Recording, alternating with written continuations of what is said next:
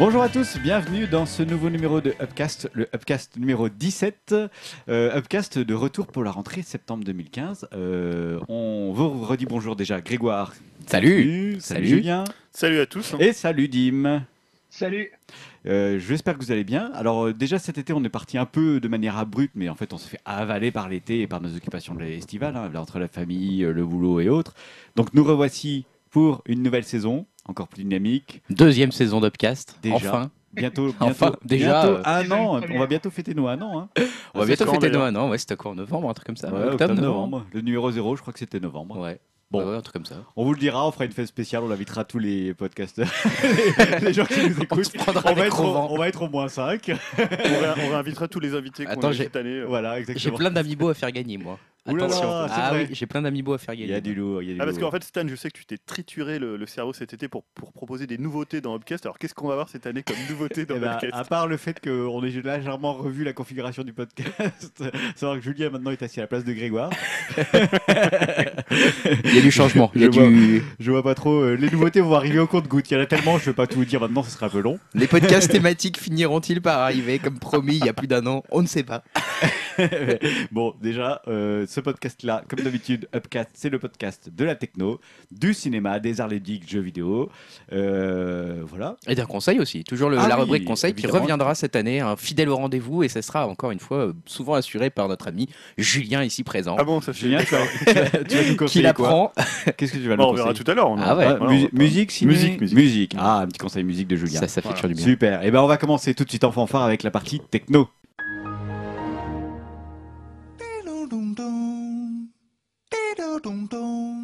La partie techno, euh, on va commencer par la news plus de Grégoire qui veut revenir sur Ashley Madison. Ouais, c'est vrai que c'est une news.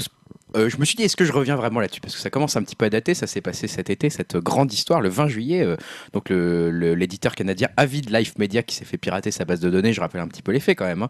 Et euh, c'était notamment son site principal qui avait été touché, ou en tout cas dont on a entendu parler dans les médias, à savoir Donc voilà, pour ceux qui n'avaient pas suivi du tout, ça sert à mettre en gros des hommes et des femmes mariés qui cherchent une lésion adultère euh, bah, en contact, hein, tout simplement. Et avec ce petit piratage, mine de rien, on parle de 37 millions de clients qui pourraient voir leur nom divulgué. Donc c'est un peu moche parce qu'en général, quand on est sur un site adultère, j'imagine qu'on préfère que ça se sache pas trop trop. Donc les hackers, euh, leur motivation, elle été un peu floue. Ils s'appellent The Impact Team et ils avaient exigé donc en plus de la fermeture d'Ashley Madison, euh, la fermeture de euh, cougarlife.com. Je vous laisse imaginer pourquoi c'est et establishedmen.com. Voilà, qui sont tous gérés par le, même le même groupe hein, qui a décidément des valeurs assez assez chrétiennes. Et, apparemment derrière la, la motivation, en tout cas ce qu'ils ont dit, c'est que ça serait né ce piratage du fait de vouloir un peu punir Ashley Madison qui faisait payer un droit à l'oubli. C'est-à-dire qu'il fallait payer 11 dollars pour dire bah, euh, Ashley Madison, merci d'effacer toutes mes données. Euh, J'ai cool, peut-être ça. trouvé voilà, la femme de ma vie, j'en sais rien, je veux pas que ça se sache. Euh, donc effacer ça. Et en fait, euh, Ashley Madison ne le faisait pas, donc ils voulaient un petit peu punir, bah, punir derrière le groupe. C'est ce qu'ils ont dit. Bon, ça, je suis pas sûr de, de les croire. En tout cas, euh, voilà. Il y a eu plusieurs rebondissements, plusieurs infos qui sont parues après ça et dont je voulais parler dans ce podcast-là. Ah, Dis-le tout. Bah déjà, en fait, le, ce qu'on a appris, et vous l'avez peut-être vu passer, peut-être pas, je ne sais pas, c'est, euh, j'ai appelé ça première info, le piraté pirateur, hein, puisqu'on a appris aussi dans les mails qui avaient été piratés sur le, le site d'Ashley Madison, euh, que dans des échanges de mails voilà, entre le PDG d'Ashley Madison, donc Noël Biderman, et Raja Bhatia, la direc- le directeur technique, eux aussi, on a appris qu'ils avaient piraté un autre site concurrent, à savoir nerf.com, en novembre 2012. euh, pour ça, et on- ils disent, ils échangent en plaisantant, voilà, ils peuvent euh, changer chaque utilisateur non payant en payant, ils peuvent écrire des messages entre utilisateurs, voir les statistiques, etc. Donc ils essayaient déjà de pirater les, les concurrents, c'est assez sympa, je trouve, comme démarche. Et puis aussi, ils ont, euh, on voit dans leur mail qu'ils admettent, le responsable de la sécurité, Mark Steele, écrit à son PDG en mai dernier, bon, on a bien rigolé avec tout ça, mais attention, dans notre propre système, il y a des vulnérabilités, des vulnérabilités qui pourraient nous exposer à des injections SQL, ce qui serait beaucoup plus dommageable. Voilà, ça a été prouvé euh, quelques mois plus tard, malheureusement pour eux. Euh, deuxième inf- info un peu qui m'a fait euh, marrer, qui m'a fait sourire, je ne sais pas, suite à ce piratage d'Ashley Madison, c'est ce que j'ai appelé le marketing involontaire. Alors là, ça m'a vraiment surpris. C'est vraiment l'espèce humaine a ces mystères que la, mystère, que la raison ignore. Je ne sais pas comment dire ça, mais en fait, suite à cette révélation de piratage d'Ashley Madison, le nombre d'inscrits sur le site a augmenté. Donc voilà, j'ai pas trop bien compris ça. C'est Ashley Madison qui a communiqué là-dessus. Bah, ça fait une publicité, on en a parlé. Donc, euh, Ouais, mais une publicité euh, genre euh, vous, on venez vous donner une survie protégée. venez, euh, on se- vous savez, tout le monde, vous, vous- serez adultère, bon, super. Rien que la semaine dernière, voilà, c'est la déclaration d'Ashley Madison, rien que la semaine dernière, des centaines de milliers de nouveaux utilisateurs se sont inscrits sur la plateforme d'Ashley Madison.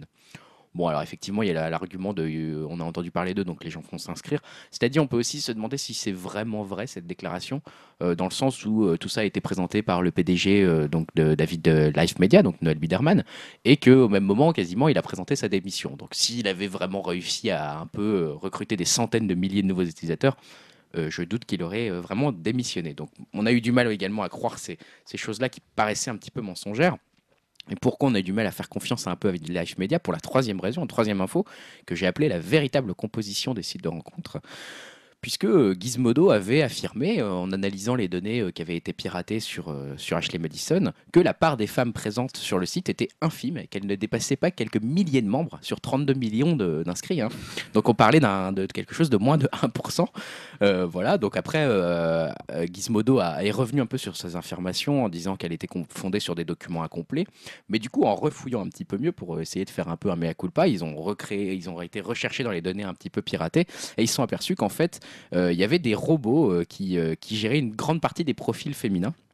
Donc, euh, par exemple, euh, la déclaration de, de Gizmodo, Ashley Madison a créé plus de 70 000 bots de femmes pour envoyer aux utilisateurs masculins des millions de faux messages afin de créer l'illusion d'un vaste terrain de jeu rempli de femmes disponibles. Euh, voilà, donc Gizmodo affirme que 20 millions d'hommes ont été contactés par ces robots et que 11 millions ont discuté avec eux. Je rappelle qu'il y a 32 millions d'inscrits, hein, donc 20 millions de contactés sur 32 millions d'inscrits, c'est quand même un énorme ratio. Ouais, bien sûr, la raison derrière ça, c'est pousser les, les hommes à acheter des crédits, euh, c'est comme ça qu'ils gagnent de l'argent, pour leur permettre d'échanger plus longuement avec euh, leurs interlocu- interlocutrices virtuelles en l'occurrence. Et on a vu aussi dans les révélations de Gizmodo par la même occasion qu'un ingénieur avait travaillé sur la, la- possibilité d'embaucher des vraies femmes pour échanger avec les utilisateurs, donc juste de payer des femmes en fait pour qu'elles discutent avec les gens. Donc, qui doit quand même révéler quelque part qu'il y a un petit problème à recruter des femmes sur ce genre de, site.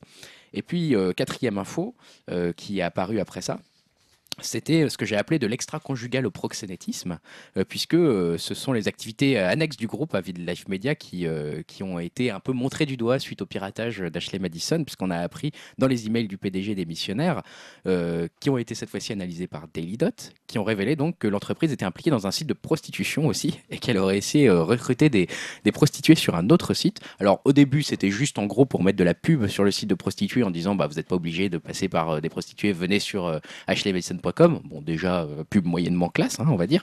Et puis, deuxième chose qu'ils ont faite, c'est qu'ils ont directement essayé de recruter, d'approcher des, prostituées pour qu'elles s'inscrivent sur un, des sites qui gèrent euh, dans Avid Life Media, à savoir Arrangement Finders, qui est en gros de permettre de mettre en contact des hommes et des femmes à la recherche d'un arrangement mutuel, comprenne qui voudra. Voilà, donc euh, ils sont très très clairs décidément dans cette société, ça fait vraiment plaisir. Et cinquième, euh, je finis sur une note quand même un petit peu plus légère, c'est euh, cinquième info euh, sur, cette, euh, sur ce piratage, c'est euh, les mots de passe que j'ai intitulé, donc changez vos mots de passe.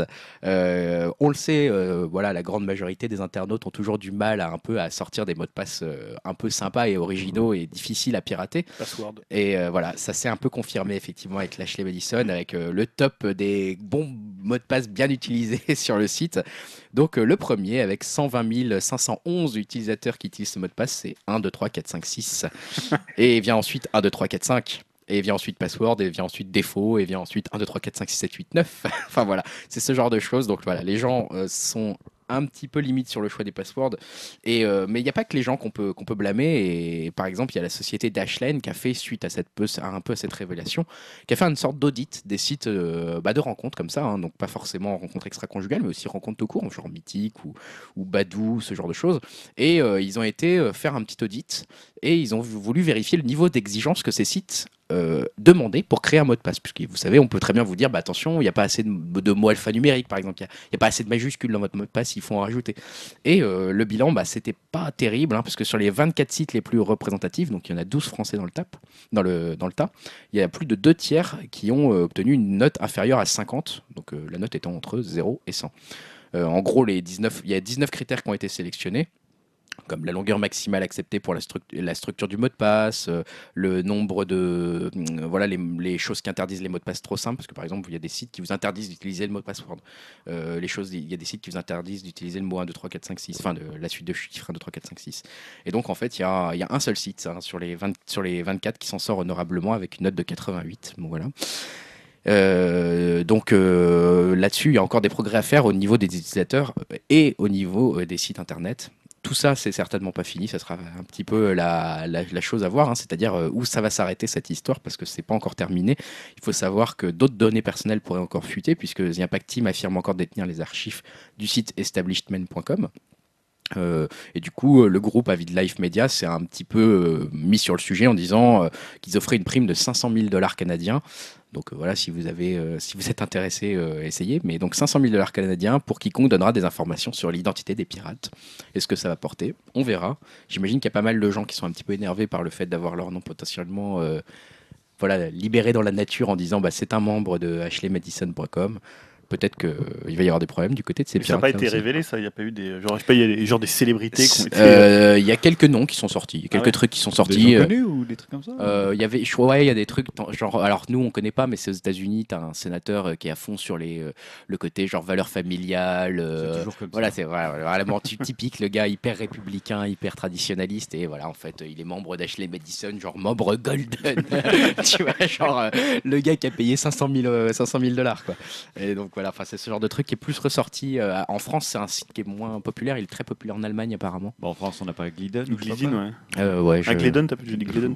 Je crois que j'ai vu dans le métro Glidden, donc j'ai lu Ouais. à la française, mais oui, c'est peut-être Glidden. D'a- D'ailleurs, en- parce que tu parlais toujours des ratios, ça fait c'est un peu hallucinant d'avoir des Ah, là, ratios c'est comme ça, hallucinant. homme-femme. Est-ce que c'est pareil pour d'autres sites Bah, genre, dis- euh, C'est un peu la question que je me suis posée. Du coup, est-ce qu'on peut généraliser là On parle de moins de 1%, même de moins de 0,1% de femmes? ils, ils finissent, euh, ils finissent euh, avec toutes les mêmes filles ou je sais pas comment Après, ils font qui- pour trouver les- Non, mais c'est- Chacun tour, les gars. c'est ça, s'il y a, je sais pas, euh, ils sont, t'avais dit 20 millions pour. euh, C'est 23 millions d'inscrits 23 et millions d'inscrits. 1400 femmes. Ah bah ouais, mais ils rencontrent personne.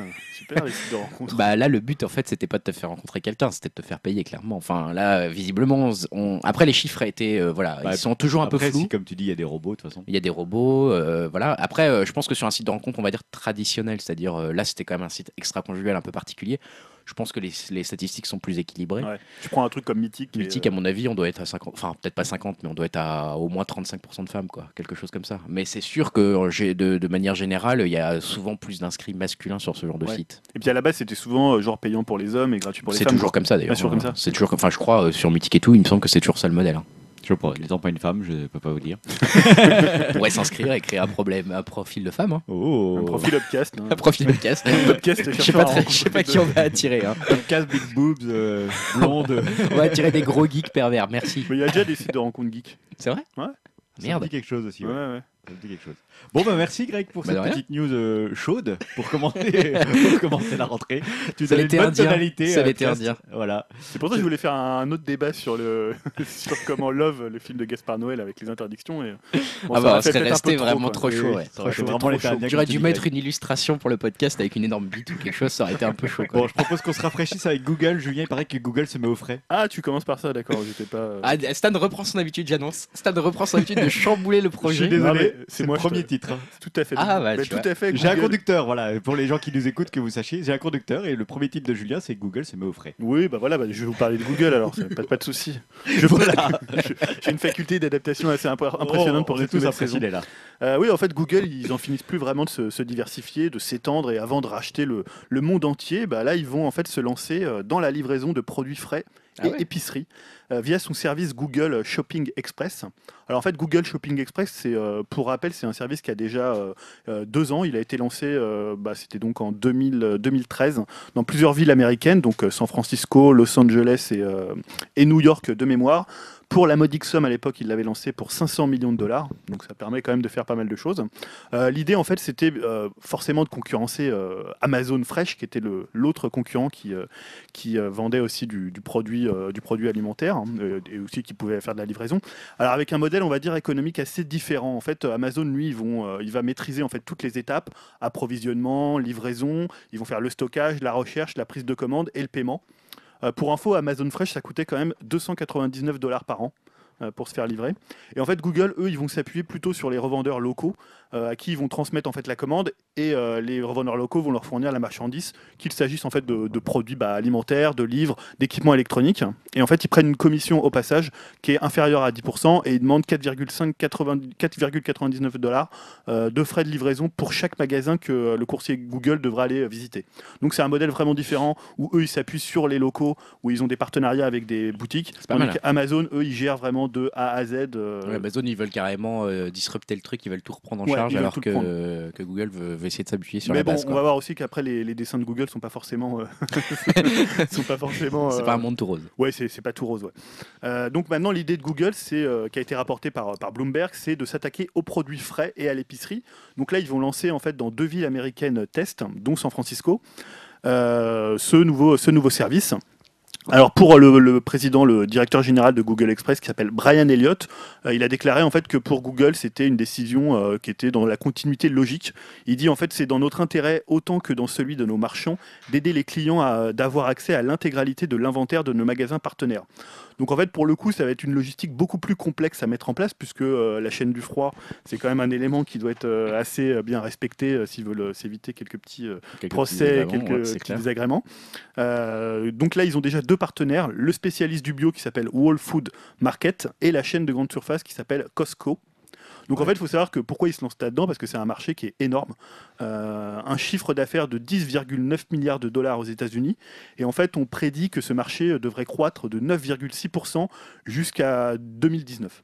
Hmm. Donc on voit que c'est un marché qui est juste, juste gigantesque et il se lance pas. Bah, euh, même en Europe ou en France, hein, quand ils pensent tout ce qui est euh, euh, la grande distribution est en train de, de- de diminuer, on va dire, Mm. par rapport au modèle Drive, etc. Enfin, on est en train de passer sur un nouveau modèle de, de livraison. Et d'ailleurs, moi, ça m'étonne toujours qu'Amazon Fresh ou voilà, Google Fresh euh, n'arrive pas en Europe. Je trouve que ça serait sympa. Enfin, ouais, je pense que c'est peut-être aussi une question de temps. Et. Oui, de législation Ils testent aussi. le modèle, ils testent Ouais. les choses comme ça. Et surtout, bah, ce que je disais tout à l'heure, on disait voilà, Google, il s'appuie sur les partenaires locaux, sur donc ça pourrait être une bonne chose pour euh, tous ces prestataires qui font de la livraison, on va dire plus classique euh, via la route. Ouais. Euh, sauf qu'en fait, leur idée, et c'est aussi l'idée d'Amazon, c'est euh, qu'ils travaillaient ah ouais, à la mise au point de, vrai de livraison par drone. je dis ça pour déconner. Voilà. Donc forcément, c'est aussi, on en a souvent parlé des drones, euh, des drones d'Amazon, et euh, bah voilà, c'est un moment où il va bien falloir livrer des choses. Et comme ils ont une livraison qui est quand même hyper rapide. Putain, dans des secteurs, moi, dans, avec voilà, c'est généralement ils livrent à 20-50 km.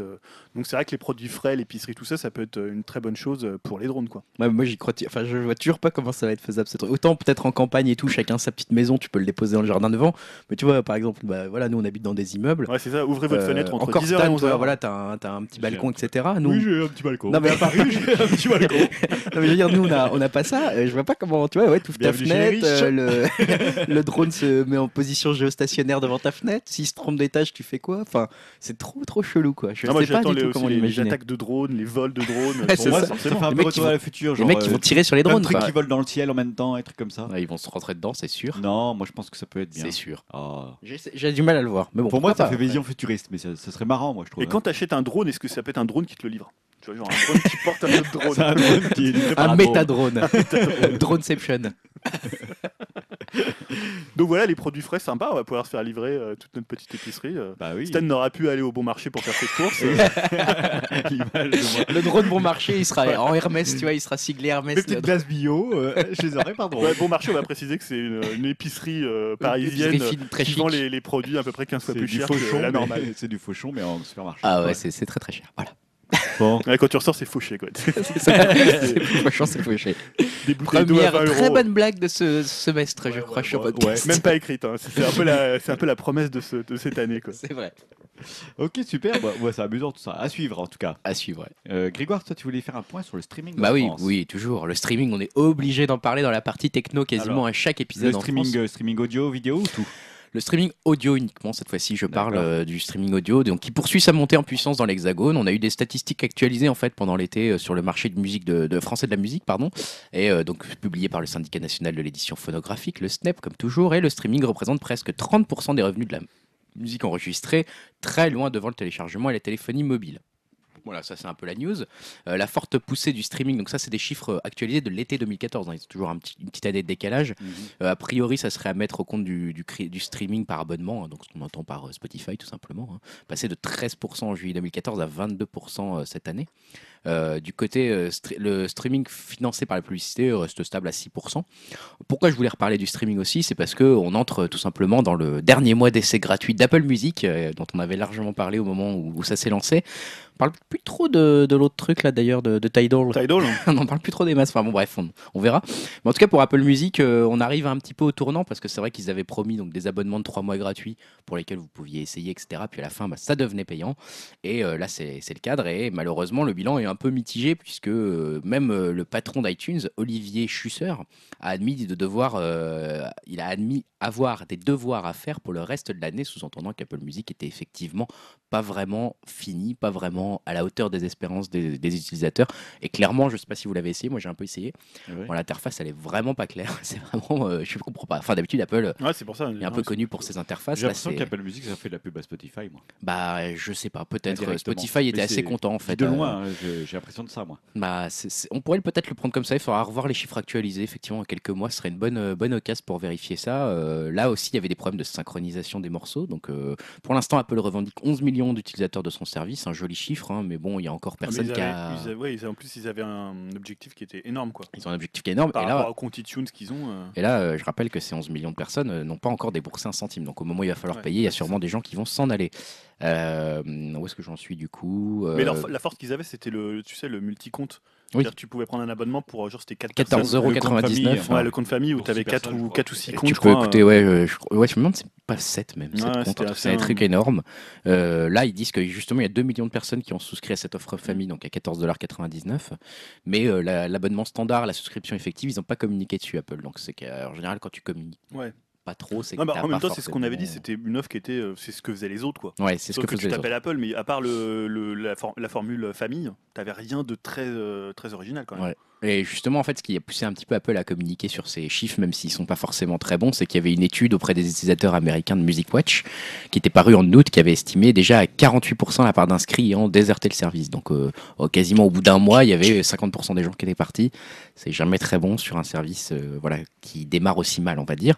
Euh, malheureusement, tout n'est pas rose du côté de Spotify non plus, puisqu'on a eu une petite polémique. Je ne sais pas si vous l'avez vu, qui est passée cet été assez récemment, là, juste avant qu'on reprenne le podcast puisque le service de streaming a fait l'objet de très vives critiques sur ses conditions d'utilisateurs euh, qu'ils ont, qu'ils ont mis à jour, hein, les nouvelles condi- conditions d'utilisation pour les versions américaines et britanniques de son service, qui on pouvait l'imaginer allaient être après étendues au monde entier.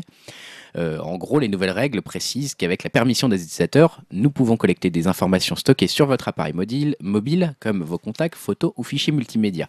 Le texte euh, donc expliquait qu'il pouvait également collecter les données de géolocalisation euh, basées par exemple sur le GPS de votre téléphone ou sur la vitesse de vos déplacements. Donc euh, ça a commencé à créer un petit peu des remarques sur euh, Twitter, ça a commencé à inquiéter les gens.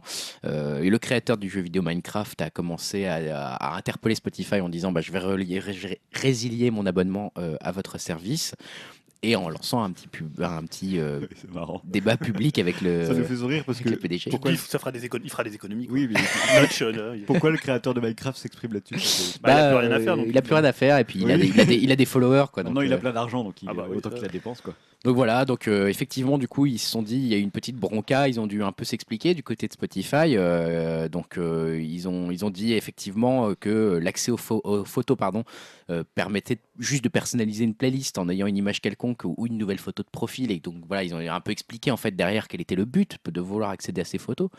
Ça n'a pas suffisamment convaincu la grande majorité des contestataires, puisque quelques heures plus tard, finalement, ils ont dû faire des excuses officielles, un grand désolé sur Twitter et je crois même sur leur blog, sur le blog officiel. Euh, nous présentons nos excuses. Nous aurions dû faire mieux pour communiquer sur ce que ces règles signifient et comment sera utilisée ou pas toute information que vous choisissez de partager. Voilà ce qu'ils ont, qu'ils ont dit. Euh, ils ont également précisé nous ne fouillerons ou n'importerons jamais vos contacts sans votre permission. Donc ils ont bien reprécisé tout ça. Euh, moi je trouve ça quand même un peu dommage parce qu'au moment où ils auraient pu peut-être enfoncer un clou dans le, voilà, dans le, dans le, dans le cercueil d'Apple Music, bah, malheureusement par une mauvaise communication, ils se sont retrouvés avec une petite polémique sur les bras. Ce qui est un peu dommage parce que voilà le, le talon d'Achille clairement de Spotify aujourd'hui, euh, bah, c'est la communication. hein. On se dit peut-être qu'Apple Music va pro- profiter à Spotify et puis bam Spotify sort des conditions d'utilisation hyper pas claires en faisant une polémique sur, le, sur les bras. Euh, voilà et malheureusement Apple Music reste en embuscade. Je pense pas qu'Apple va abandonner du jour au lendemain son ambition sur Apple Music. Je pense qu'ils vont y mettre encore beaucoup d'argent. Ils ont encore beaucoup d'argent de côté. Donc, euh, un peu dommage de la part de Spotify de ne pas avoir profité un peu de cette vague qui aurait pu s'offrir à eux là euh, et de, de- voilà d'avoir pu quelque part commencer le mois de septembre euh, bah, en étant un peu leader sur le marché, en ayant un peu fait euh, mordre la poussière à Apple Music. Donc euh, là, je trouve que ça reste un terrain de jeu assez intéressant à, à surveiller. On en revient, on en reparlera dans les prochains podcasts de savoir si Apple Music ou pas va réussir à s'en sortir. Ok, merci Grégoire. Euh, Julien, tu nous gratifies d'un trait d'esprit pour ton prochain titre, à savoir lui-même. Lumière sur le li- Li-Fi. Je sais pas comment tu il faut dire. Bon, je vais le dire à la française. Le euh, bah, Le ouais, en Wi-Fi. fait, bon, j'imagine que si vous écoutez Upcast, vous savez ce que c'est le Wi-Fi. hein. Il y a- il y a un gars, il nous écoute, c'est pas ce que c'est. Quoi. Eh grand-mère Quoi, le Wi-Fi Non, on sait jamais. On a peut-être des gens, voilà, qui, on a un podcast quand même. euh, qui- Oui, c'est ça. Très écouté. Non mais, je- non mais c'est pas ça. Non mais on a un podcast généraliste donc euh, voilà. Peut-être qu'il y a des gens qui euh, sont calés. Mais bon, voilà. Généraliste, généraliste. euh, je sais pas si j'irai jusqu'à là quand même. hein. Donc le Wi-Fi tout le monde connaît, mais est-ce que tout le monde connaît le Li-Fi ou Li-Fi puisque euh, c'est pour Li-Fi pour Light Fidelity. En fait, c'est une technologie qui permet de transmettre de l'information sans fil grâce à la lumière. Euh, en fait, ça fonctionne avec les clignotements des ampoules euh, LED qui sont invisibles à l'œil nu pour coder et envoyer des données sur le réseau. Alors en fait là, euh, pourquoi je parle de ça? Parce qu'en fait il y a un prototype de luminaire bidirectionnel, donc ça veut dire montant et descendant, et qui est haut débit, qui a été développé par le fabricant de luminaires français qui s'appelle Lucibel. Et il a été dévoilé le 11 septembre, donc c'était euh, vendredi, euh, vendredi dernier, au siège du constructeur immobilier Sogeprom à la Défense, donc euh, juste à côté de d'où on enregistre ce podcast. Big up à ça, j'ai prom. Alors en fait, propre. c'est vraiment moche C'est la cogip quoi. c'est un peu la Sogeprom, ça fait un peu la cogip. ouais. Quand j'y pensais, j'étais, tu voyais les bureaux tout austères, C'est clair. style années 70. En fait, la différence euh, de, donc, de, ce, de ce luminaire qui a été développé donc, par Lucibel, c'est que euh, par rapport aux autres solutions qui existent déjà sur le, le marché, c'est que, le, comme je disais, le prototype est bidirectionnel, ça veut dire qu'il y a un débit descendant de 10 mégabits et un débit montant entre 5 et 10 mégabits euh, selon l'état du réseau, ce qui veut dire qu'en termes de performance, on est proche d'une box, tu vois, d'une box ADSL, donc de, de quelque chose de tout à fait, de tout à fait correct en termes de, de Ah, qualité. je, je pensais que le Li-Fi c'était quand même plus rapide que ça. Pas encore. Non, non, je, voilà, c'est juste un constat. Enfin, si, pour les, les modèles genre euh, type dans les terrains militaires ou les trucs comme ça, ils ont des modèles peut-être beaucoup plus performants que ça, mais euh, pour le grand public, on n'est pas encore. Ouais, d'ailleurs, tu euh, vois que c'est déjà un- c'est un autre problème euh, pour l'instant encore pour le Ouais. grand public, c'est Bah que ouais. c'est des solutions qui vont pour l'instant être dédiées à, Ouais, plutôt ouais. à d'autres milieux professionnels. Alors pour dire comment ça marche, hein, pour euh, paraphraser une phrase célèbre, euh, en fait le luminaire il est raccordé au réseau grâce à un câble Ethernet. On branche un récepteur émetteur compatible sur le terminal et les données en fait sont réceptionnées grâce à la LED et sont envoyées par l'u- l'utilisateur par infrarouge. Euh, donc en fait, pour- comme je disais tout à l'heure, euh, tu vois, tu disais bah voilà, c'est le problème pour le, le grand public. Euh, un des soucis, c'est que pour l'instant, le récepteur, il est hyper encombrant. En fait, c'est un truc énorme. Donc c'est pour ça que c'est plutôt. La taille d'une maison en fait. C'est un peu, c'est un peu dommage quoi. Non mais je voyais une photo, c'est vrai que voilà, c'est pas du tout comme une box miniaturisée. Alors apparemment, il travaille sur une clé. Il travaille pour le, le là, le miniaturiser. hein. Mais donc ça veut dire que pour l'instant, cette solution elle va être réservée à des, euh, à des, des choses pour des milieux plus fermés. Alors il parlait surtout des hôpitaux, des entreprises, des écoles. Est-ce que t'en sais plus? Enfin, excuse-moi, je t'interromps, mais est-ce que t'en sais plus? Genre, par exemple, il faut rester face à ta lumière si tu veux capter le Wi-Fi, enfin le Li-Fi, Alors- ou est-ce que tu peux te bouger dans une pièce? Enfin, Bah, si tu te mets dans le noir, à mon avis, ça marche moins bien. Non mais ça- simplement si t'es euh, non c'est c'est là, faut- le, le problème c'est si t'es euh, dans une autre pièce avec un mur très opaque Ouais. ça marche pas ouais. Donc c'est vraiment un peu chiant quand même. Sauf que ça, ça a des ça a des avantages aussi alors là voilà quand t'es extérieur extérieur à la pièce on va dire euh, où se trouve la- l'appareil bah tu peux pas te connecter au Wi-Fi c'est-à-dire les visiteurs extérieurs euh, moi j'arrive chez quelqu'un qui utilise cette technologie bah je vais pas pouvoir m'y connecter tant qu'en fait les fabricants de smartphones vont pas euh, sortir des terminaux qui sont compatibles Ah ouais, donc ça va mettre du, vraiment du temps à s'imposer quoi. Alors, par contre, eux, quand ils le vendent, comme je disais, c'est plutôt pour les milieux professionnels, et ils mettent en avant deux avantages. L'absence des ondes radio qui sont nocives pour la santé. Donc ça, c'est quand même, euh, pour les écoles, Ça peut c'est parler. c'est quand, même- c'est- enfin, c'est quand même un avantage euh, indéniable. Et surtout, ça va pas euh, parasiter d'autres appareils. Donc, par exemple, dans les hôpitaux, pour euh, des hôpitaux qui font de l'IRM, ça peut être aussi intéressant parce que les ondes vont pas euh, gêner le fonctionnement euh, d'autres appareils. Euh, et vu que ça fonctionne avec des faisceaux de lumière, les données peuvent pas être hackées à distance, à part si tu as un hacker qui se trouve dans la pièce juste à côté et que tu as un mur, genre euh, un mur en, en feuille de papier. Mais disons que voilà, il peut pas être. la- C'est quoi ce miroir? C'est un peu ça. ouais. Il y a un prisme là Donc ça veut dire que c'est une très grande sécurité au niveau des données qui sont, euh, qui sont transmises. Et ça, ça peut intéresser les centres de recherche et euh, les agences bancaires. Ah, c'est pas mal ça.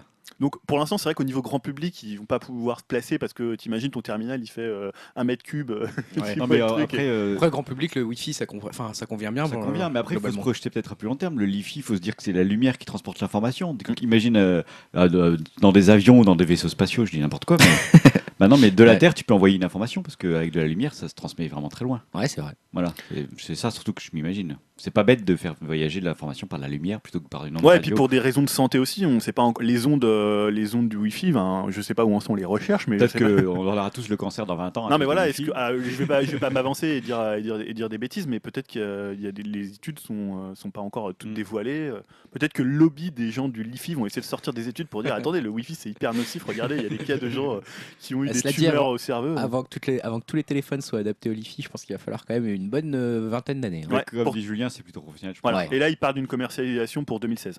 D'accord. Ah, quand même. Mais voilà, plutôt en bientôt. milieu professionnel. Mm. euh, Bon, à surveiller, c'est intéressant, moi je trouve Ouais. ça. Ouais. La possibilité en tout cas que ça ouvre, euh, offre, c'est intéressant. Grégoire, là tu vas revenir sur Facebook, j'aime Ouais. pas. Oui, Facebook, j'aime pas. Vous avez dû euh, voir ça passer dans les grands médias euh, cette semaine finalement, puisque c'est vrai que ça fait des années que l'arrivée d'un éventuel bouton je n'aime pas en plus du bouton j'aime, c'est un peu le serpent de mer chez Facebook. hein. On- Bon, voilà, Mark Zuckerberg a maintes fois répondu qu'il ne souhaitait pas d'avoir un bouton je n'aime pas, et finalement il pourrait peut-être changer d'avis puisqu'on a eu une session de questions-réponses là cette semaine, et Mark Zuckerberg a plutôt euh, abondé dans le sens de l'intégration d'un bouton permettant d'exprimer un sentiment négatif par rapport à une publication sur le réseau social. Je cite euh, Marc, Marcus, si tu nous écoutes, euh, si vous partagez quelque chose de triste, comme sur la crise des réfugiés qui vous touche ou si un membre de votre famille est décédé, cela, cela peut n'être pas Mon facile père est d'aimer- mort, j'aime pas. J'aime pas d'aimer ce poste. Je pense qu'il est important de donner aux gens plus d'options que de simplement l'aimer. Mais ça fait tellement rire. Merci Marc euh, de, ce, de ce constat. Euh, du coup, c'est vrai que tous les grands médias ont titré un peu sur l'arrivée d'un bouton je n'aime pas sur Facebook, mais en fait, c'est pas vraiment ça, donc je voulais en reparler un petit peu. Euh, déjà, il serait hors de question que le, bouton en question soit baptisé je n'aime pas en opposition directe avec le bouton actuel. hein. Il voudrait en fait quelque chose de plus subtil, hein, tout simplement pour que les utilisateurs ne soient pas tentés de voter pour ou contre quelque chose. J'aime pas trop. Voilà, j'aime pas trop. J'aime pas trop. Je suis moyen statut. pour ça. Donc euh, voilà, il faut- en fait, ça serait plutôt quand même juste proposer d'ajouter une, euh, une réaction émotionnelle supplémentaire que juste dire j'aime ou j'aime pas. Euh, il, est possible, là, dans les derniers euh, voilà, sites que j'ai fouillé un petit peu sur le sujet, Tech- TechCrunch pense avoir trouvé, pense révéler qu'il s'agirait en fait d'un emoji, euh, voilà, un système peut-être même de plusieurs emojis euh, qui pourraient venir s'ajouter au bouton j'aime, voire le remplacer pour renforcer un peu les possibilités d'inter- d'interaction. C'est compliqué. Ouais. Bah non, t'as un truc, je sais pas, un truc genre le- 1 un petit bonhomme. 10. Non mais un petit bonhomme qui est furieux, un petit bonhomme qui Voilà, est triste. c'était un peu ça, un cœur, Euh, euh, voilà, un un truc cœur, comme un ça. truc qui- Tu vois, genre tu vois, là c'était dernièrement parce que l'actualité avec la, la photo, euh, la photo terrible là, de, de l'enfant, tu vas pas mettre un truc j'aime. Tu vois, quelqu'un qui publie sur son mur, la- qui publie sur son mur la photo, tu vas pas, euh, tu vas pas mettre un j'aime quoi. Ouais, mais de toute façon, c'est à part si tu veux rigoler, mais bon, tu veux faire un peu d'humour noir. hein. Non, mais même après, si on en vient à être réducteur comme ça, mettre un j'aime sur cette photo, ça peut vouloir dire juste j'aime le fait que cette photo soit diffusée et Oui. Oui. Voilà, Mais ça, oui, voilà, tout le c'est monde en fait, tout le ne le comprend pas comme mais ça. généralement, tu remarqueras que les gens mettent pas j'aime. Oui. bah, Alors, cela dit- c'est mal interprété. Cela dit, c'est pas c'est pas les gens qu'il va falloir plus convaincre du côté de Facebook. Je pense que c'est vraiment euh, du côté des marques en fait qu'il va falloir convaincre. Parce que je rappelle que 90% des revenus de Facebook quand même viennent des marques avant tout euh, de la publicité. Donc à savoir, euh, il faudra quand même les convaincre de ne pas être effrayés par la possibilité d'être ouvertement quelque part critiqués. En tout cas, que les gens soient pas forcément contents de voir leur publication quoi. Donc euh, ça, ça va être un peu plus difficile. Maintenant, ce qui pourrait quand même convaincre ces marques, c'est l'utilisation, c'est que l'utilisation de ce bouton je n'aime pas, si jamais il apparaît, ou cette solution pour dire je n'aime pas, euh, va pouvoir quand même servir à affiner encore le, ciblage publicitaire, hein, parce qu'on a aussi appris cette semaine que Facebook se servirait dorénavant du bouton j'aime pour afficher des publicités sur Facebook. Alors vous pensiez que c'était peut-être déjà le cas, mais en fait ce n'était pas. Ce n'est que depuis cette semaine euh, que ça vient de, se créer. Donc je cite l'exemple qu'a cité Facebook pour peut-être mieux vous faire comprendre ce qui va se passer maintenant. Par exemple, si vous visitez des sites d'hôtels et des compagnies aériennes en vue d'un voyage, vous pourriez ensuite voir des publicités pour des offres de voyage sur Facebook. Voilà, ça c'est nouveau, c'est cette semaine. Donc on imagine que s'ils intègrent d'autres solutions pour euh, nuancer un peu ces sentiments sur Facebook, tout ça va bien sûr permettre d'affiner largement encore euh, la publicité, le ciblage marketing et derrière que peut-être que finalement c'est comme ça qu'ils vont réussir à convaincre les marques pour avoir Alors, ce si bouton. on visite des sites d'hôtels et des sites de voyage. Voilà, par exemple. Donc en gros, Facebook nous dit très clairement qu'il voit vraiment tout ce qu'on fait De sur toute Internet. façon, c'est marqué dans les conditions générales où on le d'utilisation. saurait hein, pas, euh, voilà. Mais pour ceux qui ne le savaient pas, oui, oui, Facebook voit bien tout ce que vous faites sur Internet. hein. En À partir du moment, même, hein, à partir du moment où il y a un bouton j'aime ou un plugin du réseau social sur un site, euh, toutes les données euh, sont enregistrées sur Facebook. Est-ce que tu peux bloquer la pub dans... sur Facebook? Ad- Genre un truc comme AdBlock, Euh, ça marche sur Facebook? Ça marche pas, non. Ça marche pas? Non, je crois. Enfin, à ma connaissance, ça marche pas. hein. Moi, j'ai j'ai AdBlock et euh, de mémoire, je vois les pubs. Donc, euh, parce qu'elles sont intégrées dans ton fil d'actualité, ce genre de choses. Oui, tu peux Enfin, pas faire la différence. Mais c'est marrant parce que je voyais que c'était en France, on est un des pays qui utilise le plus euh, ouais, AdBlock. ouais, ouais, on est très très crois que 30% des gens euh, qui visitent euh, des sites ont AdBlock en France. Alors que c'est plutôt de. C'est même plus que ça. Je crois que c'est beaucoup plus que ça. J'ai entendu, ouais, parce que 30, t'as entendu? 30%. Ah, je pensais que c'était beaucoup plus que ça. Ouais, c'est énorme. Alors Bah. que normalement c'est un. euh, Enfin, c'est même. Ouais, je crois que c'est 1 sur 4. Un visiteur sur 4, alors que c'est un visiteur sur 10 dans les autres pays. Quoi. Il faut dire qu'il y a tellement de pubs. Donc, Ah je bah comprends oui, pas oui, comment ils font dans les autres pays. Ils se tapent toutes les pubs. C'est chiant. Ils ont plus l'habitude peut-être Ouais, aux. États-Unis. Mais c'est marrant parce que quand tu lis ces news-là, euh, forcément c'est des sites qui ont un fonctionnement avec la publicité, donc euh, ils sont hyper critiques sur. c'est ça. en disant mais c'est inadmissible d'utiliser AdBlock, parce que C'est leur business qui est. euh, Alors qui est- que bon, c'est normal quoi.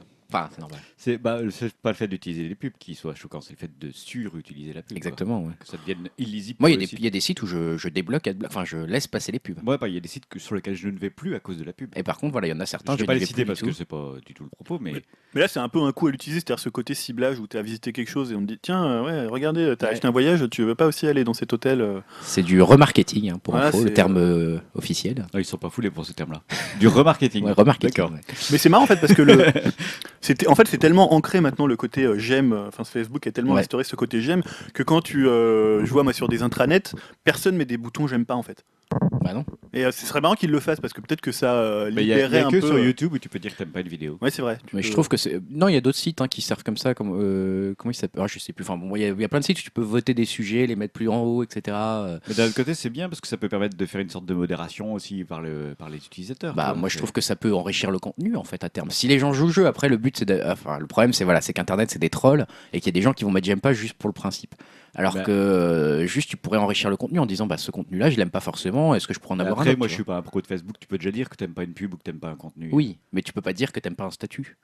Tu peux pas dire à Ah, tu, quelqu'un. peux- tu peux dire masqué, euh, masqué. Oui, euh, après, tu peux voilà. dire ça. Après, voilà. Bon. Mais bon, ouais, D'accord. Bah, de toute Voilà. façon, c'est une question qui fait débat. Je comprends que Zuckerberg y aille avec des pincettes. hein. C'est quand même délicat. sûr. Et j'ai vu autre chose sur Facebook, j'ai vu qu'ils allaient lancer leur Facebook Pro là. Ouais, ils l'ont c'est déjà ils en à, test. c'est à la euh, fin de l'année, là. Normalement, ouais. il, sera, il sera officiel. à C'est la fin news officielle, Julien? Tu... Je l'ai pas dans le conducteur. Non, Le relou. j'ai juste vu passer On n'en parle pas, elle moi est pas dans le conducteur. Moi aussi, j'ai vu ça. que c'est en test depuis. enfin, ils sont en test dans de grandes entreprises et que. J'ai du mal à y croire, ça. Ah, votre patron vous a poqué. oh, trop lol Ah, bah, c'est parce qu'il m'a refusé mon augmentation, je pense. Ça va être trop bonne ambiance. Ouais, surtout en France avec les résistances sur les, euh, les réseaux sociaux d'entreprises Ah, de tu pas mal de m'étonnes. patrons. euh, euh, Bon, bah à surveiller, c'est vrai que Facebook Pro, moi je, je regarde du coin de l'œil, je me demande ce que ça va, ce que ça va être en fait, clairement. hein. Mm.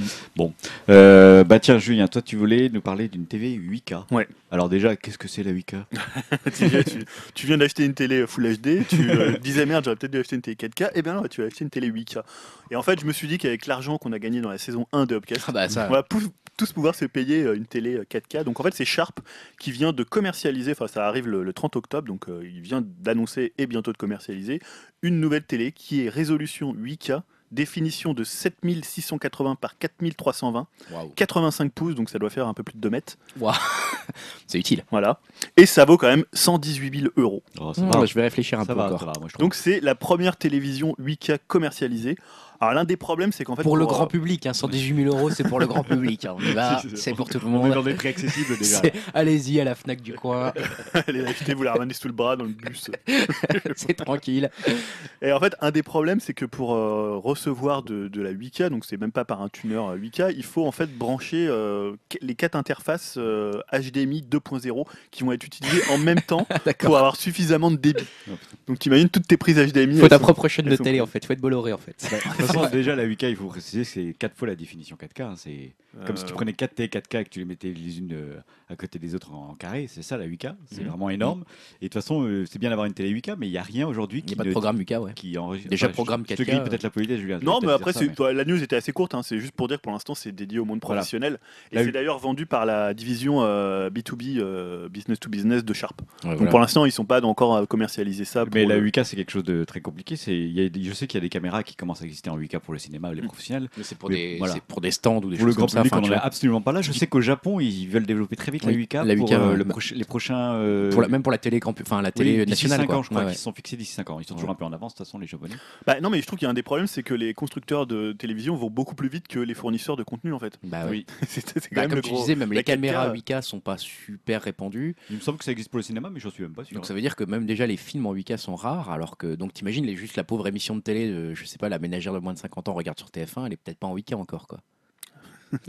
J'ai envie de dire non. Non, mais déjà, le contenu 4K, il est pas hyper répandu. Hein. Je sais même pas si les matchs de foot sont en 4K. En général c'est les talons parce que comme c'est le truc le plus regardé, Bah, c'est euh, la dernière matchs- Coupe du Monde n'était pas en 4K Bah, je crois qu'il y avait une diffusion. en 4K. Peut-être y que pour aussi 4K. pour Roland Garros. Mais même Roland Garros, t'as raison. Hein, France, Hein. 2, France Télévisions a fait c'est un canal T'avais ouais, 4K. t'avais une chaîne 4K. Ah donc ça ouais. commence quand même. Ça, Oui. ça pourrait, ça c'est Euh, souvent par le sport. hein, Après, si le vous, porno êtes, et euh, le sport. si vous êtes habitué avec YouTube, il y a déjà de plus en plus de vidéos en 4K. Ah bah sur YouTube il y en a. et Les GoPro filment en 4K. Ils ont créé voilà. un truc 8K sur, euh, sur, YouTube. sur YouTube. ouais. Voilà, ils sont attaqués. Bon, bah à suivre. hein. Mais Ouais. bon, euh, après, ça va pas avec notre petit. Bon, moi, je l'ai commandé, hein, c'est sûr. Bien sûr. On a dit 110 000 il va falloir on un sacré, sacré. dro- un sacré drôlement de drone. Un sacré drone pour te Une la, armée de drones. C'est un hélico quoi. C'est un hélico de l'armée en fait. pour te la porter. L'armée des drones qui nous l'amène. Euh, Greg, tu voulais faire un petit point sur les HoloLens et Google Glass Ouais, effectivement, euh, c'est des projets qu'on aime bien ici, euh, qu'on a suivi pas mal. euh, voilà, lorsque, lorsque ça a été annoncé, le HoloLens, bah, pour le HoloLens en tout cas il y a quelques mois, on a eu pas mal d'enchaînements de présentations sur ce produit. hein. On se souvient de la démo de l'E3 notamment avec Minecraft, qui nous avait quand même un petit peu fait un wow effect. C'est quand même un projet très prometteur. hein. Donc pour ceux qui savent pas, HoloLens, en fait, je vais même pas rappeler, mais c'est les lunettes, voilà, à dimension holographique, hein, Ouais. comme on pourrait dire. En fait, c'est de la réalité augmentée qu'on Ils veulent, sur pas, le- ils veulent pas qu'on dise réalité augmentée. Oui, mais pourtant c'est de la réalité. c'est de la réalité augmentée, arrêtez Microsoft. Donc c'est Microsoft derrière. Et c'est vrai que tout le monde s'accorde à dire que c'est plutôt formidable. En tout cas en démo, allez voir si vous connaissez pas HoloLens. En démonstration, j'ai bien dit. Oui, allez voir, c'est assez formidable à regarder. Tous les gens qui l'ont essayé ont. Après, il y, a, il y a des retours plus compliqués. Bon, mais quand Euh, tu vois quand est-ce qu'ils comptent le lancer. Voilà, justement, c'est ça la news, c'est que on a eu un indice sur la date de sortie et qu'a priori, ça serait quand même plutôt dans 5 ans. Donc, ils ont le temps de l'améliorer un petit peu Mais le projet. il faut, il faut qu'ils prennent. le Alors voilà, moi je trouve qu'en fait cette news, je voulais en parler parce que je, je trouve qu'ils ont plutôt raison en fait pour le coup. C'est-à-dire qu'ils vont envoyer une version au distributeur, aux développeurs, etc. euh, l'année prochaine. Donc c'est quand même, c'est-à-dire que le projet il est bien avancé. On l'a vu tourner, on l'a vu en live, on l'a vu sur des démonstrations. Il existe. C'est pas quelque chose qui va euh, qu'ils vont abandonner, mais ils vont prendre le temps de faire un projet grand public euh, vraiment développé. Et surtout, en fait, ce qui va pas pour l'instant, c'est que les produits pour créer le HoloLens sont trop chers pour pouvoir faire une version grand public euh, que les gens vont pouvoir se payer. Donc pour l'instant, ça va être pour les pros, en fait, concrètement. Encore un produit pour les pros, un peu comme le pour le Lifi. Et, euh, Et parce qu'il y a- télé- et la et- et la télé- télé 8K. parce que parce qu'il y a que il y a que les pros qui pourront se le payer. Concrètement, une paire de HoloLens va être très très chère au début. En tout cas, l'année prochaine, ça sera vraiment que pour les pros. Et dans 5 ans, quand le prix des composants, etc., aura baissé, là, ça viendra pour le, le grand public à ce moment-là. Donc, euh, il faut- on en reparlera à ce moment-là. Mais c'est vrai qu'il y a un petit risque hein, pour Microsoft. Dans cinq ans. on en reparlera dans 5 ans, quand le podcast sera mondialement connu. Mais euh, euh, Saison 6, quoi. il y a un petit, il y a un petit risque, c'est que quand même toute l'année prochaine, il y a le PlayStation VR, il y a le Vive de HTC, il y a le Oculus Rift qui sont censés sortir en 2016. Donc euh, ils vont laisser s'installer la concurrence euh, assez confortablement pendant 4-5 ans. Je pense qu'on aura déjà l'Oculus Rift 2 par exemple dans 5 ans. Donc euh, ils ont Mais intérêt ça, quand même à... à l'époque, on l'avait dit, c'est vrai que quand tu voyais les démos, ça faisait un peu rêver, tu vois, dans des conditions idéales. Maintenant, dans 5 ans, la technologie, elle aura évolué euh, à une monstrueusement. vitesse euh, énorme et tu te dis peut-être que le projet euh, HoloLens, il sera complètement euh, dépassé, quoi. Bah, c'est ça le risque. Donc trouve ça quand même bizarre d'annoncer un, projet et de se dire, bon, bah, c'est dans 5 ans. De toute façon, quand on l'avait vu, on s'était enthousiasmé, mais on s'était dit attention, c'est un rêve de geek, c'est-à-dire qu'il faut pas s'enthousiasmer trop vite, ça risque de retomber. Et c'est peut-être un petit peu ce qui est en train de se passer, à moins qu'ils nous fassent une version 2 euh, de, du, du HoloLens dans 5 ans aussi, directement, qui sortent la version un peu améliorée et qui sera actuelle avec la technologie de dans Mais 5 le problème de l'OLED, c'est les démonstrations qu'ils nous ont fait pour qu'elles marchent aussi bien que ce qu'ils nous ont fait. Il faudrait euh, des produits à 120 000 euros comme la télé 8K. Ah, c'est ça, il faut un PC, euh, c'est plus un PC. quoi, c'est- concrètement, dans les faits, c'est une vision de,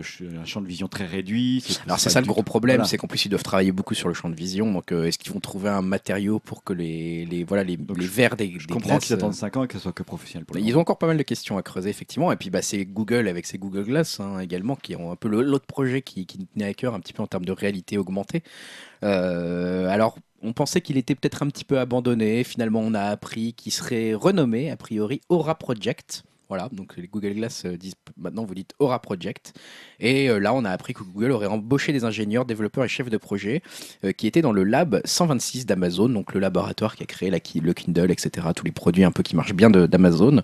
Euh, ils ont renouvelé leur confiance à, à Avi Ross, qui était en charge de, Google Glass. Donc, même si le projet a changé de nom, il n'a pas changé de tête, on va dire. Et il y a toujours Tony Fadell, euh, qui est à la charge de Nest aussi, qui est impliqué maintenant dans les Aura- projets Aura, j'allais dire Google Glass, mais projet Aura. Et ils ont dit également, ils ont confirmé que ça serait pas pour tout de suite non plus le projet Aura. Donc, c'est pas avant un an, euh, précise le Wall Street Journal. Donc, ça pourrait être peut-être aussi trois ans, quatre ans. On verra. Et encore une fois, euh, ça va plutôt a priori se destiner aux entreprises. C'est Wall Street Journal qui révèle ça. Euh, encore une fois, bon, on s'y attendait un petit peu pour le coup, mais encore une fois, des produits qui faisaient rêver le grand public va plutôt se destiner au grand public, donc aux entreprises, pardon. Donc notamment le secteur de la santé et de l'énergie. On verra si un jour ou pas les Google Glass ou du coup le projet Aura sortira euh, pour nous, euh, pauvres mortels, j'ai envie de dire, comme un des, consommateurs qui avaient pourtant bien envie d'y jouer. De jouer avec en tout cas. Mais c'est vrai que moi, par exemple, je suis. C'est-à-dire que là, la réalité virtuelle, les casques, c'est euh, hyper. c'est dans, peu de temps qu'on va pouvoir les, essayer. Mais moi, j'ai l'impression que tout ce qui est réalité virtuelle ou réalité augmentée, ça va beaucoup plus passer par les lunettes que les casques pour le grand public. J'ai l'impression que les casques, c'est quelque chose quand même qui va faire peur aux gens, que ça va être le côté, bah, on est enfermé dans son monde, alors que les lunettes de ce qu'on mais avait c'est vu de HoloLens, C'est parce que t'es un Nintendo boy, toi. Toi, tu crois? C'est parce, que- c'est parce que tu es du côté de Nintendo qui dit non, les Non, casques, bah- c'est- ça va Bah non, parce que. Nintendo, ils avaient lancé le Virtual Boy, à l'époque. Oui, mais ça, c'était euh, avant. Et, et voilà, mais euh, et je suis pas sûr qu'un jour ils iraient pas vers un, vers un casque. Après, ça pose d'autres soucis euh, si on veut faire du jeu vidéo familial. Mais euh, non, non, et en plus, moi je suis hyper excité par, euh, par l'Oculus, par euh, maintenant PlayStation VR, parce qu'on dit plus. On dit plus Morpheus, mais simplement j'ai l'impression que pour le grand public, ce côté on est enfermé dans un univers, ça va être beaucoup plus compliqué que d'avoir une couche de, de réalité augmentée Bah ouais. sur la réalité. Je suis assez d'accord Une avec couche toi. de euh, virtuel sur la réalité. Je me souviens quand j'ai présenté la différence entre euh, l'Oculus Rift et le, et le HoloLens à ma femme, justement, elle disait Ah, bah donc avec celui-là, en fait, tu vois à travers. Donc tu me vois, quoi. Voilà, elle me disait, ah, elle semblait Ouais. tout de suite beaucoup plus intéressée par ça. Et euh, elle, côté euh, l'autre, on est enfermé dans son truc, Ouais, ça lui plaisait pas du tout. C'est entre l'immersion et l'utilisation quotidienne en fait. Tu vois, c'est- moi je suis hyper intéressé par les casques parce que forcément quand t'es petit, ça- enfin tout Ouais, petit on rêvait le sur rêve, les casques, il y a un truc où voilà, t'es dans ton monde complètement coupé de l'extérieur. Maintenant pour le grand public, euh, c'est que ça pose quand même d'autres questions. puis les et- lunettes, ça, ça- tout de suite, ça étend le, le domaine de compétences à plein de choses, dans la rue, dans, dans les services, dans Ah plein oui. de choses. Alors que le casque, t'es enfermé sur toi-même, tu Ah, vas pas te balader dans la rue. une caméra oui, euh, sur des casque. lunettes, ouais. Mais non, mais tu te dis, ouais, mais euh, tu, tu vois pas le monde extérieur, alors que tu te dis là, ils peuvent, je sais pas, des, des petites lunettes de vue, tu peux avoir un- une puce à l'intérieur, plus ça va être miniaturisé, et te dire que dans quelques années, avec des simples lunettes de vue, Ouais, euh, avec lentilles, Là, euh, je pense qu'on parle de 20 ans, hein, plutôt, Oui. hein, quelque chose de comme ça. Avec Parce des que chichis, les chichis, pour t'auras un euro, t'auras trois de lunettes de réalité augmentée offertes. le glaglace. Après le chichin. bon, Pour un euro de plus, vous avez les glaglaces. C'est nul. c'est nul. On est très mauvais en marketing. hein. moi je trouve pas. Ouais, Chichin, tu l'aurais lancé toi Ah. J'aurais j'aurais lancé. Ah moi. non, pas chichin.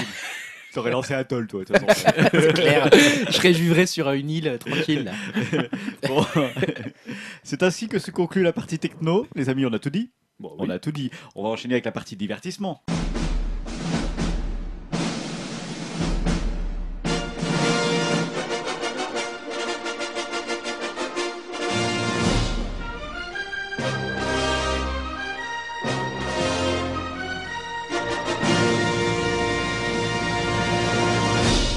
Change les jingles non Est-ce qu'on change les jingles Quel Non, je garde jingle les mêmes jingles, je garde toujours les, les mêmes Oui, oui. musiques. C'est enregistré là, tout ça. ça- Non, mais- c'est fini. Hein. La formule était tellement parfaite l'année dernière que je vois pas pourquoi on Oui, se fait chier c'est à la vrai. changer. Pourquoi tout la ça. changer tout, tout ça, tu coupes pas. hein. Tout ça, je coupe pas Ah bah Ah, non, d'accord. euh, j'ai fait mon clap, j'ai fait mon Ok, clap. bon, bah t'as fait ton clap. Bon, euh, bon bah voilà, on est revenu dans la news divertissement, dans la partie divertissement, pardon. Et on va commencer cette partie par un petit débat, ou discussion plutôt peut-être. Ouais, un débat, ouvrons le débat, comme j'aime Ouvrons bien le dire. débat. ouvrons le débat. Au sujet d'un film. Ouais, parce qu'en fait, Pas ouais, trop connu, un petit film d'auteur un petit film d'auteur. Ouais, j'avais pas trouvé trop de sujets intéressants, donc euh, j'ai vu en fait les déclarations de Anthony Daniels. Alors euh, peut-être que vous savez pas qui est Anthony Daniels. C'est 6 PO pour les plus vieux quand on avait les versions françaises, et c'est 3 PO euh, pour les plus jeunes qui ont vu la deuxième trilogie où, où il s'appelle véritablement c'est 3 PO, mais nous on l'appelait 6 PO. Je ne sais pas pourquoi à Ouais, l'époque la traduction l'avait appelé comme ça. Voire Euh, Z6PO. Cette Ouais, moi, je ouais, me ouais, souviens c'est de ça. Z6PO, ouais. C'était marrant dans les traductions de n'importe quoi, il se dit C'est ouais. 6PO. C'est qui 6PO Moi je connaissais 6PO, mais c'est qui 6PO C'est son, c'est son C'est fils, toujours mieux que son- Tabac. hein. C'est bah. Et ouais, donc c'était l'occasion de parler Star Wars, puisque l'épisode 7 est prévu pour le 18 décembre, et même peut-être le 16 décembre en France. Je crois que ça a été avancé de deux jours. Il me semble avoir lu ça, quelque part. c'est même sûr. C'est même sûr, ouais, c'est ça, 16 décembre. Parce qu'en fait, nous, on sort le mercredi. Quoi qu'il y a des films qui sortent aussi le vendredi. Et forcément, il y aura une déferlante médiatique. Donc nous, on a décidé d'en parler un peu avant, et surtout parce que les déclarations euh, d'Anthony Daniel sont euh, assez intéressantes. Puisqu'en fait, euh, voilà, Upcast, on a, entre, bah, on a tous entre 30 et euh, 40 ans. Donc on a connu en fait la sortie de la première trilogie. Alors au moins le, le retour du Jedi. Ouais. Enfin pour moi, parce que c'était quoi 83. Ouais. Euh, donc je me souviens l'avoir vu au cinéma. Oh. Voilà, ça ne Ah me rajeunit ouais, pas. c'est Ouais. vrai Bon, j'étais Ah tout petit, je comprenais rien. et, euh, j'ai flippé. Ouais, des Ewoks Trop je bien crachais déjà sur les Ewoks, mais qu'est-ce qu'ils foutent là? C'est pas du tout dans l'esprit de la saga. Voilà, déjà. Puriste avant l'heure. Forcément, on a vu la seconde trilogie euh, avec Jar Jar Binks et voilà, on a dit oh putain, qu'est-ce qui se passe? Qu'est-ce qu'ils Là, sont on en a train de faire? là, on a regretté notre vie à ce moment-là. Et on va connaître une troisième trilogie, celle de l'ère euh, Disney. Et euh, le canapé est en train de se, se péter C'est la grave. Il fait ça de temps en temps. Je comprends pourquoi vous m'avez fait changer de place avec, euh, avec, euh, Grégoire. Euh, voilà, finalement, ce qui est intéressant, c'est qu'on a connu une période bah, sans Star Wars, c'est-à-dire sans sortie de film, puisque entre la première trilogie et la seconde, bah, on a attendu, on a dit oh ça serait bien qu'il y ait un Star Wars, puis quand c'est sorti, on a dit mais c'est quoi cette merde? Mais vous êtes Voilà. sûr Vous êtes sûr, il sûr fallait en faire un parce que forcément, hein, tes, tes souvenirs de jeunesse sont rarement, euh, euh, peuvent rarement être atteints. C'est un peu comme les Indiana. Jones, ça, ils auraient pas dû faire Ouais, le voilà, c'est un peu comme Indiana Jones 4, quoi. C'est un truc qu'on n'aurait jamais dû faire, quoi. Ils auraient jamais dû faire le 2 et le 4 en fait, Indiana Jones. Le voilà. 2, il est très bien, le 2, c'est Le quoi 2, il est très bien, c'est le temple maudit. Ah, le Ah, ouais, J'adore le temple maudit. Oui, mais il est pas meilleur que euh, le crâne de cristal. On va pas revenir sur Ah si, il est meilleur que le crâne de- Bon, ouais, c'est pas le débat, c'est pas Chia le meuf, s'il vous plaît. Non, bon, Voilà, on j'en ai continue, perdu ma page tellement je, j'ai- Tremble d'énervement, là. Voilà, je tremblais d'énervement sur euh, ces critiques Bon, revenons sur Star Wars. sur, euh, voilà, sur Indiana Jones 4, qui est un très bon film, je vous conseille de le voir. Euh, voilà, donc on a, con- on a, comme je disais, on a connu une période sans Star Wars, c'est-à-dire sans sortie de film, mais avec une présence culturelle continuelle. Star Wars, c'est quand même dans la culture pop euh, un film qui, est, bah, qui irrigue complètement, euh, complètement la culture pop.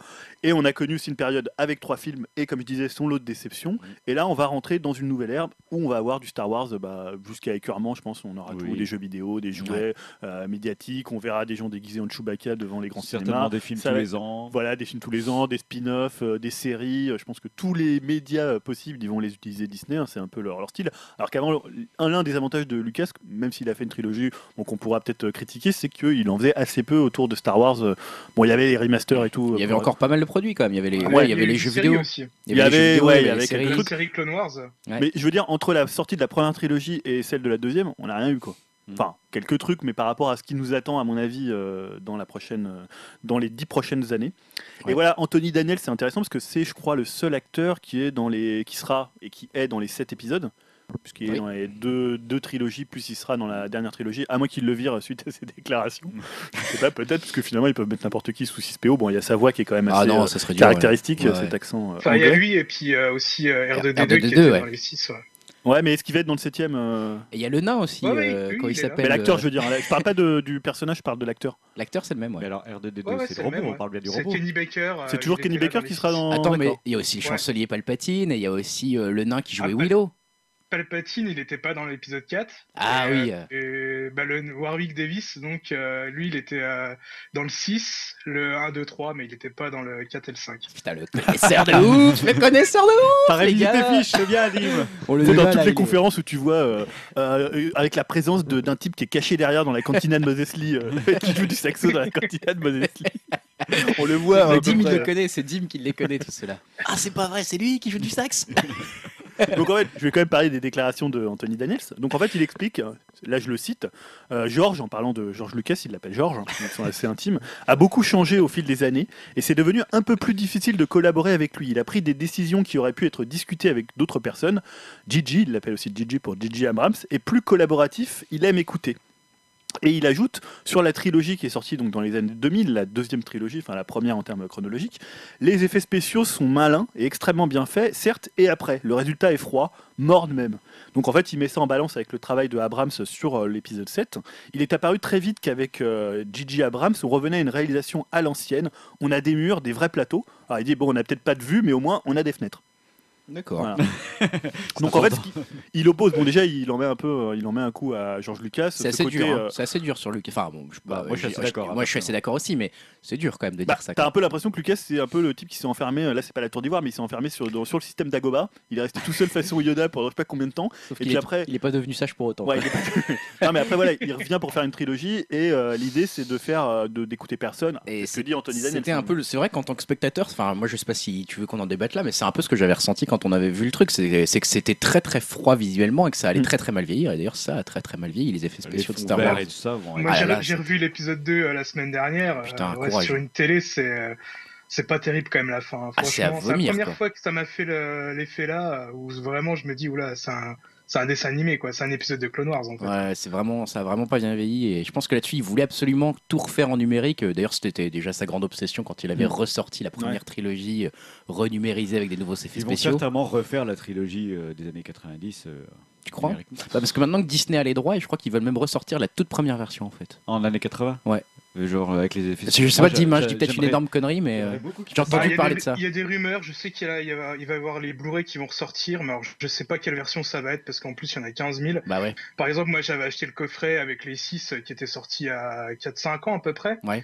Et euh, rien que la, bah, la, la- la prélogie, euh, ça avait déjà changé au niveau du montage. Bah il y avait ouais. des trucs en plus. euh, Bah pour la, Enfin, pour, c'est c'est vraiment un bordel, on va dire, pour voir vraiment les films d'origine maintenant. pour la petite info, même c'est impossible quasiment de voir les films d'origine qui sont sortis aux États-Unis, puisque entre la sortie euh, des pellicules qui sont sorties dans les, cinémas aux États-Unis et le moment où ils sont après arrivés à la télé, etc., diffusés en VHS, etc., et George Lucas avait déjà fait un remontage en fait.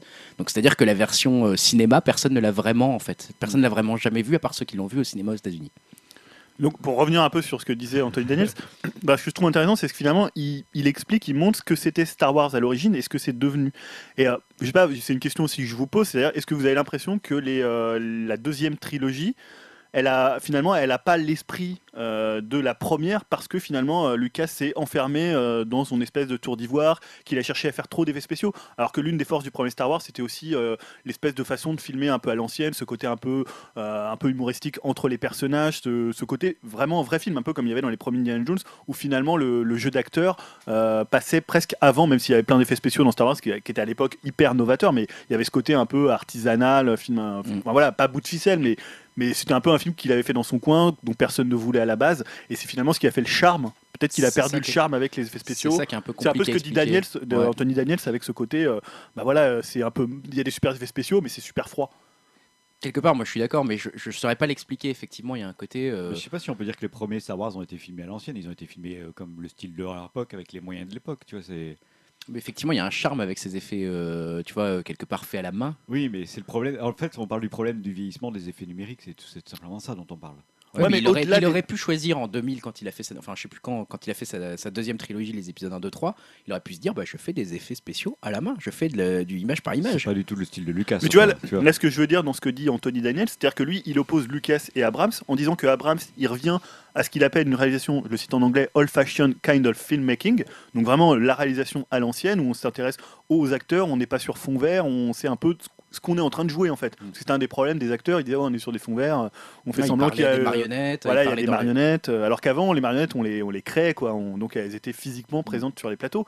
Donc est-ce que c'est pas ça, finalement? Lui, il dit que Abrams, il va peut-être ramener euh, ce côté un peu filmé à l'ancienne qui faisait euh, tout le charme du premier Star Wars. ça peut ramener un peu d'implication dans, les, dans le jeu des acteurs, dans le sens, je pense à cette fameuse scène euh, qui est un peu critiquée dans l'épisode 3, du coup, où donc tu as le combat, bah, le combat final entre Anakin et, et son maître. Et tu vois, quand ils font leur leur combat laser, en fait, euh, ils se regardent pas, ils ont des visages un peu froids, ils sont inexpressifs, etc. Alors c'est beaucoup débattu sur internet cette scène parce qu'il y en a qui disent bah juste ils sont pas impliqués dans leur rôle, et ils ont l'air de rien en avoir à foutre de là. Il y en a d'autres qui disent c'est parce qu'ils sont tellement concentrés sur la force qu'ils anticipent chacun des mouvements du truc et qu'en fait euh, du coup ils ont pas une seule expression faciale. Tu vois. Ouais, là c'est vraiment pour se rassurer. Là, ouais, je trouve trouve que c'est fanboy. Il y a un peu d'auto-persuasion euh, quoi. Quand on prend les, euh, les propos d'Ewan McGregor à l'époque, il en avait vraiment rien à foutre. hein. Ah ouais ouais ils en avaient rien à foutre. Bah, le Enfin, problème c'est qu'ils n'arrivaient pas à C'est s'impliquer. quand même un acteur qui vient un peu du théâtre, euh, qui est vachement impliqué dans ses, euh, dans ses rôles. Lui, jouait euh, devant un fond vert, enfin, ça le faisait chier, quoi. Il le disait clairement. hein. Ouais, ou tu prends Liam Neeson, euh, tu le vois quand il est à côté de Jar Jar Binks, t'y crois moyen quoi. Bah, c'est ça, quoi. Ouais, quand il marche là. euh, Et quand tu vois le making-of, d'ailleurs, tu vois qu'il est sur un fond vert à parler à deux boules blanches qui, boules flottent en l'air. ah, pour un acteur, ça va pas être facile quoi. Donc Ouais, après, je dis pas que non mais ils ont tous des, c'est déjà très bien de l'avoir fait, etc. Mais c'est vrai qu'il y avait un côté peut-être plus factice où on sentait que les acteurs étaient moins impliqués et en plus qu'effectivement, au bout de 5 ans, tu regardais les films, tu avais l'impression qu'il y avait des effets spéciaux qui avaient un peu vieilli déjà. Du coup, ça paraissait euh, moins bluffant, alors que le premier Star Wars, tu le regardes encore maintenant.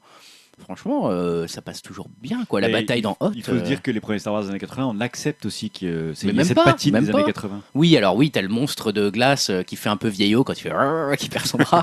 ça, Ouais, tu te dis, encore, ouais. on le voit pas non plus. Et trop, voilà, quoi. tu le vois pas, mais euh, je trouve que c'est ça a pas mal vieilli. De Tu toute façon, moi je trouve que à J.J. Abrams, comme disait Anthony Daniels, s'il- il, prend plutôt une bonne option. On l'a vu à l'image de Mad Max où tous les effets spéciaux ont été Ah créés. euh, putain, quel génie. Voilà, c'était c'est- génial. C'est une, une seconde voie entre guillemets qui se profile. C'est soit on fait du tout numérique, soit on, on remet des, un peu plus de réalité dans les effets spéciaux et ça, ça a l'air de rapporter un peu plus de concret dans les choses. Donc, Mais, mais après, tu vois, je trouve que c'est difficile le rapport qu'on a au film des années 80. Je pense par exemple à Indiana Jones, enfin, en premier, à Retour à le futur, à Star Wars. C'est-à-dire, c'est des films qui sont tellement ancrés dans notre enfance que t'as pas forcément un regard euh, critique Mm, euh, par sûr. rapport à ces films-là. Mm. Donc, t'avais l'impression Enfin- que c'était un peu l'espèce de d'âge d'or de cette espèce de cinéma d'aventure euh, assez fun, un peu comme avaient fait les Gar- Gardiens de la Galaxie, qui Mm. essaient de revenir un peu à cet esprit cela dit, euh, années 80. Cela dit, il y avait pas mal de gens qui avaient déjà critiqué, ouais, par exemple, le retour du Jedi avec les Ewoks en disant bah voilà, c'est un gimmick marketing, c'est pour vendre des pluches, c'est pour vendre ce Ouais, genre de trucs. Ce que dit Anthony Daniels d'ailleurs dans l'interview, c'est l'interview euh, du Guardian, il dit ouais les Ewoks, moi je les détestais à l'époque. Voilà. Et tu vois, et déjà à l'époque, je pense qu'il y avait pas mal de gens. Enfin, ça a été très rapidement critiqué cette histoire. C'était vraiment les. Prémices de, les de. George Lucas, euh, voilà, ouais, qui voulait Exactement. vraiment vendre des jouets, quoi. Le problème, c'est qu'il a commencé sa nouvelle trilogie avec un Jar Jar Binks dans l'épisode 1. Donc on, là, on a pris tout de suite de front un truc hyper vexant, euh, quelque part, genre prenez votre marketing dans la gueule. Alors qu'au moins sur la première trilogie, je parle dans l'histoire de. Voilà, en 1970, bah, euh, c'est arrivé que dans le troisième film, donc quelque part, tu étais déjà attaché à la trilogie, t'étais déjà attaché au personnage, etc. Enfin, moi, il y a un peu ce côté-là, c'est-à-dire qu'on a commencé du très mauvais pied, en fait, sur la, sur la trilogie des épisodes 1, 2, 3, quoi. Ceci dit, à l'époque, il avait déjà annoncé que la première, euh, le premier épisode, Menace Fantôme, c'était vraiment pour les enfants. Ouais. Euh, tu disais, Dim, excuse-moi, je t'ai coupé du coup. Euh, je sais plus ce que Ah, je voulais dire, mais enfin, par rapport aux jouets, euh, disons qu'en même temps, George Lucas, si je me rappelle bien, tout au début, au niveau de son contrat, euh, il avait euh, très peu de parts dans le film. Lui, ce qu'il voulait, c'était des parts dans le, dans le marketing, Ouais. dans les jouets. Et il a eu raison. Donc euh, voilà, quoi. En même temps, les Ewoks, c'était peut-être aussi euh, pour s'assurer euh, une, une semi-retraite un peu dorée, quoi. Parce que bon, euh, voilà, ça allait faire vendre des pluches ou des, des, des choses comme ça, quoi. Et Mm. après, euh, au niveau, euh, voilà, il avait toujours ça aussi peut-être en tête, euh, avec surtout avec l'épisode 1, avec Jar Jar pour les enfants et tout, quoi. Et pour parler juste deux secondes du vieillissement des effets spéciaux, euh, il faut penser à des films même qui sont plus récents mais qui sont encore ancrés dans les années 80-90. Par exemple Jurassic Park, le premier du nom, tout est numérique et on- ça prend un sacré coup de vieux, mais on l'accepte assez facilement. Mais Je trouve voilà, moi, moi je dis que Je trouve que le de mon point de vue, le, le- le- le numérique euh, donne vraiment un coup de vieux aux choses parce Ouais, qu'on le- voit, du coup, on se dit mince, l'image a changé alors qu'à l'époque vraiment je. Honnêtement, les effets spéciaux de Jurassic Park ont, ont l'air moins vieux que ceux de Star Wars. En fait, il y a certaines scènes dans Jurassic Park, la scène où il, il voit tout, euh, la prairie pour le, au tout début, Ouais. et il y a tous les, les, Les troupeaux de dinosaures. Ouais. Là, tu sens que la- les textures sont métallisées, c'est vraiment pas agréable à regarder, etc. Tu Ouais, fais, ou, la fin avec le T-Rex aussi, c'est vraiment, euh, ça vraiment mal vieilli, je trouve. Et après, il y a plein d'autres effets spéciaux qui sont très réussis et qui encore aujourd'hui sont, sont vraiment ouais, après, c'est lié aussi, parce que moi je me souviens quand. Euh, j'ai l'impression qu'aussi les années 2000, il y a eu pas mal de. C'est le, passage à la HD. Et je me rappelle un film comme King Kong, qui était quand même hyper impressionnant, le Peter Jackson, qui était hyper impressionnant. Quand il est sorti en HD, tu voyais tous les défauts. Enfin, Ouais, les ça. fonds verts, tu voyais Ouais. les, les, les- comment, les, les dinosaures qui se détachaient euh, carrément de, Ouais. de, de l'écran. Et j'ai l'impression que pas mal de films de cette époque-là euh, ont assez mal Il y vieilli a au niveau. euh, filmé sur pellicule et filmé en numérique. Ouais. Ils ont dû réapprendre joue, avec le film. Faudrait voir maintenant si des films, tu vois, plus récents, euh, des choses comme, euh, bah, je sais pas, euh, Après, euh, The Avenger, est-ce que ça a vachement vieilli en quelques années ou alors euh, finalement les effets spéciaux passent beaucoup mieux parce qu'ils sont beaucoup mieux intégrés que à l'époque où on est vraiment passé de la, euh, de la SD à la HD euh, d'un- d'une de façon l'analogique au numérique. voilà, d'une analogique au numérique, c'est peut-être vraiment une transition qui fait que ces films-là, ils, ils ont pris vraiment un coup de vieux quoi. quelque chose de symbolique. Vas-y, vas-y, vas-y, Moi, je voulais, euh, enfin, je sais pas que je vais défendre George Lucas, mais bon, après, en même temps, euh, c'est un peu une période aussi de, de cycle. euh, C'est-à-dire que bon, bah, voilà, euh, la première trilogie, elle est ce qu'elle est. Ensuite, il y a eu quoi? Il y a eu 10-15 ans après euh, pour la nouvelle trilogie. Euh, C'était un peu l'explosion euh, des effets spéciaux euh, numériques et tout. Je pense que voilà, quoi. Il a aussi voulu s'éclater. Il a voulu euh, jouer avec euh, les outils du moment. ça a donné ce que ça a donné. Bon, bah, pour l'époque, euh, voilà, quoi. Là, euh, moi, je peux pas non plus nier qu'à l'époque, ça m'avait pas plu, quoi. Les effets spéciaux sur Geonosis de l'épisode 2, par exemple, moi, ça m'avait quand même euh, bien, euh, bien bouché un coin à l'époque, tu vois. Et je pense que c'était vraiment aussi, euh, c'était l'époque au moment, voilà, où il y avait tout qui était en images de synthèse et tout. Et maintenant, euh, Star Wars, euh, ça parle à qui? Ça parle à des gens comme nous, euh, des trentenaires un peu nostalgiques euh, de la première trilogie. Et, euh, voilà, c'est pour ça aussi que, euh, on va dire, J.J. Abrams, il essaye de rassurer les, euh, Ouais. les, les fans et puis de faire, on va dire, à moitié euh, des effets spéciaux un peu plus old school avec des marionnettes et tout, et des choses plus euh, récentes avec des effets spéciaux raison. d'aujourd'hui, quoi. Quelque part, c'est un placement marketing aussi de la part d'Abraham. Enfin, je pense qu'il est peut-être vraiment comme ça, mais il, il aime bien quand même Je les pense effets qu'il est numériques. quand même vraiment. euh, Je pense qu'il est sincère dans sa démarche. Mais bon, après, euh, je pense qu'aussi euh, George Lucas à l'époque, il était aussi sincère dans sa démarche euh, à vouloir faire la chose, enfin le film le plus impressionnant pour l'époque avec des effets spéciaux. Ouais. Voilà. Ouais, après, c'est peut-être ce que dit Daniel. C'est peut-être ce que dit Anthony Daniel, c'est qu'il s'est laissé enfermer euh, voilà, dans ses décisions, dans la vision qu'il avait de Star Wars, et peut-être qu'il. Bon, après, c'est aussi une vision d'auteur, et il fait aussi le film qu'il veut. Moi, je suis toujours un peu. euh, quand les fans disent ah ouais, ça devrait être comme ci, ça devrait être comme ça. Enfin, t'as la réponse de Peter Jackson, bah, vous avez qu'à le faire, votre Seigneur des Anneaux, si vous n'êtes pas content de celui que j'ai fait. Tu vois, c'est toujours un peu ça. C'est un, un peu facile de dire ça, mais euh, voilà, il fait son film, et après, peut-être qu'il n'a pas été assez à l'écoute, qu'il a pris des mauvaises décisions. Bah, en fait, ce que tu disais, Dim, c'est une bonne transition pour parler de- des autres déclarations qui ont peut-être fait plus parler encore que euh, Mm. celles sur euh, finalement est-ce qu'on filme à l'ancienne, est-ce que ce qui est devenu Star Wars. C'est les déclarations qu'il a dit, qu'il a faites sur euh, Disney, euh, celles donc que la, la presse a reprises pour pour faire ses titres. Où en fait il parle des précautions insensées qui ont été prises par le studio pour éviter les fuites. En fait, il dit la politique de confidentialité était plus que ridicule. Nom de Dieu, c'est juste un film. On y reviendra. Quand j'ai eu le script, il était en caractère noir sur fond rouge pour rendre impossible la photocopie. J'ai eu une gueule de bois rien qu'à le lire. Donc euh, voilà, à un moment, il explique aussi euh, J'ai dit que j'allais voir un tel qui joue tel rôle dans le film, un personnage en somme. J'ai immédiatement reçu un message de Disney qui lui disait Effacez ce tweet, vous n'êtes pas autorisé à dire ça. Et il ajoute, euh, donc Anthony Daniels euh, Honnêtement, c'est une méthode digne du Kremlin. Donc la phrase qui a été beaucoup reprise. Voilà. euh, voilà Ça, c'est le gros titre. le gros titre. Euh, donc, bon, ce qui est intéressant, c'est on, on, a- on en avait parlé un peu en off, euh, Ouais. comme en grec, c'est-à-dire ce côté euh, culte du secret qu'il y a autour de, ces, de tous ces films où les acteurs n'ont pas le script, où ils arrivent, voilà, il y a des, des précautions qui sont prises, tu peux rien dire, tu peux pas dire que tu as dîné avec un type qui serait peut-être dans le film, parce que là, en fait, ce que dit, il parle de, apparemment, c'est Simon Pegg qui joue un rôle, qui joue un rôle dans le prochain Star Wars, et donc c'est ça que Daniel s'aurait fait fuiter, mais apparemment ça se savait déjà, mais voilà, on sait qu'il y a euh, comme ça autour du film une espèce de culture du, secret qui participe aussi, je pense, à la, communication et euh, à l'aura que va avoir le film. Clairement, ils essayent de je pense qu'ils essayent de retenir le, ouais, le souffle des spectateurs jusqu'au bout. Quoi. Ils essayent de leur dire vous ne saurez rien et vous allez tout vous prendre dans la gueule jusqu'au Ouais. dernier moment. Quoi. Et en même temps, il faut quand même donner un peu de biscuit aux fans et de dire tiens, attends, il y aura peut-être ça, il faut faire un peu des rumeurs. Enfin, il y a Mm. une espèce comme ça de. euh, voilà, est-ce que c'est obligatoire le culte du secret? Moi, j'ai l'impression que ce qui les intéresse, c'est surtout de faire parler du film, euh, plus que finalement de pas révéler des choses. Moi, À je pense qu'ils étaient très contents qu'en fait euh, Daniel se fasse cette sortie. Enfin, je pense qu'ils sont très contents que Daniel s'est dit sur Twitter je vais dîner avec telle personne et que puisse réagir, etc. Pour eux, c'est du marketing gratos. Voilà, ouais. Pour eux, c'est du marketing gratos. Pour eux, c'est se dire bah, en fait, on va parler de nous juste parce qu'on lui en dit de pas trop en dire. Donc, ça va montrer que non seulement on est attaché au film, donc ça, c'est déjà une très bonne preuve pour Disney parce qu'il y a tous les fans de Star Wars derrière qui va dire attention, c'est plus Lucasfilm, attention, machin. Ouais, mais regardez, Disney, ils sont encore plus attachés au film que Lucasfilm parce qu'ils veulent que rien filtre. Et puis en plus, bah, ça leur fait de la pub, quoi. C'est de la pub gratos, donc pour eux, c'est, enfin, pour eux, ils ont tout intérêt à ce qu'il y ait un petit acteur qui fasse une petite sortie de temps en temps, qu'il y ait euh, un Matt Mikkelsen qui parle de son prochain rôle dans une des franchises machin, qui révèle un nom de personnage et qu'après ils lui disent non non, il fallait pas, parce que pour eux, bah en fait, ça révèle rien. Et d'une, Mhm. de deux, ça donne quand même un peu envie de le voir parce que t'as envie de te dire ah ouais, c'est vrai, c'est qui cet acteur et tout.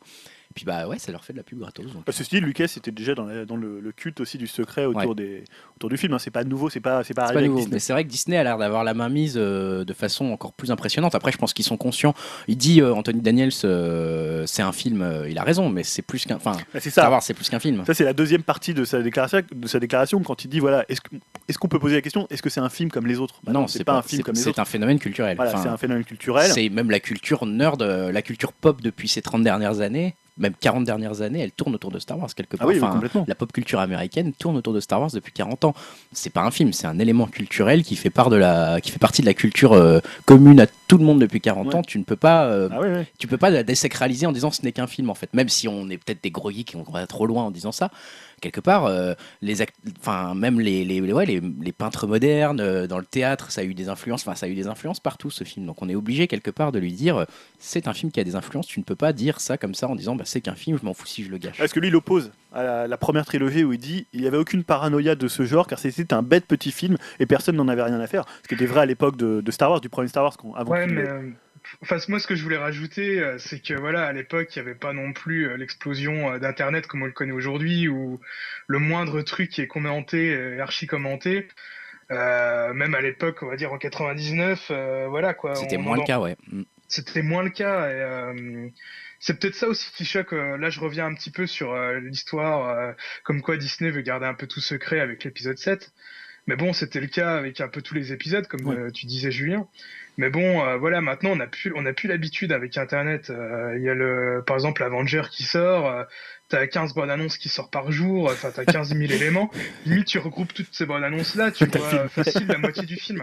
Ah, c'est clair. Alors que là, on a eu juste deux, euh, deux, deux trailers. Euh, voilà quoi, on n'a plus l'habitude euh, de ça en fait. Et moi, je trouve que d'un côté, c'est quand même euh, vachement rafraîchissant quoi d'avoir Bah, un nouveau euh, un marketing euh, du style là. C'est vrai que clairement, d'habitude, euh, à Avengers, tu vois, tu vois une bonne annonce, tu sais à peu près l'histoire du film. Là, on ne sait pas l'histoire. On ne sait pas euh, concrètement avec les trailers. Tu, tu peux pas. Alors, Même si tu te avec, renseignes, la dernière conférence, enfin, je reviendrai tout à l'heure là-dessus.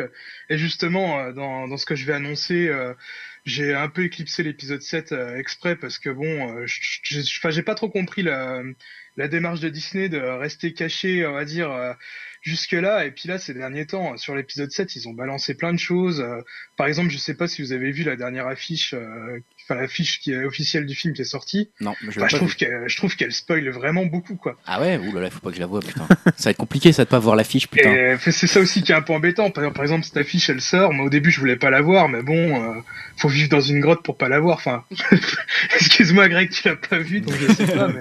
Non, mais faut dire, je suis pas allé sur internet beaucoup dernièrement, mais. euh, Non, mais voilà, que je suis, je suis sûr que je vais voilà, devoir la voir. euh, suite, ouais. Mais pour en revenir au culte du secret, moi je trouve qu'en effet c'est rafraîchissant et ça fait du bien. Moi je suis du style de personne à quand je sais que je vais aller voir un film et je sais que ouais, j'ai envie veux pas voir la bande annonce, tu je fais veux comme pas voir la bande annonce, je veux voir Ouais. le moins possible et j'ai tout avoir toute la surprise au cinéma.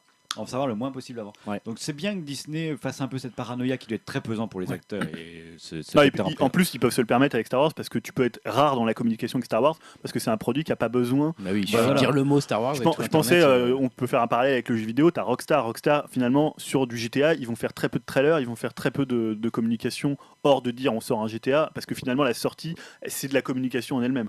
Il n'y a pas besoin de- d'avoir Et puis- 70 tra- 72 trailers pour dire regardez il y aura ça, oh, puis, regardez. il faut bien se dire que le fait de retenir, il- quand ils sortent une bande-annonce, vous avez vu le phénomène que ça a fait la bande-annonce Star Wars Ah oui. officielle qui est sortie, on Oui. était tous pas, euh, pantois Et, devant, et voilà, tout d'un coup on avait du pain Oui. quoi. Enfin, Aussi, ce qui est super malin de leur part, je trouve, c'est que euh, même s'ils font pas trop de pub pour l'épisode 7, euh, ils parlent non-stop de Star Wars. Enfin, alors, je, je reviendrai ça. à- Enfin, je ferai un petit point tout à l'heure euh, sur le nouvel univers étendu, que ce soit au niveau des comics, des romans et tout.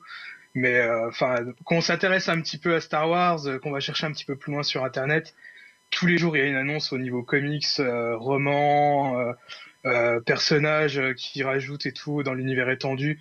Enfin voilà quoi, tous les jours il y a un petit, un- des petits éléments en plus et en plus euh, au niveau du nouvel euh, univers étendu, euh, il se cale vachement sur les films. Enfin c'est tout le temps des rapports. euh, bah, tu nous feras un petit point tout à l'heure, Dim, on y reviendra Ouais, après quelques news. Julien, il y a d'autres déclarations Non c'était tout. Je pense que c'est assez Bon, je crois qu'on pourra encore parler des heures de Bah, Star alors, Wars. Ah oui. euh. Alors va peut-être qu'il va être viré, hein, peut-être qu'il va être viré.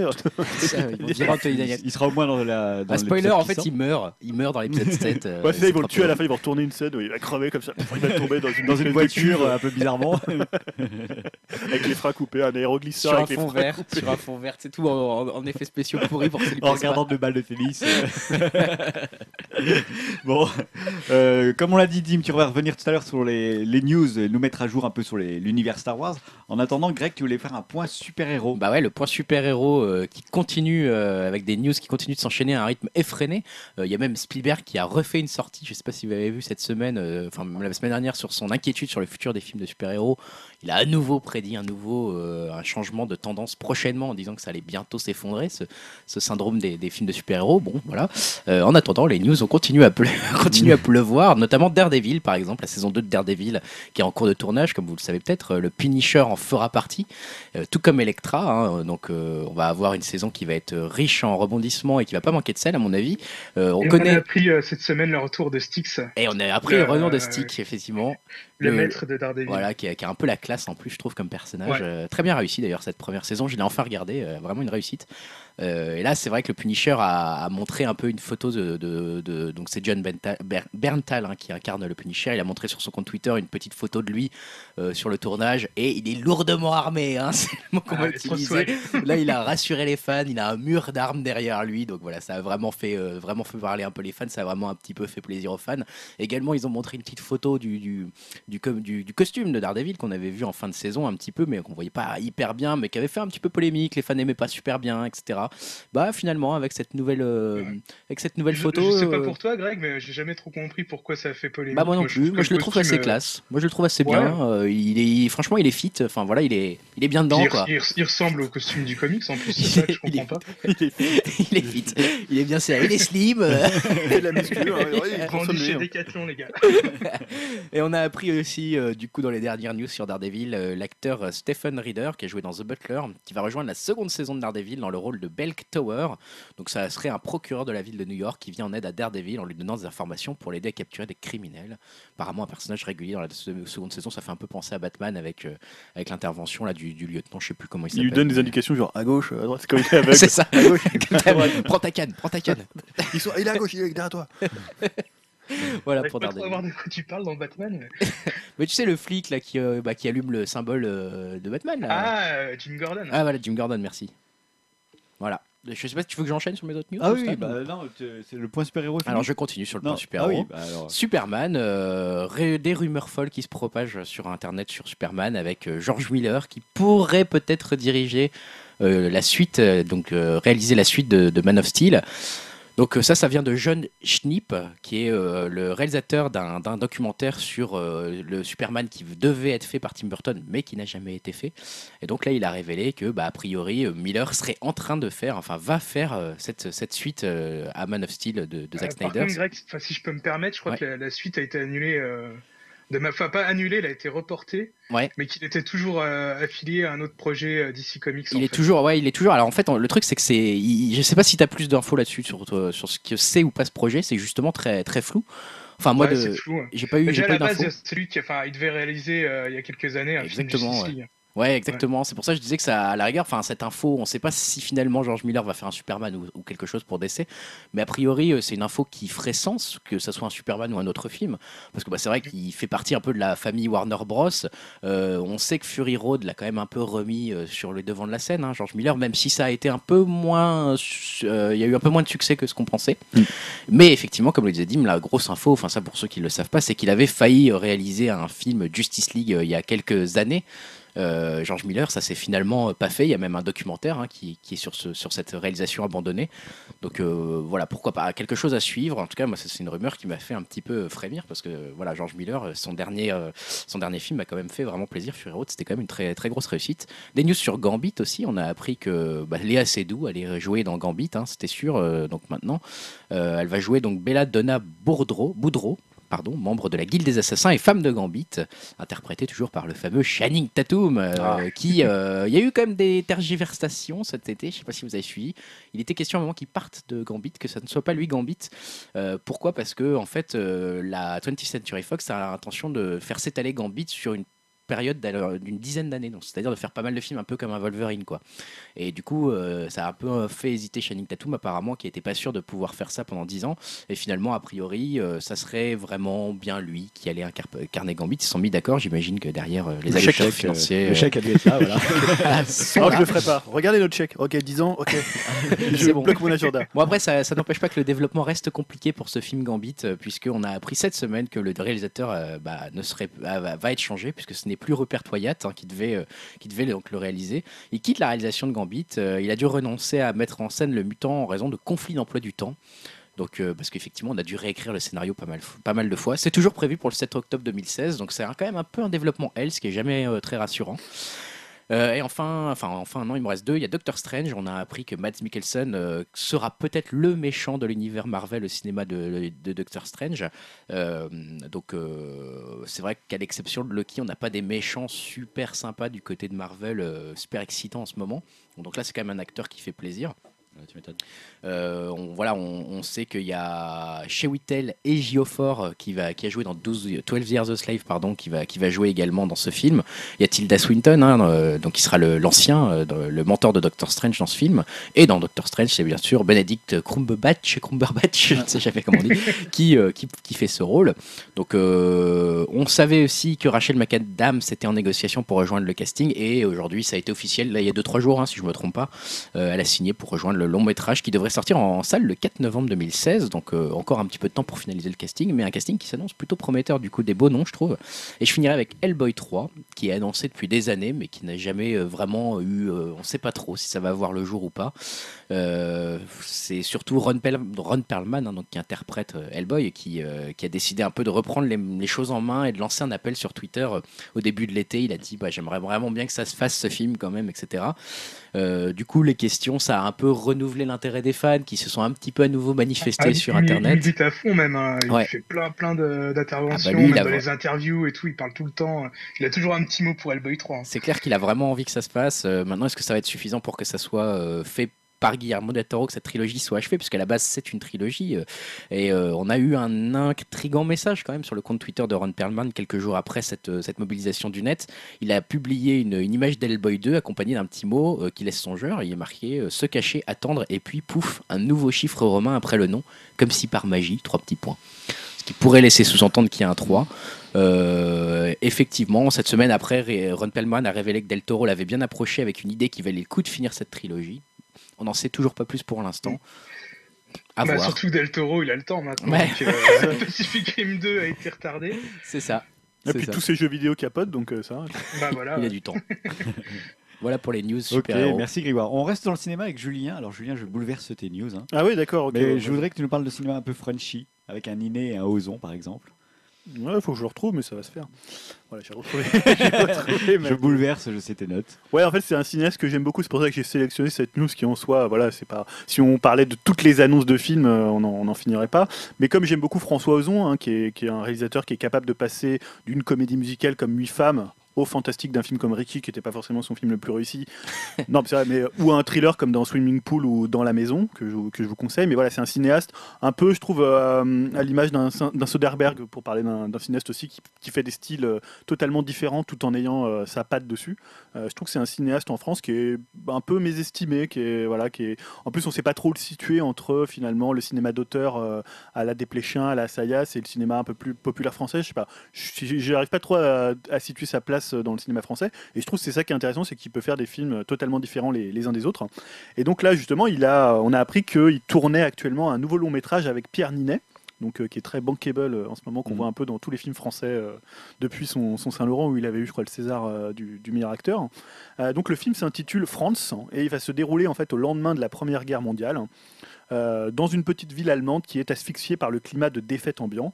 Donc, on va y suivre Anna, une jeune femme qui se recueille quotidiennement sur la tombe de son mari, tombé au front, jusqu'au jour où elle rencontre Adrien, un jeune Français florissant lui aussi sur la tombe d'un défunt. Donc ils ont commencé le tournage euh, en Allemagne et ils vont, euh, le, ça va s'exporter en France aussi, dans le Limousin et euh, la fin du tournage est prévue le 17 octobre. Donc ça sera sûrement une sortie en, en 2016 pour le nouveau François Ozon. euh. Ouais, Ozon Niné, dis donc, ça promet là. du Mais moi j'aime bien Ozon. hein.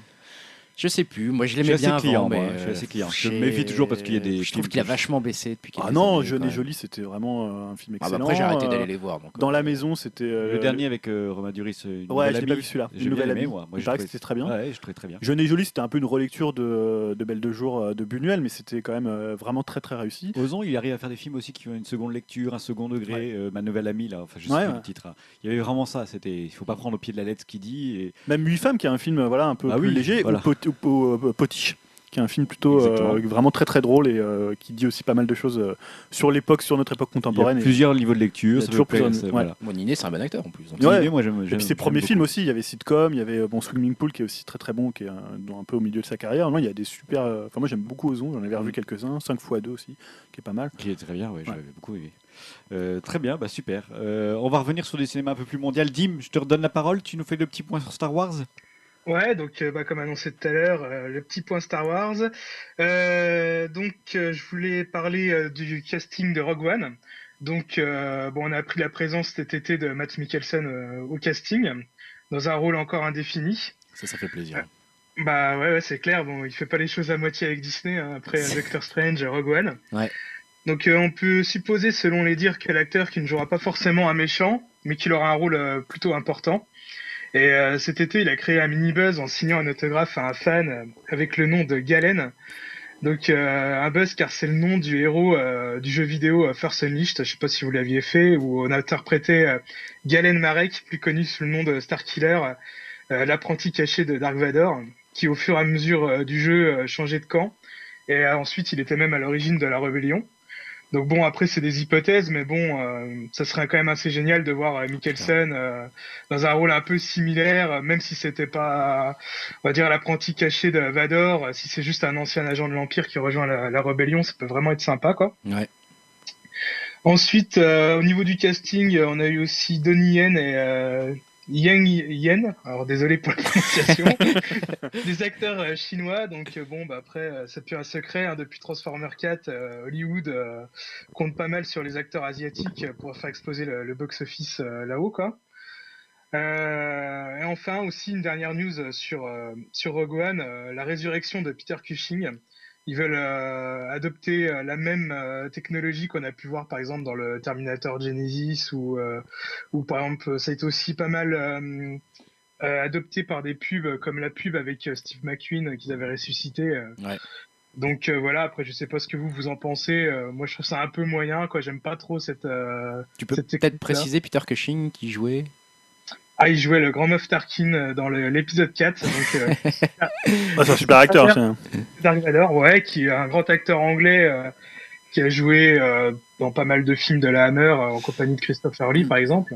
Ah, Ça peut être bien fait, hein, ça peut être bien fait. Dans Benjamin Button, c'était aussi ça, hein, puisque c'était le plaquage du visage de Brad Pitt sur euh, plusieurs corps différents. C'était plutôt bien réussi, Ouais. je trouve. Ça, c'était plutôt bien fait. Ou alors aussi, on avait vu euh, cet été dans Ant-Man, euh, il y avait une scène avec Michael Douglas où, euh, bon, c'était encore relativement bien fait, mais bon.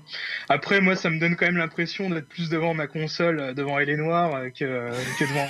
T'as pas, t'as pas forcément tort. Dans Terminator, ça faisait beaucoup ça. Hein. Faisait beaucoup Ouais, le côté pas, euh, ça fait Uncanny vraiment Valley, quoi. J'aime pas trop. poupée quoi. de cire un peu. Ouais. Quoi, ouais. Donc voilà, après je voulais revenir aussi sur euh, l'épisode 8. Donc euh, bon bah comme on a déjà dit tout au long du podcast, hein, Disney s'est s'entourer de, de très bons acteurs. Euh, là Benicio del Toro a confirmé sa participation euh, pour euh, l'épisode 8 pour incarner le grand méchant. Euh, toujours concernant l'épisode 8, le tournage devait commencer ce mois-ci en Irlande, euh, mais bon, euh, finalement, ça n'a pas eu lieu. Alors, j'ai eu plusieurs euh, rumeurs comme quoi euh, c'était soit à cause du temps, soit à cause d'une blessure de Marc Hamill. Euh, je pourrais pas trop vous dire euh, vraiment la raison. Ouais, a priori, l'histoire de Marc Hamill, c'est des conneries. hein. Oui, il y avait des des rumeurs qui disaient qu'il. à l'orteil. Ouais, non, mais il y avait des rumeurs qui disaient, ouais, il a failli mourir sur le plateau. Et en fait, le mec a dit, bah non, ça va. Ah, Tranquille. ok, ouais, parce que bon, après euh, Harrison Ford avec l'épisode 7, euh, Ouais. Hamill avec l'épisode 8, euh, Carrie Fisher, elle avait des soucis à se faire pour l'épisode 9. Quoi. Donc, en tout cas, c'était des décors qui ont déjà été utilisés pour euh, l'épisode 7. Donc euh, bon, alors, à mon avis, on peut s'imaginer déjà une nouvelle planète récurrente pour, euh, pour la nouvelle trilogie. Ouais. Et euh, enfin, une news qui va peut-être te faire plaisir, Greg. Enfin non, je rigole, pas du tout. C'est euh, l'annonce de Colin Trevorrow euh, qui va réaliser l'épisode 9. Oh putain. Donc Colin Trevorrow, le, Jurassic le Réalisateur de Jurassic World, Jurassic Jurassic World. World, ouais. Jurassic World.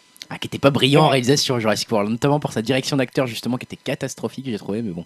Bon, après, pour moi, Star Wars, euh, ce qui fait la magie d'un Star Wars, c'est pas forcément, on va dire, le, le génie de la réalisation, c'est plus l'histoire, euh, les effets spéciaux et tout. Donc bon, après, si l'équipe technique euh, est solide derrière, bon, pourquoi pas, quoi. Et puis, Ouais. Euh, pareil, que le scénario est solide, voilà, quoi. Oui, de toute façon, là, c'est clairement un film de commande. hein, donc, bon, après, Jurassic World euh, Ouais. était, pas, était pas très bon en termes de direction d'acteur. Après, sur le reste, c'était voilà, c'était correct. Hein, c'est respecter un scénario, euh, c'était propre, il n'y avait, pas de- il y avait pas trop de faux montage. euh, Ah, tu veux dire que le mec il va juste dire action et. euh, et Ah couper, bah, le, le gars va être payé. J'espère qu'il va faire que ça, parce que sinon, il va le gâcher le truc. J'espère qu'il va faire que ça. Non, il a plein d'idées. Tu sais, c'est Ah, comme le premier je jour de la rentrée, mettre- mec il est motivé. Je voudrais mettre un T-Rex. Ça a bien marché dans mon dernier film. Alors, on met un T-Rex, les gars. Bah, pourquoi pas, il y a déjà eu des records. Donc... Ah, c'est vrai. Et sinon, alors euh, encore plus loin, un peu plus loin dans le temps, euh, Kathleen Kennedy, donc la nouvelle productrice exécutive de, euh, des films Star Wars, indique qu'il y aura bien un spin-off euh, sur Boba Fett. Euh, qui devait être réalisé par euh, Josh Trank, hein, j'en avais déjà parlé. Ouais. Euh, donc euh, il sera sûrement euh, le prochain annoncé après Rogue One et euh, le film sur Han Solo euh, qui sera réalisé euh, en 2018, je crois, si je dis pas de bêtises. On va vraiment bouffer Euh, pour 10 ans. C'est un truc de fou, quoi. Il faut prendre tous les personnages, voir avec qui on, avec qui on peut faire un spin-off. Bah, le mec Ah de la bah, cantina, là. le joueur de sax Le de la de cantina. Alors, bon, qu'est-ce qui lui Voilà, arrive ouais. Sa vie, son œuvre? Bah en même temps, hein, ils ont quand même payé une fortune pour acheter Star Wars. Ah ouais, euh, il faut le quoi, ils en rentabiliser. Ils en profitent. Euh, et dernier point, donc euh, comme je l'avais annoncé tout à l'heure, euh, je voulais revenir un peu sur le nouvel univers étendu qui a été rebooté par Disney. Donc là, on va parler de comics. Co- il y a déjà des comics qui sont arrivés en France sous le format kiosque. C'est les séries Star Wars et Dark Vador. Donc euh, c'est deux titres qui se complètent et qui s'entremêlent euh, afin de former une seule histoire qui se déroule euh, quelques semaines après l'épisode 4. Donc euh, on a pas mal d'éléments comme euh, Luke qui retourne euh, sur Tatooine pour avoir un peu des réponses, il retourne chez Ben Kenobi pour voir un peu ce qu'il doit faire, s'il a pas laissé des indices. Euh, Dark Vador qui essaye de se racheter auprès de l'empereur euh, et en plus l'empereur qui essaye peut-être de l'éliminer après son échec avec l'étoile noire. Euh, Leila et Han Solo qui se rapprochent de plus en plus euh, dans une mission pour la- l'Alliance rebelle. Donc euh, voilà, quoi, c'est vraiment des comics, euh, des titres que je peux conseiller à nos auditeurs parce que ça se rapproche vraiment pas mal des films. Moi, avec les anciens comics de l'ancien univers étendu, je trouvais ça vraiment trop éloigné. Ça partait un peu trop dans tous les sens. Moi, j'étais pas trop fan. Ouais. Donc euh, ces titres euh, sortiront aussi en octobre euh, en relié en librairie. Et euh, il y a plein d'autres titres qui vont arriver prochainement. Bah, un titre sur Princesse Leia, un sur euh, Kanan, The Last Padawan. C'est euh, Kanan, c'est le héros de Star Wars Rebels, une super série que je conseille aussi aux gens. Rigole pas, Greg. Dimitri a bien aimé Star Wars, je crois. Dimitri aime bien Star Wars. Et début 2016, il y a une série aussi qui va être sur euh, Lando Calrissian et euh, plus tard euh, une sur Chewbacca et une sur C3PO. Putain, ils en font une sur chaque personnage, t'as trop raison. Ah ouais, mais voilà, comme je te disais, en fait, on parle tout le temps de Star Wars. En fait, dès que tu t'intéresses un peu, on parle tout le temps de Star Wars. Non, mais une série sur C3PO, quoi. Une série ouais, sur C3PO. Sur Lando, ça peut être pas mal sur Lando. Ouais, sur Lando, ça peut être pas mal, mais ouais, sur euh, C3. les, premi- les premières tours, j'ai déjà lu les critiques VO euh, de la série sur Lando. À ce qui paraît, c'est vraiment, vraiment bien. Ça, ça doit être bien. ouais. Euh, tout comme celle sur euh, Canan, à ce qui paraît, c'est vraiment euh, génial. Et euh, dernier petit point, je voulais aussi parler euh, du roman qui vient de sortir aux États-Unis, qui s'appelle Aftermath. En fait, c'est euh, le premier roman d'une trilogie qui fera le, le lien entre euh, le Retour du Jedi et euh, The Force Awakens. Donc, euh, on apprend plusieurs euh, petits éléments. Euh, tout d'abord, Boba Fett euh, qui n'est pas mort, qui a Mhm. survécu au Sarlacc. Ouais. Je sais que ça va te faire plaisir aussi. Non, ça. ça, je suis contre. des Moi, je suis contre, hein, donc voilà, je le dis officiellement. Ça n'aurait pas dû être le cas. faut bien préparer le spin-off. Hein, si Ouais. spin-off se passe après l'épisode 6. Euh, on a le commencement du First Order, donc ça c'est les nouveaux euh, Stormtroopers, euh, l'Ordre des Reines avec Kylo Ren qu'on peut voir dans la bonne annonce, hein, le- les nouveaux méchants. Ouais. Il y a aussi la capture par le reste de l'Empire de Wedge Antilles. Personnage préféré, mon personnage préféré. Voilà, Wedge Antilles, c'est un pilote légendaire euh, de la trilogie d'origine, euh, qui parle, qui fait référence, euh, Wedge Antilles, euh, de sa collaboration avec Ahsoka Tano, euh, qui est l'ancienne euh, Padawan donc d'Anakin.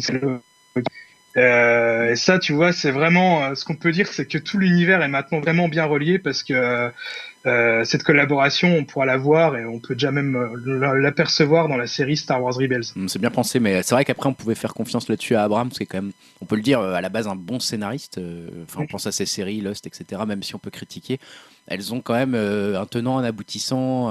Il y a une logique.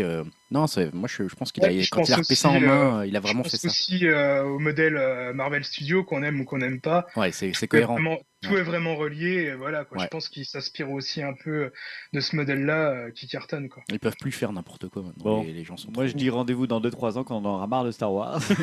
On fera un débat Star Wars. Est-ce qu'on en a pas trop? Rendez-vous dans deux mois. On hein. n'aura jamais marre de Star Wars. Ah, ça va être comme pour les super-héros. Moi, j'en peux plus les super-héros. euh, mais bon. Euh, merci, Jim. C'est très dense. euh, C'est intéressant à savoir. On a été très bavard, les gars, sur la partie divertissement. On va accélérer un petit Je fais peu. couper quelques news, hein, je crois. Bah, tu fais comme tu Ouais. veux. Euh, J'aimerais bien qu'on reste un peu dans le cinéma avec toi, Julien. Tu voulais nous parler de Trends. Euh, Je sais, je, je bouleverse vraiment tout. Je te vois qui. Panique dans ses notes. Non, mais- Tu parles de quoi? Trendspotting Oui, Trendspotting. Je retrouve euh, ma news, voilà. Ouais, bah, on va parler d'un autre film culte euh, après Star Wars. Bah, c'est Trendspotting. euh, bah, on se souvient tous. euh, Son OST, enfin sa BO, euh, coup de poing. Ses chiottes les plus sales euh, d'Angleterre ou d'Écosse. euh, ses fixes d'héroïne. Son humour noir et grinçant. Et Francis Begbie, qui était quand même incarné de main de maître par euh, Robert Carlyle. Mm. Qu'on voit un peu moins d'ailleurs en ce moment. Je sais pas dans... Il est dans Oui, les séries, je crois. Non, il est peut-être dans des séries. Je sais pas. Euh, en fait, Danny Boyle, le réalisateur, a profité de, de sa venue au Film Festival de, de Telluride dans le Colorado, où en fait il présentait son biopic sur Steve Jobs, dont on avait déjà parlé euh, d'ici. Je crois que c'est Greg qui en avait parlé de, de- du Steve Jobs de, Danny Boyle, pour en fait euh, bah, parler un petit peu de, laisser entendre. hein, sans vraiment l'officialiser, qu'une suite de Trainspotting était sur les rails. Donc en fait, le, scénario est déjà écrit et les quatre acteurs principaux euh, sont OK pour euh, rempiler pour une suite. Donc en fait, Trainspotting 2, ça va reprendre la trace, euh, la trame pardon de Porno, qui était la suite qui avait été écrite par euh, Irvin Welsh, donc qui est l'auteur euh, du roman original Trainspotting, et l'adaptation serait toujours signée John Hodge, qui était le scénariste du premier film. Donc ça, c'est plutôt une bonne nouvelle euh, quand t'es fan. Tu te dis, bah voilà, ça, tu vas garder les mêmes acteurs, le même réalisateur, le même scénariste, et c'est basé toujours sur un bouquin de, de Welsh. Ouais. Euh, bon, il n'y a rien d'officiel encore, mais vraiment tout semble indiquer que le prochain projet de Danny Boyle, ça sera bien Trainspotting 2. Déjà, il y a la fin de la brouille entre euh, le réalisateur et Ewan McGregor, hein, puisqu'on sait qu'à l'époque, euh, McGregor avait assez mal pris qu'il confie le rôle de le premier rôle de la plage à DiCaprio et pas à Ewan McGregor. Donc, s'en était suivi une brouille qui avait duré quand même pas mal de temps, puisqu'après, il avait pas Danny Boyle avait fait d'autres films et on ne voyait plus Ewan McGregor, alors que c'était dans ses deux premiers films. Euh, c'était Petit meurtre entre amis et, euh, et Trainspotting. C'était lui qui était le, héros des films de des. Donc, apparemment, cette brouille, euh, bah, elle est terminée. Euh, il y a aussi de autre signe, c'est le hockey de tous les comédiens qui chercheraient plus maintenant qu'à établir euh, leur planning pour pouvoir se libérer pour le, le tournage de Trainspotting. Alors après, est-ce que c'est une bonne nouvelle de s'attaquer à la suite d'un film culte, un peu comme si aujourd'hui on annonçait, je sais pas, la suite de Big Lebowski euh, par les frères Cohen ou de Pulp Fiction par Tarantino, pour situer des films un peu dans cette même époque. C'est toujours un peu, compliqué comme ça de revenir euh, 20 ans après. Et surtout, il y a les déclarations de Danny Boyle en 2010 euh, bah, qui n'étaient pas très rassurantes, puisqu'il disait à propos de porno, donc là le film qui va servir de, de trame pour le numéro 2, qu'il ne s'agissait pas d'un grand livre, là où il estimait que Trainspotting, donc le premier livre, était un chef-d'œuvre absolu. Donc déjà à l'époque, il y a 5 ans, il avait Mm. un peu euh, taillé le- le- la suite euh, faite par euh, Irvin Welsh. Donc voilà, moi je trouve que c'est quand même intéressant, j'ai hâte de voir ça quand même, parce que Trainspotting, Bah un ouais, ça reste un bon film, mais après, un c'est film génial. Après c'est vrai que ouais, moi je me, je me méfie un peu de ce Il genre faut de toujours choses. se méfier 20 ans après, euh, voilà. Ouais. Bon bah c'était tout sur Trainspotting. À voir, non mais Danny Boyle, euh, moi j'ai envie d'avoir confiance. Mais... Moi, j'ai plus, je suis plus, j'ai toujours déc- j'ai décroché en fait depuis, on va dire presque Trainspotting après. à C'est partir vrai, de la plage. Ah ouais, ouais. Ah, pourtant, il a fait des bons films. Même 20, Ah euh, ouais. t'étais 28 jours. Sunshine, euh, c'était pas mal. Ouais, j'ai pas vu Sunshine. bien. Bah, Sunshine, il est vraiment bien. Même. Sunshine, j'ai pas vu. C'est quoi son dernier film à Boyle Euh, Euh, le film avec euh, Rosario Dawson et. euh, Ah oui, que j'ai bien aimé, c'était un thriller, c'est vrai qu'il était assez classique. ça s'appelait euh, enfin non, c'est pas Dawson, c'est Dario. euh, Euh, oui, sais mais plus je vois Comment ça s'appelle Je vois pas du tout. Euh, Ouais, un truc sur. le- C'est Trans. Trans. Ah oui, Trans. Bah, moi j'ai beaucoup aimé. Merde, je vois Ouais, parce mais que c'est- ouais, Oui, c'est parce que je suis fan des thrillers, donc. euh, Et si avant, bon, il avait un gros succès avec, Avec 127 euh, heures. Ah ouais, c'est- il y avait non, mais juste avant là, comment ça s'appelle ce film euh, euh, mince, euh, il a eu un Oscar pour ça là. euh, Ah, Slumdog euh, Millionnaire. voilà, Slumdog Ça, ouais, c'était ça, pas terrible ça. C'était Ouais, un mais film de voilà, commande, c'était ça. son plus gros succès, je crois. Oui, Oui, c'était son c'est plus gros ça. succès. Bah, garde la, garde la parole, Julien, tant qu'à faire. Oui. Euh, tu peux nous parler de Fauve On sort un peu du domaine du cinéma. Oui, je vais retrouver mes notes parce que maintenant c'est tout au bout de. Il faut que tu fasses trois des clics. Pièges. il faut que je fasse trois clics euh, sur mon ordinateur. Euh, je crois pas qu'on ait beaucoup parlé de Fauve dans Fauve, on en a jamais parlé, je crois. Euh, alors c'est vrai que c'est devenu en quelques mois euh, et depuis le succès du groupe, on va dire peut-être le groupe le plus détesté de France. C'est passé du groupe culte au groupe le plus détesté de France. Voilà, ils sont pas restés longtemps cultes finalement. J'ai Non. l'impression que maintenant c'est, je sais pas, il y a un espèce Ah, de. tout le monde déteste Fauve maintenant. Alors Voilà, moi j'aime plutôt bien encore. Bah c'est le signe.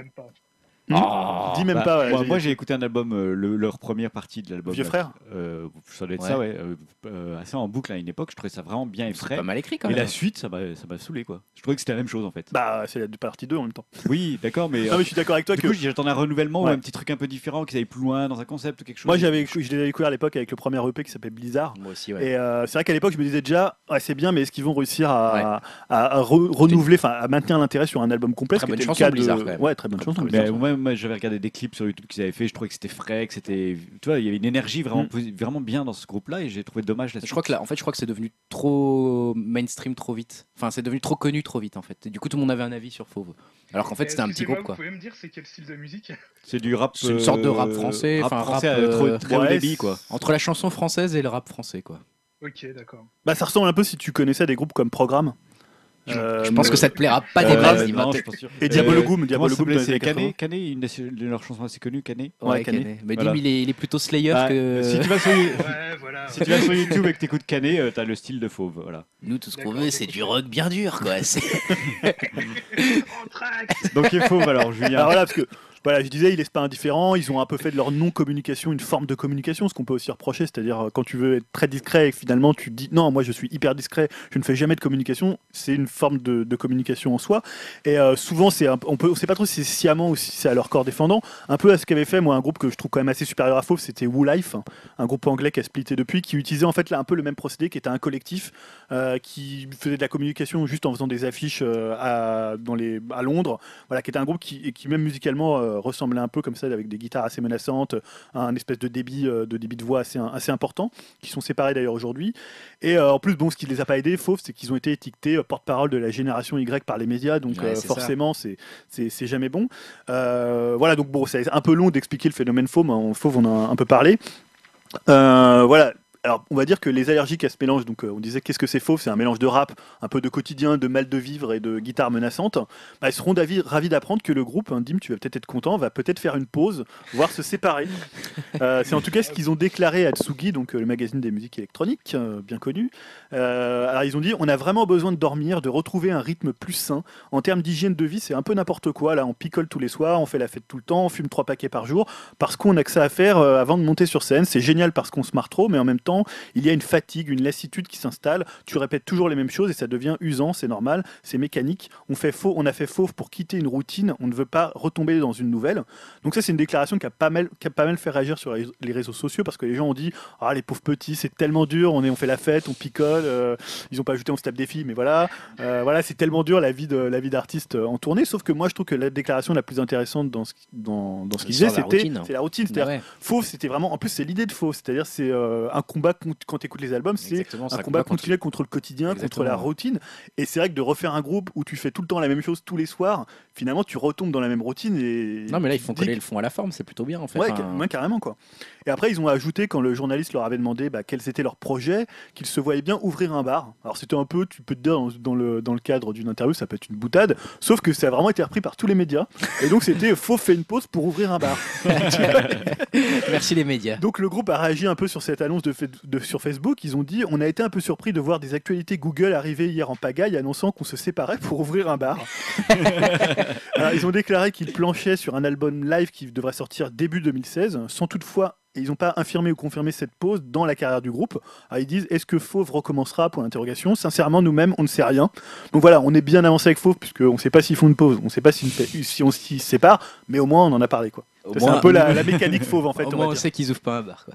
Après, moi, j'invite aussi les gens à aller écouter quand même Fauve, parce qu'après, on peut avoir aussi des a priori sur ce qu'ils font. Ouais. Euh, Oh, il faut se faire un avis, hein. c'est comme Stromae. Euh, J'écouterai alors. Et surtout, moi, j'ai vu des, euh, je sais plus, je crois que c'est sur Facebook, euh, un pote à moi qui déteste Fauve avait mis. Euh, au moment où il y a écrit euh, break- un break ou une pause, euh, enfin pause ou la fin de Fauve, et il mettait la meilleure nouvelle depuis la chute du mur de Berlin. Donc, tu vois, c'est pour dire un peu les réactions. Au moins, ça reste pas indifférent. Voilà, c'est les réactions un peu. Je euh, pense que Dim va être plutôt de ce côté-là en fait. C'est- Dim il va plutôt penser ce genre Ah de ouais, truc. Deal, il est, déjà, il est catalogué comme détestant faux, il a Ouais. même pas écouté. Ouais, mais parce que je le, mais je le connais un peu, je le connais un peu quand même. Bon, Dim, tu nous diras si tu détestes fauve la prochaine fois, je te Ouais, poserai la question. Je vous ferai un tour. Allez, Greg, tu nous fais des news au tac au tac Allez, pour je vous fais des news. Ça, On- on est depuis, depuis une heure sur le Oui, j'essaie de- de- d'aller plus vite. Du je vais vous parler un peu de Fear the Walking Dead, euh, qui a lancé le début des hostilités le dimanche 23 août. hein. Elle s'est lancée cette série, donc qui, je rappelle, un peu un préquel, enfin on va dire euh, une série qui se passe dans le même univers que The Walking Dead, mais qui est un petit peu au début de l'épidémie. Euh, voilà, je ne vais pas reparler de tous les personnages. Je voulais juste parler un petit peu de l'accueil de cette série. Autant dire qu'il a été très très bon, autant critique que public. Au niveau des critiques, je vais en citer quelques-unes, notamment par exemple le Denver Post qui disait même si vous n'êtes pas fan de zombies, il y a beaucoup de bonnes choses que vous pourrez apprécier dans la construction de Fear the Walking Dead. On a le New York Post qui disent les deux, premières, les deux premiers épisodes sont pleins de suspense effrayant. Ils sont de très bons exemples qui montrent qu'un rythme lent et une ambiance pesante peuvent être aussi très efficaces. Mmh, intéressant ça. Donc toutes les critiques étaient assez bonnes et le verdict du public était également attendu. Et bien sûr, euh, la réponse a été un grand oui et même un immense oui, puisque Fear the Walking Dead a totalisé plus de 10,1 millions de spectateurs selon l'Institut Nielsen pour son premier euh, épisode, ce qui est tout simplement le score le plus élevé euh, jamais réalisé par un lancement de série télévisuelle sur le câble. Carrément. Donc euh, ça a été, par exemple pour The Walking Dead, c'était 5,3 millions de spectateurs. Donc là, on l'a quasiment doublé. hein. donc c'est un peu, un peu fou. Donc voilà, excellent score pour Est-ce que ça a déjà été diffusé en France? Pas du tout encore. Euh, si sur euh, OBS, je crois. Euh, voilà, OCS, sur- OCS. OCS, pardon, oui, OCS. Euh, je crois que Dim en a vu deux trois épisodes. Je sais pas si tu veux nous en Ouais, parler ou pas. j'ai mais- j'ai vu les trois épisodes, euh, je suis complètement euh, pas d'accord avec Merde. C'est beau. Ouais, Enfin, je- moi, franchement, euh, enfin, disons que si on aime bien la, la série d'origine, euh, on aimera bien euh, Fear the Walking Dead, mais bon, enfin, moi, j'ai toujours trouvé que c'était un peu, euh, euh, voilà, quoi, les films d'horreur pour les nuls, quoi. Je veux dire, euh, enfin, faut vraiment avoir jamais vu de film de zombies ou autre pour, pour vraiment apprécier Walking Dead et son spin-off. C'est vraiment, je trouve ça ultra cliché. Bah, Walking Dead, c'est ils euh, reprennent tous les poncifs du genre. Quoi. Ouais, le c'est ça. premier épisode, c'est Ouais. c'est des clichés sur clichés. mais je crois que je crois que c'est encore plus lent la Fear the Walking Dead. Donc il faut, Mais il faut que je me fasse un euh, avis. moi, ce que je trouve intéressant avec euh, la série euh, d'origine Walking Dead, c'est que bon, euh, il y a certains personnages qui sont quand même assez intéressants, euh, et euh, je trouve que c'est vraiment bien de les voir évoluer, et, euh, parce que bon, un film de zombies, ça dure une heure et demie, là, là, on a vraiment le temps de s'habituer aux personnages. Euh, c'est vraiment ça qui est intéressant, je trouve, avec cette série. Mais là, je trouve qu'avec euh, Fear the Walking Dead, euh, même les personnages, enfin, ils sont ultra clichés, quoi. Le jeune qui se drogue, euh, qui pas de tweeter euh, sur son téléphone, voilà, quoi. La famille recomposée. Enfin, je sais pas, je trouve que bon, ça se lance pas trop. euh, c'est le début, on va dire, d'une invasion zombie, comme on a déjà vu mille fois. Après, je demande qu'à être surpris. et J'espère qu'après le reste, ça sera mieux. Mais bon, moi, pour l'instant, je regarde parce que bon, ça reste quand même divertissant, mais c'est pas, voilà, c'est pas, c'est Mm. pas génial. Je trouve qu'en série, en série d'horreur, euh, il y a mille fois mieux que Walking Dead et, son spin-off. Hein.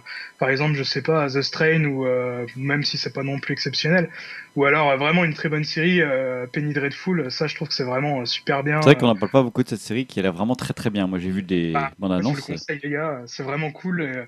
Au niveau euh, film d'horreur, enfin série d'horreur, c'est vraiment le, le mieux, je trouve. Tu pourrais nous faire un petit conseil là-dessus dans un prochain podcast. hein. Ouais, bah, ouais, je- Allez hop là, Allez, hop, je passe. Allez Grégoire. Je continue sur deux projets de SF euh, un peu différents de ceux dont on a l'habitude de parler. Euh, D'abord, hein, qui est mené par euh, voilà, dont on a déjà parlé ici, hein, donc euh, celle qui a joué dans Interstellar, euh, pour ceux qui ne voient pas trop qui c'est, qui va à la fois produire et tenir le rôle euh, d'une comédie de science-fiction qui va s'appeler The Shower.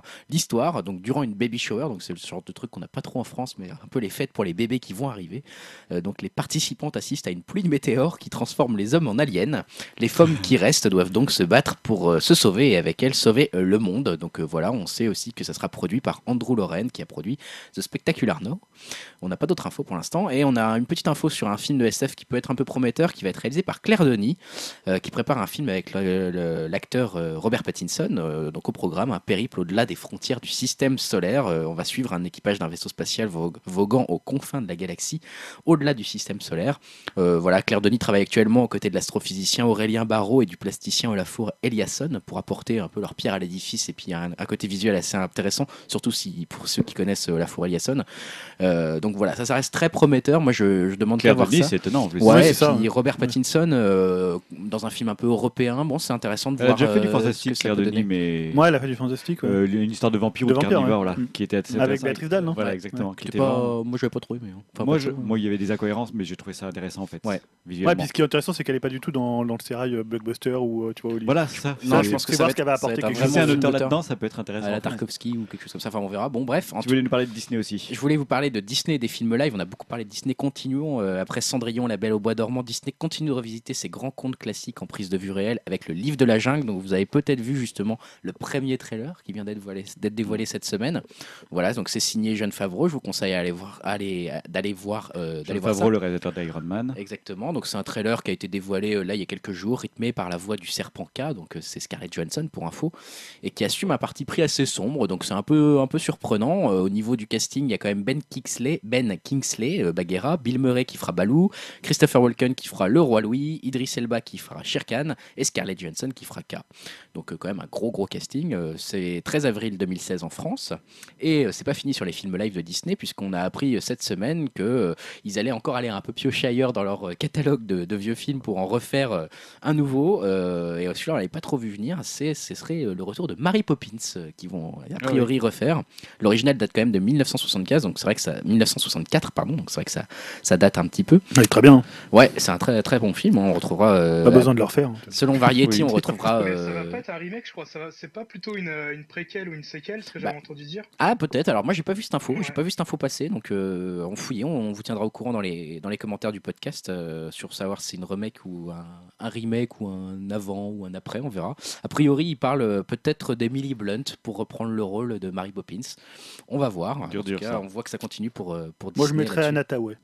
Encore Anna Tawai Moi, j'aime je la mettrais dans tous les films. Emily, J'aime Emily beaucoup Blunt, Anna il y, a- il y a vraiment une ressemblance physique hein, Moi, quand je sais même. pas, Anna Tawai, je sais pas. là. Ouais. Je terminerai par une euh, rumeur euh, qui traîne sur internet avec Qui m'intrigue euh, énormément. Qui fait vraiment peut-être plaisir. J'avais envie d'en parler pour Et ça. peur à la fois. C'est Akira par Nolan. Alors c'est vrai qu'on en a beaucoup entendu parler sur ces derniers jours. Elle peut faire rêver une éventuelle trilogie Akira par Nolan. Bon c'est vrai que les adaptations du, au cinéma du film d'animation de Katsuhiro Otomo, c'est un peu un, un serpent de mer. hein. Ça fait pas mal de temps qu'il y avait un film Akira qui était, euh, qui était, qui était en développement, notamment par euh, Romé euh, Colessera, confirmé en 2013, mais depuis qui est un peu en développement elle et qui a même été abandonné selon certaines rumeurs. On ne sait pas vraiment où ça en est en fait, à vrai dire. Mais euh, l'adaptation live du manga sont donc toujours avec une, un peu une once d'espoir dans le cœur des fans que nous, que nous sommes, que vous êtes peut-être. Euh, en tout cas, c'est, là, c'est un site qui a révélé ça. Donc, Christopher euh, Nolan aurait rencontré un cinéaste qui avait été lié au projet d'adaptation d'Akira ces dernières semaines et euh, que en plus la Warner serait prête à envisager une trilogie qui porterait sur cette histoire d'Akira. Donc on ne sait pas encore si Nolan va être réalisateur ou juste producteur. Donc ça serait bien qu'il soit réalisateur quand même. hein. On préférerait cl- clairement parce qu'en tant que producteur, euh, il fait pas que du bon. Mais euh, mais bon voilà, ça c'est une rumeur. Moi je pense que Akira, je la ça me suivre fait de peur. près. Ouais. J'ai l'impression que ça va être un peu la mode euh, des adaptations de manga après l'adaptation des comics, parce qu'il y a aussi Ghost in the Shell, il y a Naruto qui a été aussi annoncé. Ah Naruto, j'ai pas vu ça putain sérieux. Ah, si, En- Naruto, ça live acheté- Non, Ça a été acheté, euh, les droits ont été achetés par, euh, je crois, Li- Lionsgate Oh là là. pour faire un film live. Ah ça c'est chelou ça. Mais il y avait le- l'attaque des Titans aussi là qui va bah, qui est sorti au- Ouais. en Mais Asie. ça, mais- c'est euh, c'est un film japonais. Les Japonais, ils adaptent vachement. Ouais, c'est euh, bien fait. C'est souvent c'est manga. assez bien fait en plus euh, au niveau japonais. Bah Mm. Twin Century Boys était assez bien fait. hein. Oui, oui, mais non, j'ai pas aimé du tout, mais je trouve que les Japonais font, on laisse la patine kitsch de leur manga dans leur film, et du coup, ça fait des Ouais, mélanges par, assez par bizarres. exemple, on revoit un film comme Death Note où tu vois le L qui est vraiment comme euh, dans le manga. Je pense que dans un film américain, ça passerait pas non, du tout. pas quoi. trop. Moi, ce qui me fait peur avec l'adaptation d'Akira, je sais qu'on parle beaucoup trop, mais tant pis, euh, c'est euh, ce qui, ce- s'il l'adapte en faisant des acteurs américains euh, et que ça se passe aux États-Unis. Bah, Alors que tout l'intérêt d'Ak- d'Akira, c'est d'avoir révélé au monde entier la puissance des mangas japonais euh, dans les années c'est sûr 80. qu'il va falloir adapter le contexte culturel. Je pense qu'il va falloir réécrire Moi, une partie je, des je choses. veux quoi. absolument que ça se passe et au Tokyo avec euh, le peuple de Tokyo, etc. Si ça se passe à New York, je n'en ai rien à foutre. Ouais. Ça a beau être Nolan, ça va être juste une, une purge, quoi. Non, mais ils vont te mettre des acteurs américains dans un Tokyo, un néo Ça, Tokyo. ça, ça va être pas possible. Puis quoi. ils les mettront avec un nom japonais, tu vois, pour que, pour que tu crois. ils vont te faire un néo New York. Non, non, mais ça, ça- moi, ça. New m'énerver. York. Tetsuo va s'appeler Ted. euh. non, mais tu vois, Ah ouais, Met Your Mother. c'est n'importe quoi. Je veux dire, ça va être n'importe quoi. J'ai peur. Est-ce que Nolan sera puriste à ce point-là Ça serait vraiment bien. Nolan, quoi. quand même, moi je lui fais confiance. Moi pas. Moi, ça, non moi plus. pas. Tu veux que j'enchaîne avec mes gros titres à suivre? Ouais, les annonces à suivre. Alors, allez, les allez, annonces tac, à suivre, tac. donc là je ne développe pas du tout. C'est Brian Singer dont on a appris qu'il réaliserait le film 20 milieux sous les mers, hein, donc euh, à voir, qui avait déjà été prévu en 2013 avec David Fincher. Intéressant. On va suivre ça. Pacific Rim 2, t'en as parlé tout à l'heure, euh, Dimitri, qui serait sur le point d'être annulé selon le site THR. Euh, Del Toro a réagi en disant qu'il bossait toujours dessus, tout en admettant de ne pas savoir si le projet était ou pas annulé. Donc Mhm. ça sent quand même mauvais pour. Pacific Rim 2. Dommage. Ouais, c'est clair. Enfin, ça dépend. Moi, je veux pas trop aimer Pacific Rim en fait. Moi non plus. La, la série d'anticipation Black Mirror qui pourrait revenir et migrer sur Netflix. Après euh, avoir été faite par la série, euh, la chaîne anglaise euh, Channel 4. Ça peut être bien ça. Donc là, c'est des rumeurs plus que persistantes, hein, puisqu'on a le, le- le créateur de la série, un certain Brooker, Charlie Brooker, qui aurait déjà rencontré Netflix plusieurs fois et qui serait d'accord pour y produire plusieurs épisodes. Donc on ne sait pas si c'est une saison ou pas, mais il semble que ça, Ça, semble très très la bon. lumière sur une série intéressante. Enfin, ouais. Et enfin, dernière news à suivre, peut-être euh, la franchise d'horreur Jeepers Creepers euh, qui, va, qui va revenir pour un troisième épisode. Et euh, voilà, on n'en sait pas beaucoup plus pour l'instant, c'est juste qu'on retrouvera Francis Ford Coppola à la coproduction, qui avait été également coproducteur sur les deux premiers épisodes. Donc euh, voilà, c'était une série où le premier épisode était assez intéressant, le deuxième un peu moins, mais. Nul. Mais bon, voilà. Intéressant de voir ce que ça va devenir avec ce troisième épisode. Bon, super pour ces, ces petites annonces à Ouais, suivre. j'avais- moi j'avais Oui, juste une vas-y, news Julien. cachée en fait. Ah, News cachée, tu ça vas, tu faisait vas me longtemps. dire. hein. oui, parce qu'on ça en est à fait huit heures. 1h05. c'est- bah, c'est très rapide Elle en dure fait. une demi-heure, par contre. Voilà, la grande tradition des news cachées revient Allez, quand même en c'est très septembre. bien, merci Julien. Donc en fait, c'est Forbes qui a publié en fait le classement des 15 actrices de série les mieux payées De pour la saison 2014-2015. Ah bah il y en Donc a voilà. une, c'est sûr. c'est, Voilà. euh, À votre avis, quelles sont les au moins m'en citer quelques-unes Moi je pense des que la, actrices la hein. première, je sais, c'est celle qui joue dans la série. Ah, Je sais pas son nom, c'est euh, Susanna Vegra ou je sais pas quoi là qui joue dans la série comique. Pas euh, loin, je vais t'accorder un point si on donnait des Alors, points. quelle C'est série pas celle comique de Big Bang Theory Bah oui, Non, moi j'aurais dit celle non, de. Big Bang Alors, Theory. Bah, non, vous avez raison tous les Modern deux parce que c'est Sofia. Vergara, Voilà, Sofia Vergara. donc qui joue dans Modern Family pour ceux qui l'ont vu, c'est la plantureuse. euh, Elle, joue, elle gagne genre 27 millions de dollars, c'est terrible. Alors elle gagne 28,5 millions de Ah, dollars voilà. Par et saison? Par saison, j'imagine. Je pense pas que ce soit par Et épisode. on faisait un scandale quand Friends il gagnait un million par épisode. Et en fait, là, elle gagne Ah, euh, c'est ça, ouais. Ouais. beaucoup plus quoi. Bah, ça. Et donc, elle est ex aequo avec donc Calais euh, Cuoco Sweating, puisque Voilà. Calais Cuoco s'est qui marié. mérite quand même pas beaucoup son salaire, je trouve. Enfin, Oui. perso, je trouve qu'elle fait juste rien dans Big Bang Theory. Non, elle est- donc, bah, Pour moi, je la Ah, trouve pas Elle est terrible. agréable à l'œil, c'est tout. Ouais, ça, elle, elle est, c'est ça. Elle Elle, sert, elle est agréable à l'œil, quoi. Ah oui, d'accord. C'est la plante, quoi. La plante à Non, mais 27 elle- millions, elle, quand a même. pris quand même pas mal d'ampleur au fil des saisons de Big Bang Theory. Bah euh, non, par justement, dans les rapport au dernières début. saisons, elle diminue vachement, quoi. Ah, mais j'ai arrêté de regarder. à Moi, je partir trouve de Ah, qu'elle apporte rien, mais bon. Non, là, c'est fini, c'est Big Bang Theory, c'est fini. Ah non Ah si, c'est fini. Tais-toi, c'est la nul. saison 8, elle est C'est géniale. nul. Arrête, elle est nulle. Ils vont dans le ranch de. Mais c'est nul, Lucas. mais on s'en fout. C'est fini nul. depuis longtemps, non Ah, C'est complètement j'adore. mort. quoi. En même temps, Modern Family, c'est fini depuis longtemps. Moi, Ouais, j'ai regardé aussi, deux ouais. saisons et maintenant, Ouais, c'est c'est fini très aussi. très mauvais. Donc en deuxième position, à votre avis Alors, Ah, d'accord. Ça, c'est la première position. Alors les deux, c'est- elles sont ex aequo toutes les deux, euh, Sofia Vergara et. euh, Alors, déjà, il Calais. commence à une série, ensuite, à une nana dans une série. Alors, Voilà. ça fait beaucoup, là. hein. dans les feux de l'amour, un truc comme ça. Non, il n'y a pas trop de. De soap Non, un peu, ouais, mais toi, ce que c'est soap dans, dans Grey's Anatomy, je vous donne un petit Ah, Ah, oui, j'aurais pas pensé, bah, tiens. l'autre conne. euh, indice. Alors moi, je ne la connais pas. hein. bah oui, évidemment. Hélène Pompeo, voilà, elle. qui est troisième avec 11,5 millions Celle de qui a dollars. l'air d'avoir 60 ans, mais on nous fait croire qu'elle a 15 ans. c'est comme ça que je l'appelle. Ouais, Genre, bah, je suis en première année de médecine, mais t'as 60 ans. Ça, c'est une vieille, vieille tactique utilisée par AB Productions dans euh, Premier Baiser où, euh, où tu avais Jérôme euh, qui était censé avoir 15 ans, il en avait 28. hein. voilà quoi. Ça va. Est-ce qu'il y a Julie Lescaut ou Il y a Mimi Mati. Mati pour les anges gardiens Ils ont fait que les Américains. Ah mince. Donc il y a toujours une autre actrice de Modern Family Ah, bah par contre, je connais pas trop. qui Ouais. s'appelle Julie Bowen, hein, qui est donc. euh, c'est le- bah, Il y, a, il y a combien Il y a deux, Ouais, deux c'est la actrices. femme, ouais, euh, c'est la femme de. euh, de l'autre mec, là, De l'autre. De celui qui est un peu crétin. C'est très clair ce que vous dites. C'est la femme de l'autre. C'est la nana, la femme de l'autre mec qui joue l'autre. J'avoue que Donc je vais vous le dire, bah, si- je sais pas, vous avez d'autres idées ou. euh, Non, non, Ah, franchement, pas. J'irais bien Zoé de Chanel de New Girl. là, Ouais, elle est 11ème pour Ah, New Girl, mais avec seulement 5 millions de dollars. Oh la pauvre, hein, franchement c'est injuste. Ah, petite, info au passage, elle va être remplacée par Megan Fox pendant son congé maternité. Si, si. Ah c'est nul ça. Ah, c'est bizarre, hein, ça va choquer. Il y a aussi, bon voilà, t'es, euh, quelqu'un que t'aimes bien, Greg, euh, Tina Fey. Tina Fey, oui, alors. Ah, tiens, Une mais- grande comique non Pourtant, elle est plus dans des drôle. séries elle. actuellement. Bah si, euh, Unbreakable euh, Kimmy. euh, Ah, mais oui, oh, bah, putain, ah oui, mais c'est en tant que productrice, hein, c'est pas en tant que. bah, ils l'ont mis. Ah, ok. Elle avait 6,5 millions de, de dollars. Elle les mérite tous pour le coup. Tous Elle en mériterait le double. Il y a euh, Juliana Marguil... Margulies, Margulies qui était ouais. dans Urgence, c'est Ouais, ça Ouais, hein? qui était dans c'est ça. l'urgence. Et là, c'est pour euh, The Good Wife, The Good Wife, ouais, avec. avec 10,5 millions de dollars. Ah, J'aurais quand jamais même. pensé à ça. Kerry Washington, donc qui a joué dans un Tarantino, je crois, euh, qui joue dans Scandale. Je vois pas Je du tout. pas. Et Scandale, joue- je connais pas. Voilà, donc euh, elle aussi, c'est combien? 7 millions de dollars. Ouais, bah ça va. Et ce qui est intéressant, c'était juste euh, pour finir, c'était qu'ils avaient établi le même classement pour les hommes. Alors là, par contre, ça va chiffrer. hein. Et là, euh, à votre avis, qui est celui qui. euh, Ouais, c'est Jim euh, Person. Voilà, Jim Jim Parsons Parsons, de ouais. Big Bang Theory, donc Sheldon avec 29 millions de dollars. Oh, Donc pas beaucoup plus que Calais Ouais, qui a c'est vrai, 28, Putain, ça virgule- coûte cher euh, à produire, hein, Big Bang Theory, hein, putain. Ah bah oui, parce que tu vois que euh, en deuxième position, tu as Johnny euh, Galicki, Ouais, donc, donc, euh, qui doit être. euh, C'est le euh, C'est colocataire, c'est c'est le colocataire, ouais, ouais. Howard Ouais. Non, non, non, euh, pardon, Léonard. Léonard. Léonard, Léonard, oui, pardon. qui touche 27 millions. Oh putain.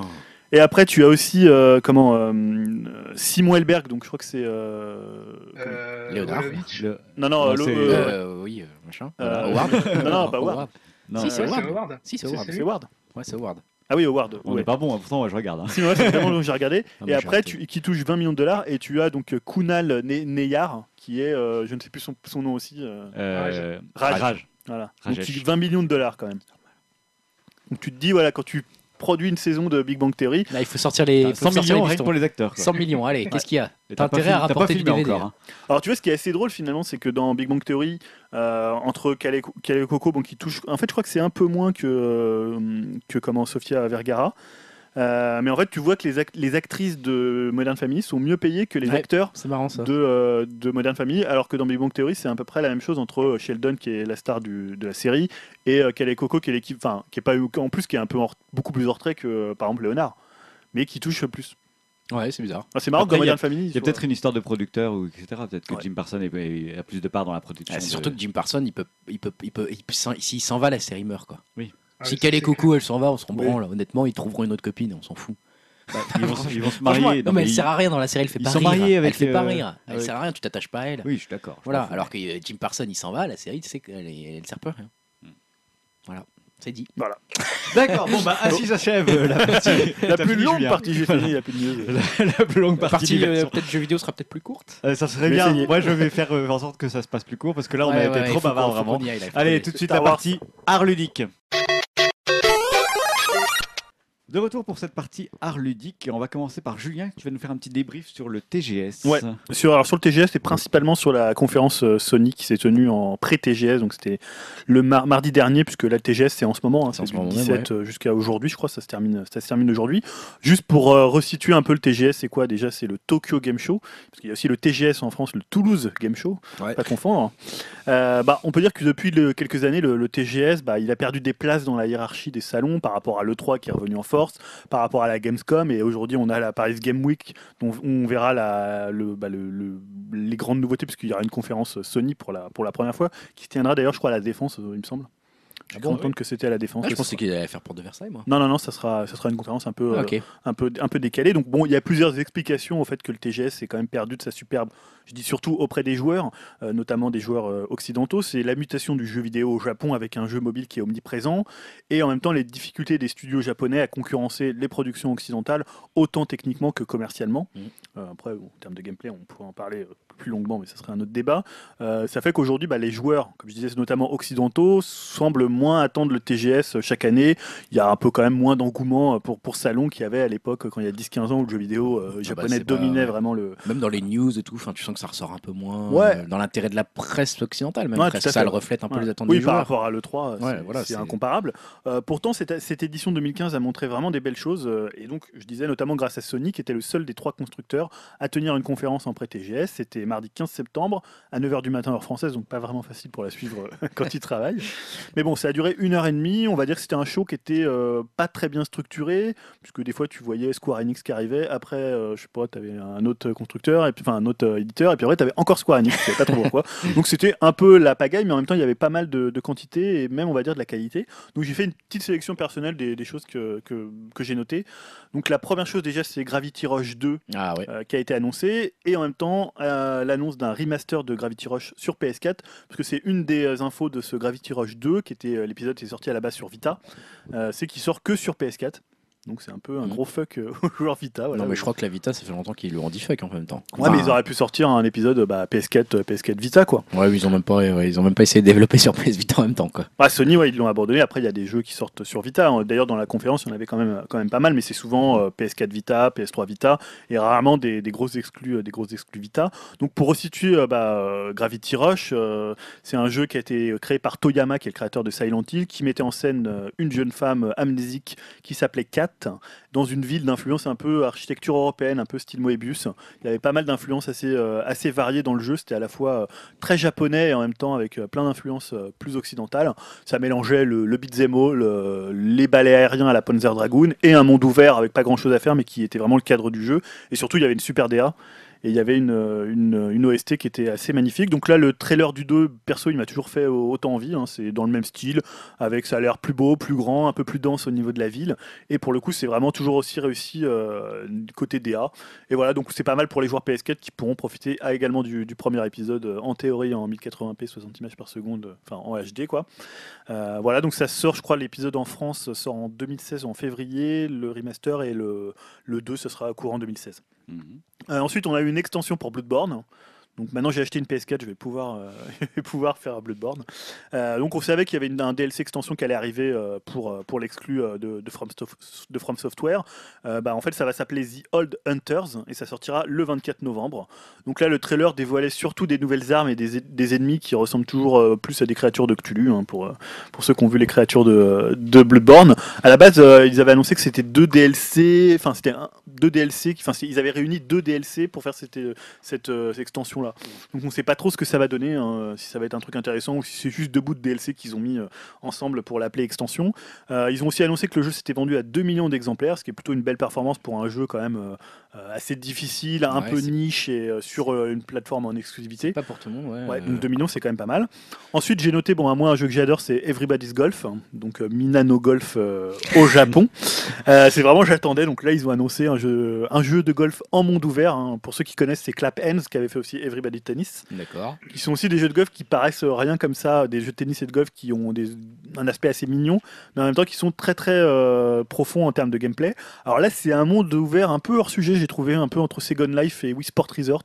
D'accord. C'est-à-dire que tu vois des, alors euh, tu vois le monde ouvert et puis tu vois ils vont à la pêche, ils font du parachute, euh, c'est un peu bizarre. Puis des fois ils font du golf quand même, ça s'appelle Ouais, quand même Minano Golf. Voilà, un peu déçu du trailer, mais le, le gameplay est tellement bon dans la série que je me fais pas vraiment de soucis. Et puis ça peut un peu renouveler aussi l'aspect d'avoir des un monde ouvert plutôt que des parcours comme ça euh, les uns à la suite des autres. Donc bah, moi je suis assez fan du truc, donc euh, je l'attends. euh. C'était presque un facteur d'achat pour une PS4. hein. Ah ouais, carrément. Golf, carrément. Euh, autre, euh, un peu l'ascenseur émotionnel, c'était l'annonce de King of Fighter 14, euh, quelques semaines après l'annonce du rachat de SNK Playmore par des, des Chinois, dont j'ai oublié le nom, désolé pour eux. Ils ont racheté SNK Playmore. Alors on s'est dit, ouais, quand tu vois, tu vois, tu vois l'annonce, tu te dis super, un nouveau euh, King of Fighter. Moi je suis assez fan de la série parce que j'ai eu à l'époque une Neo Geo, donc King of c'était un T'as peu. eu une Neo Geo, toi? Ah oui, j'ai eu une Neo Geo. Oh là là. Putain. Je suis un bourgeois, moi. c'est- Oh putain, Non, le t'es gosse surtout de un mec riche. riche. Ah ouais, j'étais un peu bon Riku la joueur. belle vie, moi. Bah oui, je vois ça. Il avait son petit train qui le menait à sa Neo Geo. Et voilà, donc KOF c'était quand même un peu la, la star des jeux de combat sur euh, Neo Geo avec Fatal Fury et Samurai Shodown. Euh, et bah là, on a vu que c'était, on a vu, bon, il y avait peut-être 10 secondes de gameplay, mais c'était un jeu de combat en 3D. Et donc c'était très moche puisque la force de King of Fighters c'est d'être superbe en 2D. Et en 3D, SNK ça a jamais donné des choses. euh, bon, on se Bah rappelle non, de Samurai Shodown. des- des Samurai euh, des 64. sprites 2D euh, super sympa, super beau quoi. Voilà, ouais. Donc voilà, ça sort sur PS4 en 2016 et franchement ça fait pas rêver. Ça a fait un peu des... enfin les, les gens étaient un peu déçus du coup. Ah ouais, carrément. Ouais. Enfin, après, les gens étaient même au-delà des proportions, parce que honnêtement, on a vu que 10 secondes de gameplay. Ouais. je crois qu'on voit, je crois que c'est Kyokusanagi et euh, je crois que c'est. Et ça a fait trop. scandale sur le web, tout le monde s'est Alors, pas scandale, mais tu sais maintenant KOF, c'est plus tellement une série Oui. qui est. Enfin, KOF 13 était, a été bien accueilli, même si le netcode était pourri. Euh, les gens voilà, jouent moins, enfin c'est bah, ouais, par rapport à Street, Ouais. euh, tu vois. Bah, ça reste une série qui est culte, mais bon, je pense que les gens ils se sont fait un peu une raison sur, euh, sur ce qui est devenu SNK et après SNK Playmore. Ouais. Euh, autre bonne surprise pour moi, ça a été l'annonce de Nioh. Alors Nioh, en fait, c'est un jeu qui a été, euh, c'est un des plus vieux jeux qui avait été annoncé parce que ça fait 11 ans qu'il avait été annoncé euh, par Koei Tecmo et qui est développé par la Team Ninja et qui, a été- qui avait été montré à l'époque en 2004 sur PS3. Et finalement, il va, on n'en entendait plus du tout parler et il va arriver sur PS4. Alors en fait, à quoi ça ressemble c'est con quoi. ça ressemble à un mélange pour ceux qui connaissent entre Onimusha. Je sais pas si vous vous rappelez de ce jeu PS2 euh, qui avec des avec des samouraïs. D'ailleurs, le 3, il y avait Jean Reno dans le 3. Bon, c'est pas forcément la, la plus grande gloire d'Onimusha. Mais Onimusha, c'était une série de Capcom et le premier est juste complètement génial. Ils avaient d'ailleurs, euh, le personnage principal était euh, basé sur un, acteur japonais hyper connu. euh, je retrouverai son nom, euh, je le mettrai sur le. Sur, j'y pense là parce que c'était commentaires, euh, ouais, ouais. dans les commentaires qui était décédé, mais ils avaient recréé son visage pour, pour, le, pour le jeu. Donc là, ça a l'air d'être un mélange avec Ninja Gaiden, forcément, vu que c'est la team Ninja. Un peu l'ambiance un peu Bloodborne avec des espèces de démons, et puis en même temps le côté Onimusha avec les grosses armures en plaques. Donc ça sort en 2016 sur PS4. Ni haut tu dis. Nioh, le trailer, et c'est plutôt joli quand même. Ouais. Et voilà, moi ça m'a rappelé vraiment Onimusha, qui est un jeu que j'adore. Ça serait vraiment bien que ça soit une bonne surprise. Euh, autre chose voilà, qui a pas du tout fait rêver, c'est un nouveau Resident Evil, enfin Biohazard au Japon, qui s'appelle Umbrella Corps. C'est original comme Alors c'est pas le 7, Ouais. hein, c'est encore un spin-off un peu comme ils avaient lancé Ils s'appellent euh, tous comme ça, Umbrella quelque chose. Ouais, euh, voilà, ouais. Euh, je sais plus, il y avait eu un épisode un peu comme ça à 4 qu'ils avaient lancé, euh, Raccoon City, je crois qu'il s'appelait, un nom comme Ça le nom de la ville. Euh, bon, moi j'ai un peu décroché de, de Resident Evil depuis le 5. Euh, et là, voilà, ça m'a fait un peu ni chaud ni froid. Euh, pff, ça ressemble un peu à un TPS en ligne qui lorgne un peu du côté de Gears of War et de Left 4 Dead. Oh là là, putain, ouais, ça c'est Voilà, voilà, de ce que je connais. Moi, c'est pareil, j'ai lâché depuis bon, pas mal de euh, temps. Mais... Bah, je trouve que ça, ça ressemble à rien à Resident Evil, quoi. Maintenant, bon, on verra, mais ça peut peut-être, ça sera bien. hein. Plus intéressant, il y a eu le nouveau projet de VanillaWare. Donc, euh, VanillaWare, c'est les développeurs de Odin Sphere, de Muramasa et de Dragon's Crown, qui sont des jeux en 2D euh, qui ont une DA euh, vraiment magnifique. Magnifique, ouais. Euh, là, ça s'appelle 13 Sentinel Aegis Rim. Donc, voilà. Euh, on n'a pas vu grand chose en fait côté gameplay, mais euh, voilà, comme toujours chez VanillaWare, c'est très recherché côté DA. Il y a un mélange entre 2D, 3D, euh, vraiment du plus bel effet. Il y a des jeunes étudiants qui courent, des gros mechas. Donc voilà, ça Ah, va c'est plaire tout ce qu'on aime. tout Quoi. ce qu'on aime dans le jeu vidéo japonais. On sait que Georges Katimani, qui est le, en fait, le boss de, euh, de VanillaWare et qui est aussi un des principaux euh, créateurs de jeux et directeurs des jeux, euh, bosse dessus. Et ça sortira sur PS4 et sur Vita, et c'est toujours édité par Atlus. hein. donc Atlus, euh, dont on attendait le De Persona confiance, 5, mais ouais. qui a été reporté à l'été été 2016. Ouais. Voilà, on a eu aussi des petites infos, notamment une baisse de prix de la PS4 euh, uniquement au Japon et peut-être en Chine aussi, puisqu'elle elle va passer à 260 euros. J'ai pas Japon- vu pour la Chine, mais ouais, pour le Japon, je- euh, donc elle était à 300 euros, elle baisse de 40 euros. c'est pas mal. Voilà, donc elle est à 260, elle est assez peu chère. Alors après, il y a peut-être des questions de. C'est fou quoi. Au Japon, ils ont le droit à une baisse de, baisse de prix de la PS4. Bah, elle marche beaucoup moins bien qu'en Bah, forcément. Europe. c'est le seul endroit où elle euh, marche voilà. pas. Ah, je dirais pas qu'elle marche pas, mais disons que maintenant ils sont un peu seuls sur le marché, donc ils auront tous les jeux japonais. Ouais. Vu que d'un côté, euh, Xbox Ouais, ils en vendent Xbox. 12 par semaine et que Je Nintendo, 40 voilà, 000, c'est euh, Nintendo, donc euh, ils en vendent quand même, mais c'est les jeux Nintendo. Les tiers sont plus là, donc la PS4 ça va vraiment être la machine euh, de jeux de salon pour les Japonais, même s'ils sont de moins en moins jeux de salon. Ah, ils veulent l'installer, c'est une bonne idée. hein. Ouais, puis ils ont quand même des, des jeux qui vont arriver. Il y a FF15, Mm. voilà, il y a quand même euh, Mm. Persona 5. Euh, on a vu aussi des coques de couleurs et des pattes de couleurs. Donc pour les coques, c'est des faceplates jaunes, rouges, roses, bleues. Voilà. Ça, c'est plutôt Ouais. pour ceux qui aiment customiser leur, euh, leur console. Et des pads noirs acier ou transparents. Les pads transparents, je trouve que c'est la plus grosse horreur qu'on ait Ah, jamais créée dans les affreux, pads. ça, ça tu vois faux. tous les, tous les Faut pas faire tout. ça quoi. Je trouve ça horrible. Euh, et puis on a appris aussi que Morpheus allait s'appeler PlayStation VR. Ouais. Bon voilà, je me dis, moi, moi c'est ce que je disais, je voulais vraiment bosser euh, dans le naming chez, euh, chez Sony, tu vois, PlayStation VR. Les mecs, ils sont réunis combien de temps pour trouver ça Bah, ça fait, ça a pris, je suis sûr que ça a pris 8 mois en plus. Ça Voilà, tu te dis, bon, euh, voilà, c'est c'est pas possible autrement. PlayStation VR. Alors tu te dis, bon, ils sont obligés de mettre PlayStation partout. PlayStation Virtual Reality. Quelque voilà. part, si, c'est un enseignement. Ça veut dire qu'ils unifient un peu leur Oui, marque. mais C'est pas, dis, pas ont- bête, mais c'est vrai que 25 au lieu de l'appeler Morpheus tout de suite, ça aurait pu tout de suite le dire euh, PlayStation VR. Ouais, mais c'est bien ce côté, on a des noms de code au début. tu sais, Ouais, bah ça c'est la grosse mode. euh, mais bon, c'est vrai que bon. Voilà, sinon, vraiment- un autre petite news euh, dont qu'on a appris un peu après, c'était pas dans la conférence, c'est Project Se- Setsuna, donc, qui est le RPG qui avait été annoncé à l'E3 par Square Enix et qui a été créé par le nouveau euh, studio Tokyo RPG Factory qu'ils avaient monté exprès pour refaire du RPG. Donc ça sort en 2016 sur Vita et PS4 et ça fait vraiment RPG à l'ancienne, c'est-à-dire vu de dessus, euh, dessiné, un peu, un peu style, euh, un peu esprit 2D. tour par tour, etc. etc., Euh, on- ouais, je- le trailer est assez court, on voit pas trop. Mais c'est vrai que quand il avait annoncé à l'E3, moi je m'attendais plutôt à des gros projets RPG, donc des trucs en 3D. Après, ça peut être très bien, hein, mais. euh, Ah, ça peut faire du bien. Moi, je, je suis un peu nostalgique de cette période-là. Et ils ont aussi annoncé un remake de Mystic Quest. Donc peut-être Ah oui, que vous aviez joué à Mystic Quest Bah sur oui, Game Boy, vieux, ça. sur Vita et smartphone. Et honnêtement, allez voir le trailer, c'est horrible. Non. Ah non, mais c'est- tu vois Mystic Quest. Alors en plus, ils montrent les images de Mystic Quest. tu vois, la Game Boy, ça a pas tellement vieilli. Non, Enfin, c'est plutôt- Ça a vieilli, mais c'est ça se cachait un peu de l'époque. Et ça reste encore euh, magnifique dans la Mm. direction artistique.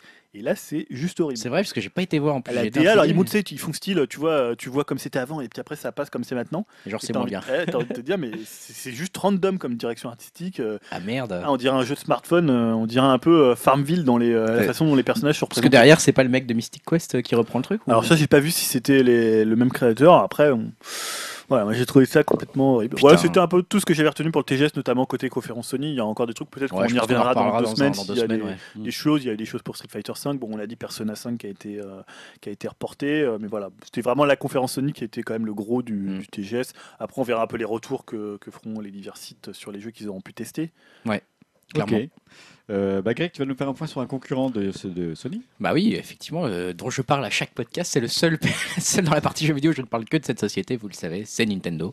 Et je voulais faire un petit point sur les rumeurs concernant la Nintendo NX, hein, pour ceux qui ne sont pas au courant, la future euh, console, euh, le futur projet de Nintendo, on ne sait pas exactement ce qu'il en sera.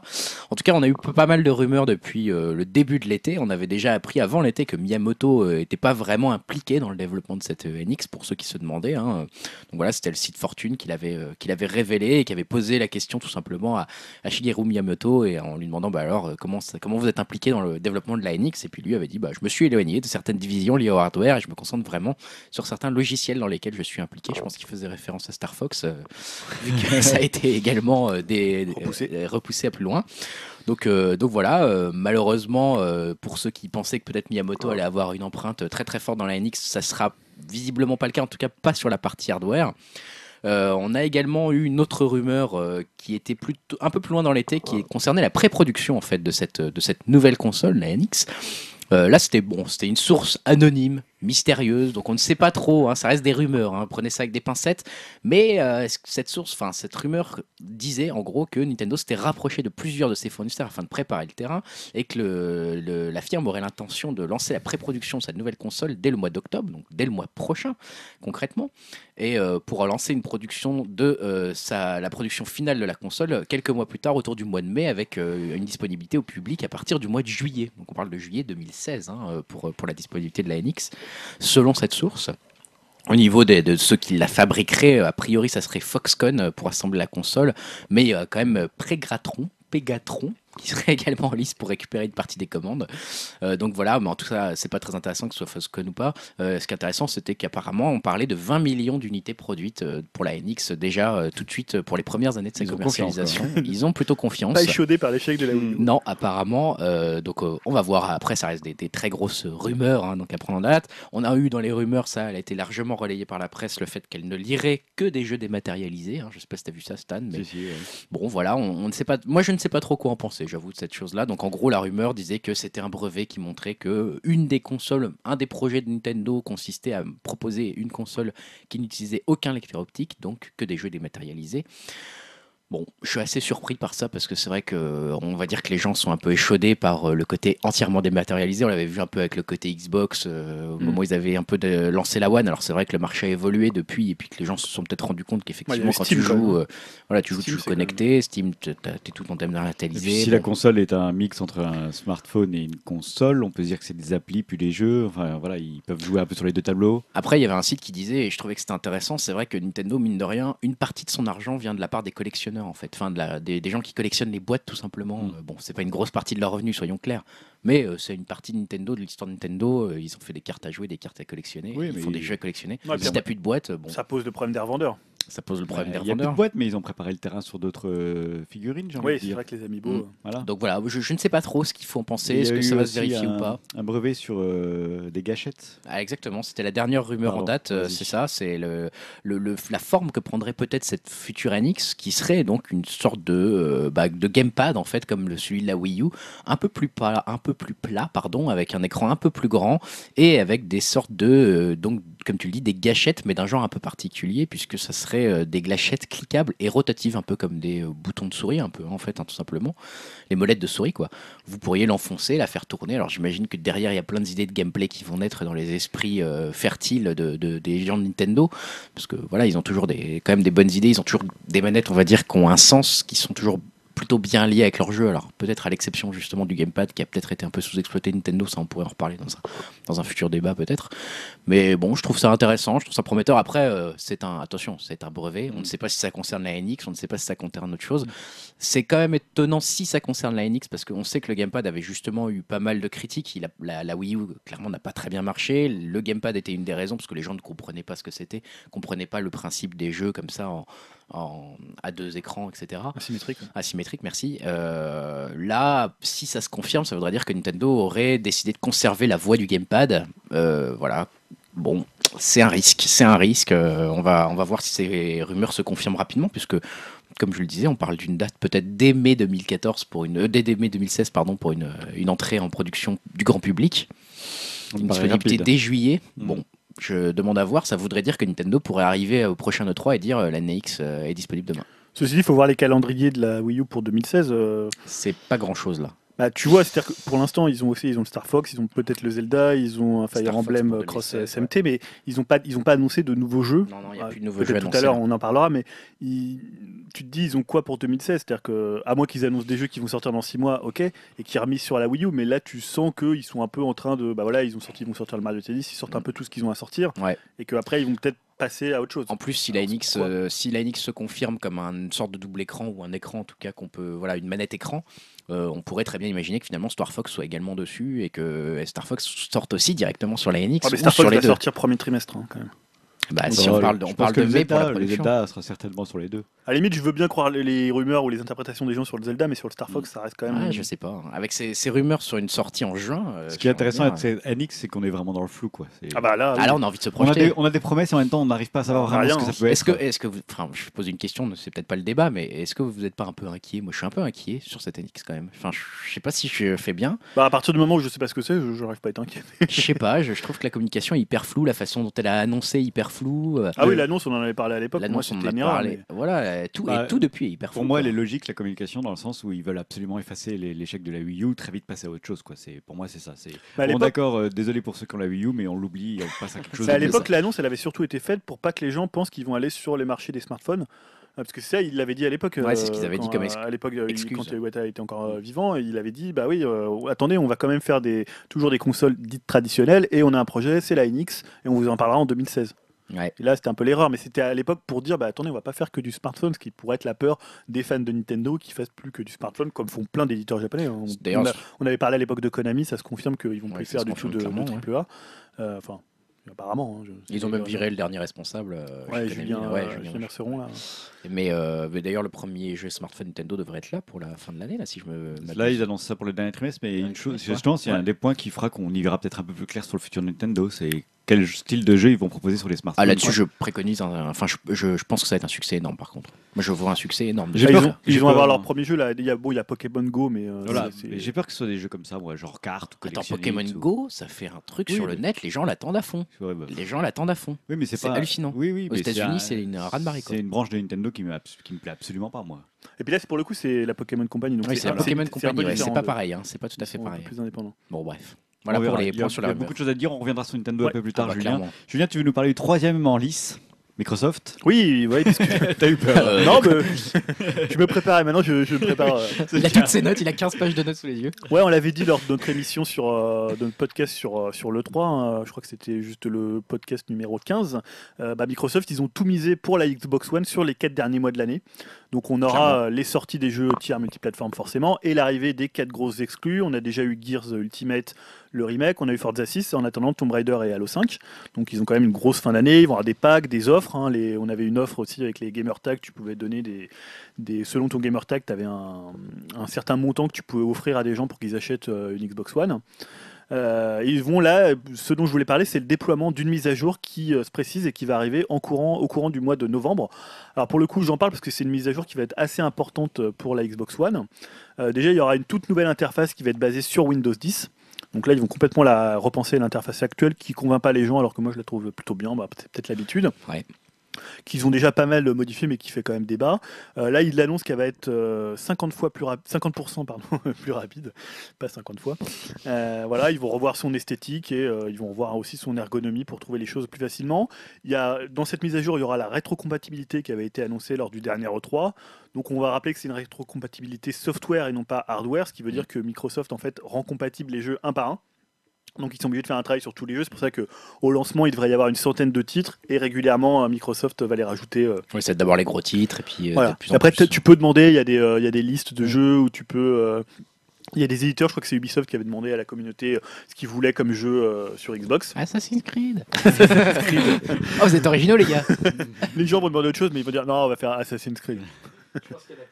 Ouais, il n'y en a pas assez. Il n'y a pas assez d'Assassin's Creed. Et donc, ce qui est intéressant aussi dans cette rétro, c'est qu'il y aura toutes les fonctionnalités de la Xbox One, c'est-à-dire le capture d'écran, le partage et le jeu en ligne qui seront possibles sur les jeux rétrocompatibles. Ça, Donc c'est quand même un, un- Gros boulot, hein. C'est surtout beaucoup de temps dépensé et beaucoup d'argent dépensé pour Microsoft Ouais. pour quelque chose qui est peut-être pas forcément indispensable. On en avait parlé à l'époque parce que ça vient quand même euh, assez tard. Maintenant, les gens euh, achètent des jeux, bah, des jeux nouvelle génération. Clairement. Donc bah, après, moi je trouve que c'est une bonne chose. hein. Je suis très content de pouvoir regérer mes jeux euh, Ça, Xbox. euh, ça aurait dû être fait à la base, en fait. C'est le truc qu'ils Voilà. auraient- qu'ils auraient dû faire à la base. Ça. on aurait tous acheté une Xbox One ou une Ah bah, PS4 moi, je- euh, le jour de sa sortie. Moi, si je me a- serais, ouais, ouais, je me c'est serais ça. acheté la Xbox One le jour de sa sortie, s'il y avait ça. Bah, moi, les jeux PS, j'aurais acheté une PS4 le jour de sa sortie pour jouer à mes jeux PS3. Sachant que tu l'as Ouais. toujours pas, en fait. hein. Mais bon, voilà, Pardon. ça, ça rentre, ça rentre dans le, le- la, grande, la grande idée de rédemption de, de Ouais, C'est Microsoft bien qu'ils le fassent. En pour de, retourner vers les joueurs. en termes de com, ils étaient obligés, quoi. Ah, ils sont obligés, ouais. Ouais. Alors, il- aussi dans cette mise à jour, il y aura un guide rapide qui permettra d'accéder immédiatement aux fonctions les plus importantes de la console, c'est-à-dire l'accès aux amis, le démarrage d'une partie de groupe, les paramètres, les notifications et les messages, tout ça sans quitter un jeu. Euh, ça- la mise à jour va aussi inaugurer l'arrivée d'une nouvelle section communautaire euh, où tu pourras en fait observer les activités de tes amis, suivre des jeux, voilà un truc un peu ce que fait déjà euh, Sony, ce qu'ils vont faire dans leur mise à jour euh, 3.0, bah, le côté un peu euh, un peu réseau social. Ouais. Et ils vont réorganiser le store qui va être divisé en quatre sections, même si, même si c'est vrai que c'était déjà le cas. Jeux, ciné, télé, applications et musique avec davantage de catégories.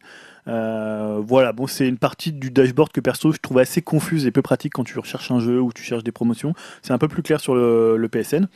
Donc voilà, faut voir cette mise à jour va être assez importante. Moi, j'attends surtout pour bah, voir un peu le, le comment le Windows 10, comment ils vont l'adapter euh, Ouais. au dashboard de la One et surtout la rétro, voir comment ça va fonctionner. hein.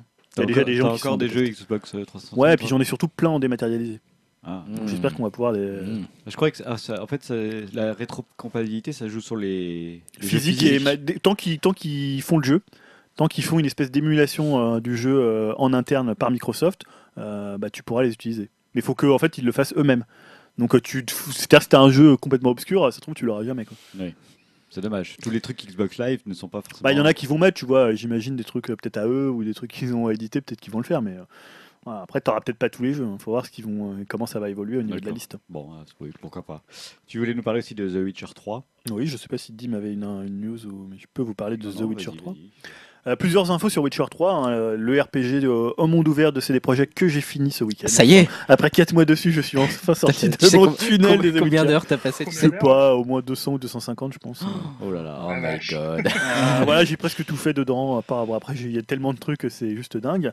Euh, Il y a presque trop de contenu. Euh, bah, en fait, les développeurs ont dû trouver que c'était pas assez, qu'il fallait que je replonge dans The Witcher 3, puisque le 13 octobre va, dé- va débarquer la première extension, la première des deux extensions qui s'appelle Earth of Stone, euh, qui arrive le 13 octobre, donc je l'ai dit, sur PC, PS4 et One. Donc on nous promet 10 heures de jeu euh, dans la région déjà connue d'Oxenfurt, avec de nouveaux personnages, une nouvelle romance et un nouveau système de runes dans une aventure euh, pensée pour un Geralt de niveau 30, ce qui est mon cas, je suis niveau 35. Voilà. Bien joué. Voilà, je pourrais donc y jouer. Donc plein de nouveaux, quoi. Ils nous ont dit, voilà, ça va être génial, il y aura des nouveaux personnages, même si c'est toujours une région euh, qu'on connaît déjà.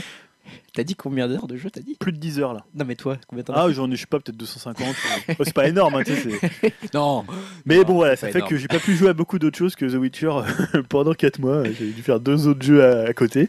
Euh, voilà, alors tout ça pour 9,99 euros en dématérialisé et une édition collector qui coûtera 19,99 euros et qui pour le coup sera réservée aux joueurs PS4 ou PC D'accord. et pas One, donc je l'ai un peu mauvaise puisque moi j'ai fait le jeu sur One. Euh, donc voilà, c'est un peu aller vous faire foutre. Qu'est-ce qu'elle a de plus Alors en fait, 10 elle va comprendre un code de téléchargement et surtout deux decks physiques de cartes Gwent. Oh, c'est pas vrai Voilà le Gwent qui est un peu le meilleur jeu de. Je t'avais dit qu'ils allaient lancer en jeu ce truc. Ah mais ils l'ont déjà, en fait, on a déjà eu des cartes physiques dans un pack Ah ouais collector, Ah. euh, Xbox One qui étaient les deux, deux des factions et là en fait ils vont lancer les deux autres factions, Oh, euh, c'est-à-dire les, euh, les Scoia'tael et les monstres. Donc c'est-à-dire que si tu veux l'intégralité du jeu, il faudra que tu achètes la version One et une version c'est PS4 pas bête, ou ça. PC. Donc ce qui est, je trouve, un peu, un peu stupide. Donc voilà, bon, euh, là ça va, je crois, les deux Royaume du Nord et euh, Empire de Nilfgaard. Euh, pour la Xbox One, tu avais eu ces deux factions-là, et les deux autres factions, Monstres et Scotiatel, pour ces deux versions-là. Donc c'est un peu bizarre.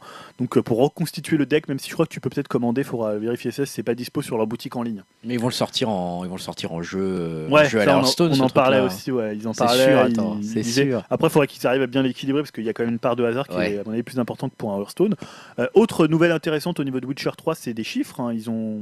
Je voulais en parler parce qu'en fait, c'est rare qu'on ait des chiffres dans l'industrie du jeu vidéo euh, où on sait toujours combien un jeu s'est vendu, mais on sait rarement ce qu'il a coûté ou ce qu'il a rapporté, ce qui Ouais. est beaucoup plus intéressant parce que tu peux en vendre 5 millions, mais euh, ton jeu, il peut être, euh, tu peux ne pas faire Tu de bénéfice dessus. ouais, sur. Euh, je me rappelle que c'était le cas pour Watch Dog. euh, J'avais discuté avec quelqu'un qui bosse chez Ubi et qui m'avait dit bah ouais, même à 7 millions. euh, euh, après, bon, c'est des, c'est des, des façons de faire différentes. C'est-à-dire qu'ils ils investissent beaucoup d'argent. Après, ils font des suites, ils font des DLC. Oui, c'est souvent le investissent- deuxième épisode voilà, qui rapporte de qui l'argent. rapportent de l'argent ou les DLC. Et au début, ils, sont, ils font le moteur. ils Destiny font, aussi, je crois que c'était euh, quelque Destiny, chose je comme pense que ça. ça peut être aussi un, un projet qui s'inscrit dans, dans, dans cette façon de faire.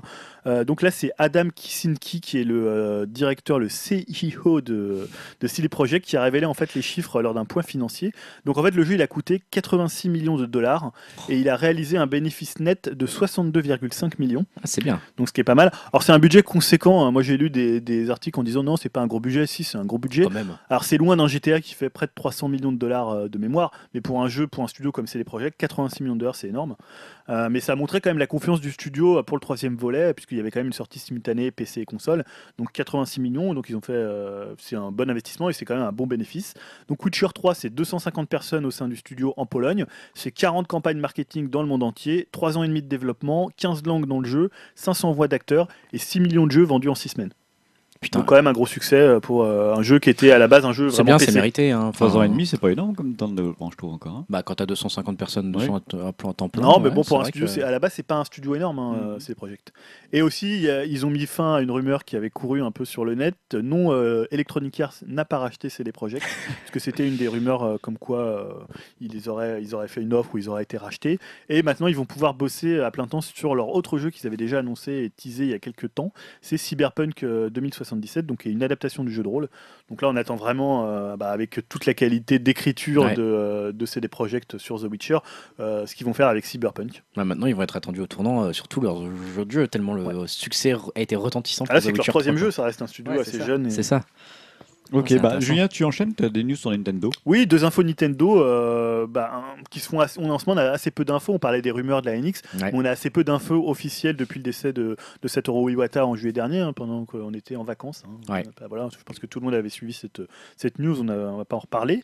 Euh, donc Nintendo, pour dire, on- je reparle de Satoru Iwata parce que Nintendo a un nouveau président avec le bout en train euh, Tatsumiki Kimishima. Tu fais allusion à sa photo Voilà, de... vous irez voir les, les photos. hein, il a, c'est un peu. Euh, Un mec qu'on vient de sortir d'un cercueil, peut-être. Je ne sais Ouais, pas. Enfin, Je il sais a- pas si t'as vu les photos, Stan. Si, si, si, bien sûr, ouais. C'est Ah quoi, oui, tu oui, il ressemble euh, Au à sous-directeur dans GTO. dans GTO. T'as raison, ouais, t'as t'as trop raison. Bah, on le verra dans les Nintendo Direct, de toute façon. Alors c'est peut-être pas lui qui les présentera. Ah. Ah, j- J'imagine qu'avec euh, le, le- je le vois pas déguisé Je pense en pas que ce soit un- Mario ou en Luigi. C'est pas un gros connaisseur du monde du jeu vidéo en plus. hein. Enfin, euh, enfin, dans le sens où c'est un mec qui vient de la finance. euh, Donc il a été. Ouais, excuse-moi, Dim. Non, je voulais ça. C'était juste. Il vient de la banque, ça? Ouais, c'est- ça, il vient de la banque, ouais. Ouais. Ouais. Enfin, alors moi, il a- je, je- je vais, je vais y venir. Alors il a été élu euh, dans un conseil euh, extraordinaire qui s'est réuni le 14 septembre dernier. Il a 65 ans. Il a rejoint en fait Nintendo au début des années 2000. hein, donc ça fait quand même assez longtemps qu'il est chez Nintendo. hein. Il n'est Mm. pas non plus euh, depuis deux ans. Il vient pas d'une banque et après il arrive. Salut Ok, vous faites quoi vous Des jeux vidéo? C'est quoi Mario? Ouais, je connais. Euh, il a été directeur puis PDG de Nintendo of America avant de rejoindre en 2013 le conseil d'administration de Nintendo au Japon pour devenir l'un des lieutenants de d'Iwata. Donc il était assez proche de d'Iwata. Il occupait les fonctions de directeur des affaires générales, administratif et également chargé des ressources humaines. Euh, par rapport à Iwata, pour le coup, qui était un développeur à la base, euh, Kimishima, c'est plutôt une casquette de financier avec 25 ans dans le groupe bancaire Sanwa et un passage de directeur financier à la Pokémon Company, même si c'était un passage très rapide. Donc c'est un profil, on va dire, différent. Maintenant, bon, euh, c'est vrai que les, les gens sur Internet sont un peu enflammés. Ah, c'est un financier. Ah, attends, en Ah, plus, bon. euh, si je ne m'abuse, dis-moi si je me trompe, mais j'ai lu quelque part qu'il était élu que pour un an. Alors hein. oui, c'est. Qui, euh, Kimishima, il a été élu pour un an, même de son, sa déclaration même, en tant que président de Nintendo. Alors sans doute pour poursuivre l'œuvre d'Iwata, on peut penser qu'il y a une feuille Oui. de route un peu comme à l'époque de Steve Jobs euh, et que Iwata a laissé, euh, a laissé quelque chose. Est-ce qu'il va rester pour un an pour laisser le temps de trouver, de former un successeur plus jeune? Euh, C'était un des souhaits d'Iwata. Iwata, c'était pas son choix euh, premier, euh, Kimishima. Il voulait quelqu'un de plus jeune, parce que c'est vrai Ouais, que 65 ans pour 65 ans, diriger une un boîte comme dur, Nintendo, c'est peut-être un, peu, un peu trop âgé. Alors moi, je mettrais bien une pièce sur Shinya Takahashi, qui était en fait directeur général de Nintendo SPD, qui est Software Planning and Development, et qui maintenant va être responsable de Nintendo EPD, Entertainment Planning et Développement, une nouvelle division qui est peut-être une fusion entre Nintendo SPD, qui était l'entité qui dirigeait, et Nintendo EAD, qui est un peu le studio, c'est le studio qui fait tous les Mario euh, Mm. 3D, qui est un, un grand studio. Ouais. Et peut-être que euh, Takahashi, qui est plus jeune, c'est une façon aussi de le, de le former euh, et de le laisser du temps, à moins qu'il prenne quelqu'un qui vienne de l'extérieur et que ça soit peut-être plus long. Alors voilà, ça dépend la, Ah, c'est une possibilité. ça dépend la, la stratégie qu'ils vont qu'ils ont adoptée. Ça serait étonnant de la part de Nintendo quand même, hein, qu'ils prennent quelqu'un de l'extérieur. Non, mais bon, Tu crois pas Je sais pas, hein, mais euh, est-ce que là, parce que s'il est là que pour un an, ça veut dire qu'ils ont un projet en tête pour quelqu'un euh, Ouais, d'autre, ouais. soit dans la société, soit à l'extérieur. Ouais. Alors, on devrait peut-être en savoir plus le 28 octobre prochain avec la publication des résultats de Nintendo. On devrait peut-être avoir plus sur la stratégie. Peut-être enfin un retour d'un Nintendo Direct.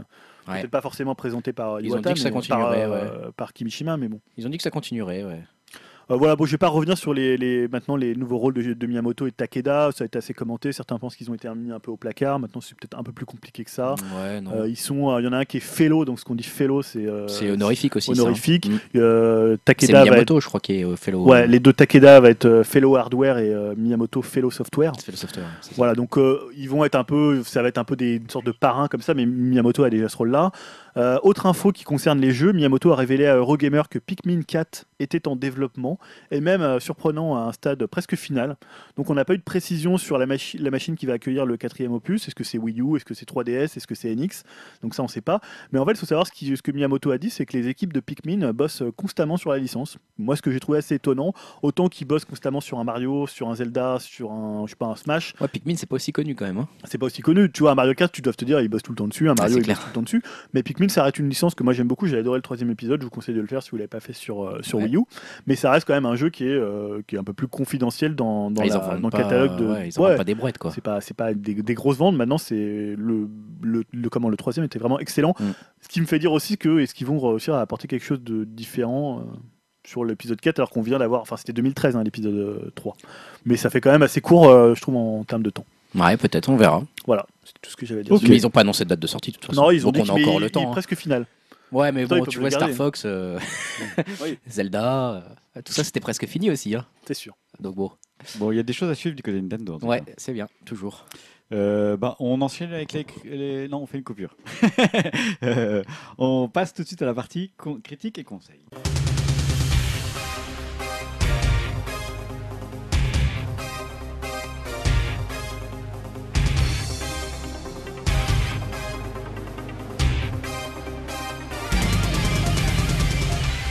Euh, partie critique et conseils, cette fois-ci, comme nous l'avions dit au début du podcast, c'est Julien qui va nous présenter de la musique pour changer. Ouais. Je vais vous parler de Tame Impala.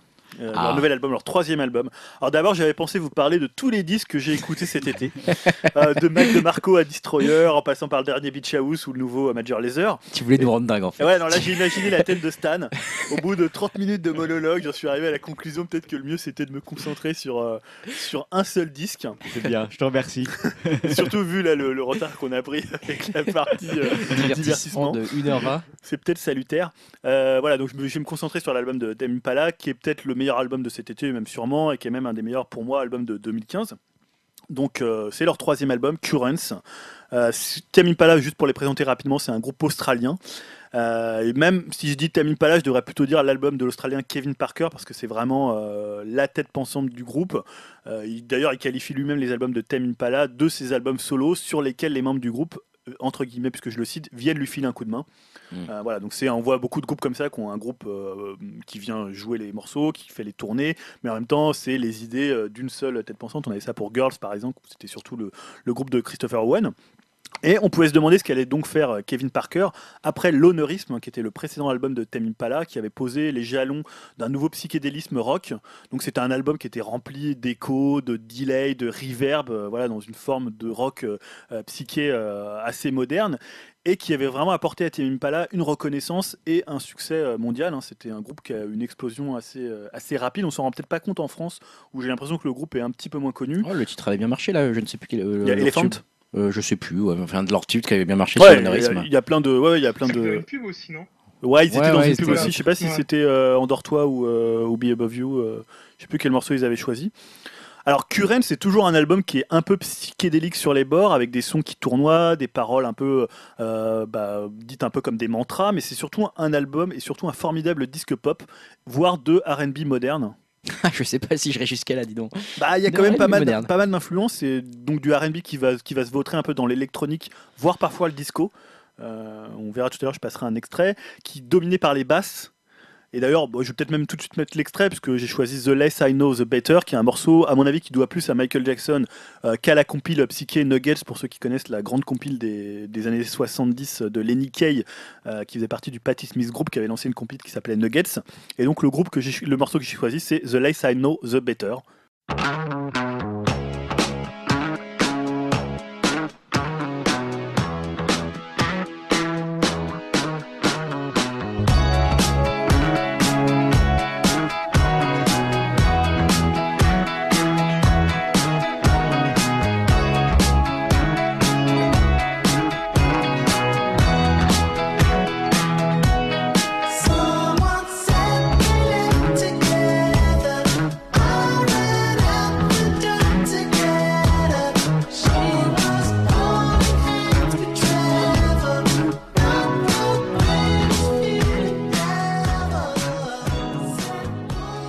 Voilà, on l'a entendu avec cet extrait, euh, Kevin Parker, bah, il a abattu sa cathédrale rock. Alors j'ai peut-être choisi un morceau qui est euh, presque un peu disco, il y a des fois des choses un peu plus rock dans l'album, mais euh, on peut se dire qu'avec des morceaux comme ça et quelques autres qui sont beaucoup moins rock que ce qu'il y avait sur l'honneurisme, il va perdre des fidèles, ce qui a été un peu le cas, puisque l'album a beaucoup fait, euh, a beaucoup fait réagir. Et pour le coup, il est allé bâtir plutôt un monument à la gloire de la pop, de la mélodie et du chant en falsetto. C'est-à-dire que là, on entend beaucoup plus sa voix, elle est beaucoup plus audible. Avant, il était souvent caché sous de la réverb, il y avait vraiment un traitement sonore. hein. C'est un, c'est quelqu'un qui travaille beaucoup, beaucoup les sons. Euh, c'est vrai que dans les années 60-70, on- il y avait une formule qui disait euh, cheveux longs, idées courtes. Bah là, c'est un peu tout le contraire de, de- sur Currents.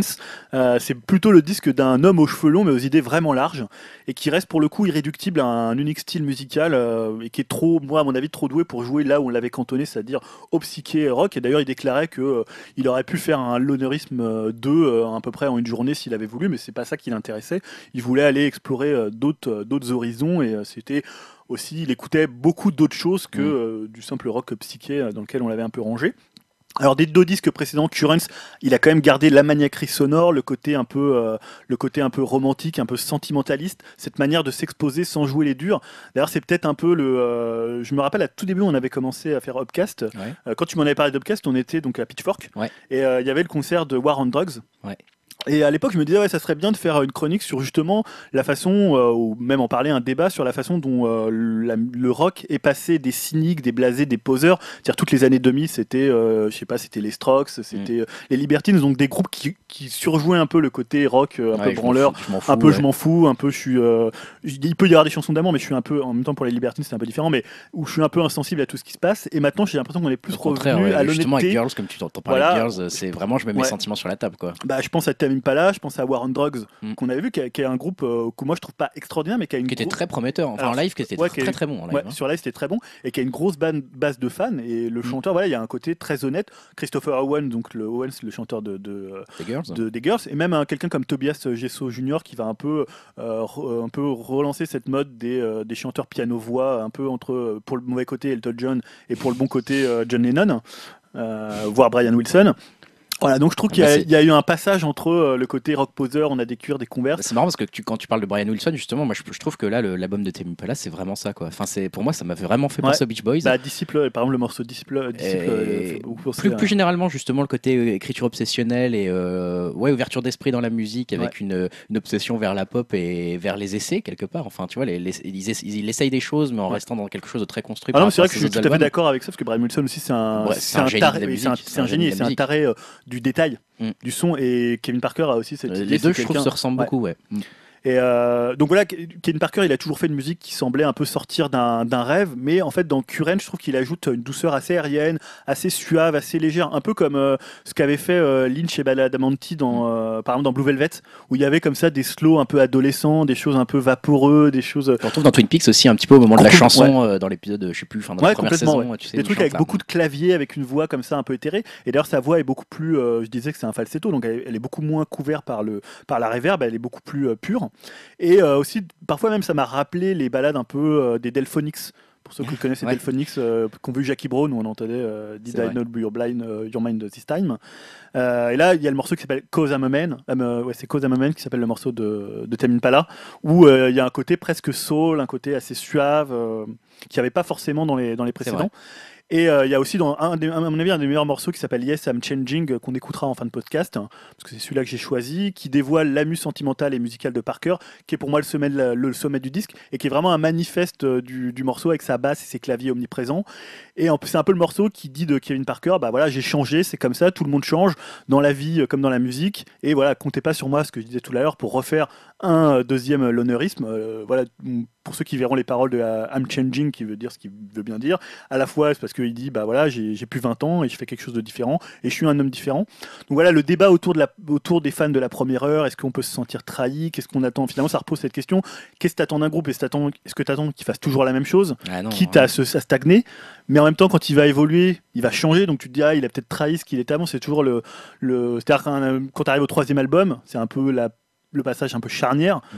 euh, et tu te dis bah voilà il fait toujours la même chose donc t'en as un peu marre donc tu vas faire surtout que maintenant on consomme de la musique euh, les nouveautés ça ça enchaîne et en même temps s'il change on va dire ah ouais mais attends avant il faisait un truc comme ça euh. Et or pour moi je trouve que Current c'est pas du tout une réaction à l'honneurisme c'est vraiment une ouverture un horizon dégagé un autre voyage il y a vraiment une idée de voyage avec des morceaux un peu plus courts qui font le lien entre les, les morceaux les, plus importants et je trouve que pour ce côté-là Parker il a pas du tout trahi le psychédélisme euh, qu'il a rendu célèbre j'ai plutôt l'impression qu'il a essayé de le réhabiller, de le- l'envisager sous un angle musical différent. Et dans l'esprit, c'est toujours un album euh, psychédélique, même si je trouve que c'est un terme un peu, galvaudé.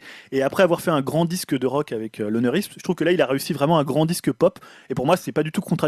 C'est un peu les, on va dire les deux faces d'une même pièce, euh, le, le- le rock et la pop dans l'histoire de la musique euh, contemporaine, enfin des années 60 à aujourd'hui. Ça a toujours marché un peu main dans la main. Il n'y avait pas d'un côté on faisait du rock et un côté on faisait de la pop. vrai.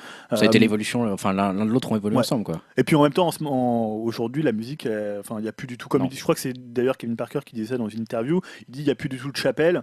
euh, tout est, je sais pas, il y a des gens qui vont s'inspirer du hip-hop. Il va y avoir du, du- des éléments rock dans le hip-hop, de l'électronique dans, dans, je sais pas, dans le- la musique pop. de- Ça. Vraiment difficile, ouais, il y a par certains courants qui sont vraiment très Voilà. marqués. Il n'y a plus très, tellement très des, courants. euh. euh. Donc voilà, moi je vous le conseille. Pour moi, c'est un peu l'album de cette. euh, Je sais pas, tu l'as écouté, euh, Grégoire? Ah bah de nombreuses fois, ouais. Très très bon album. Superbe euh, album.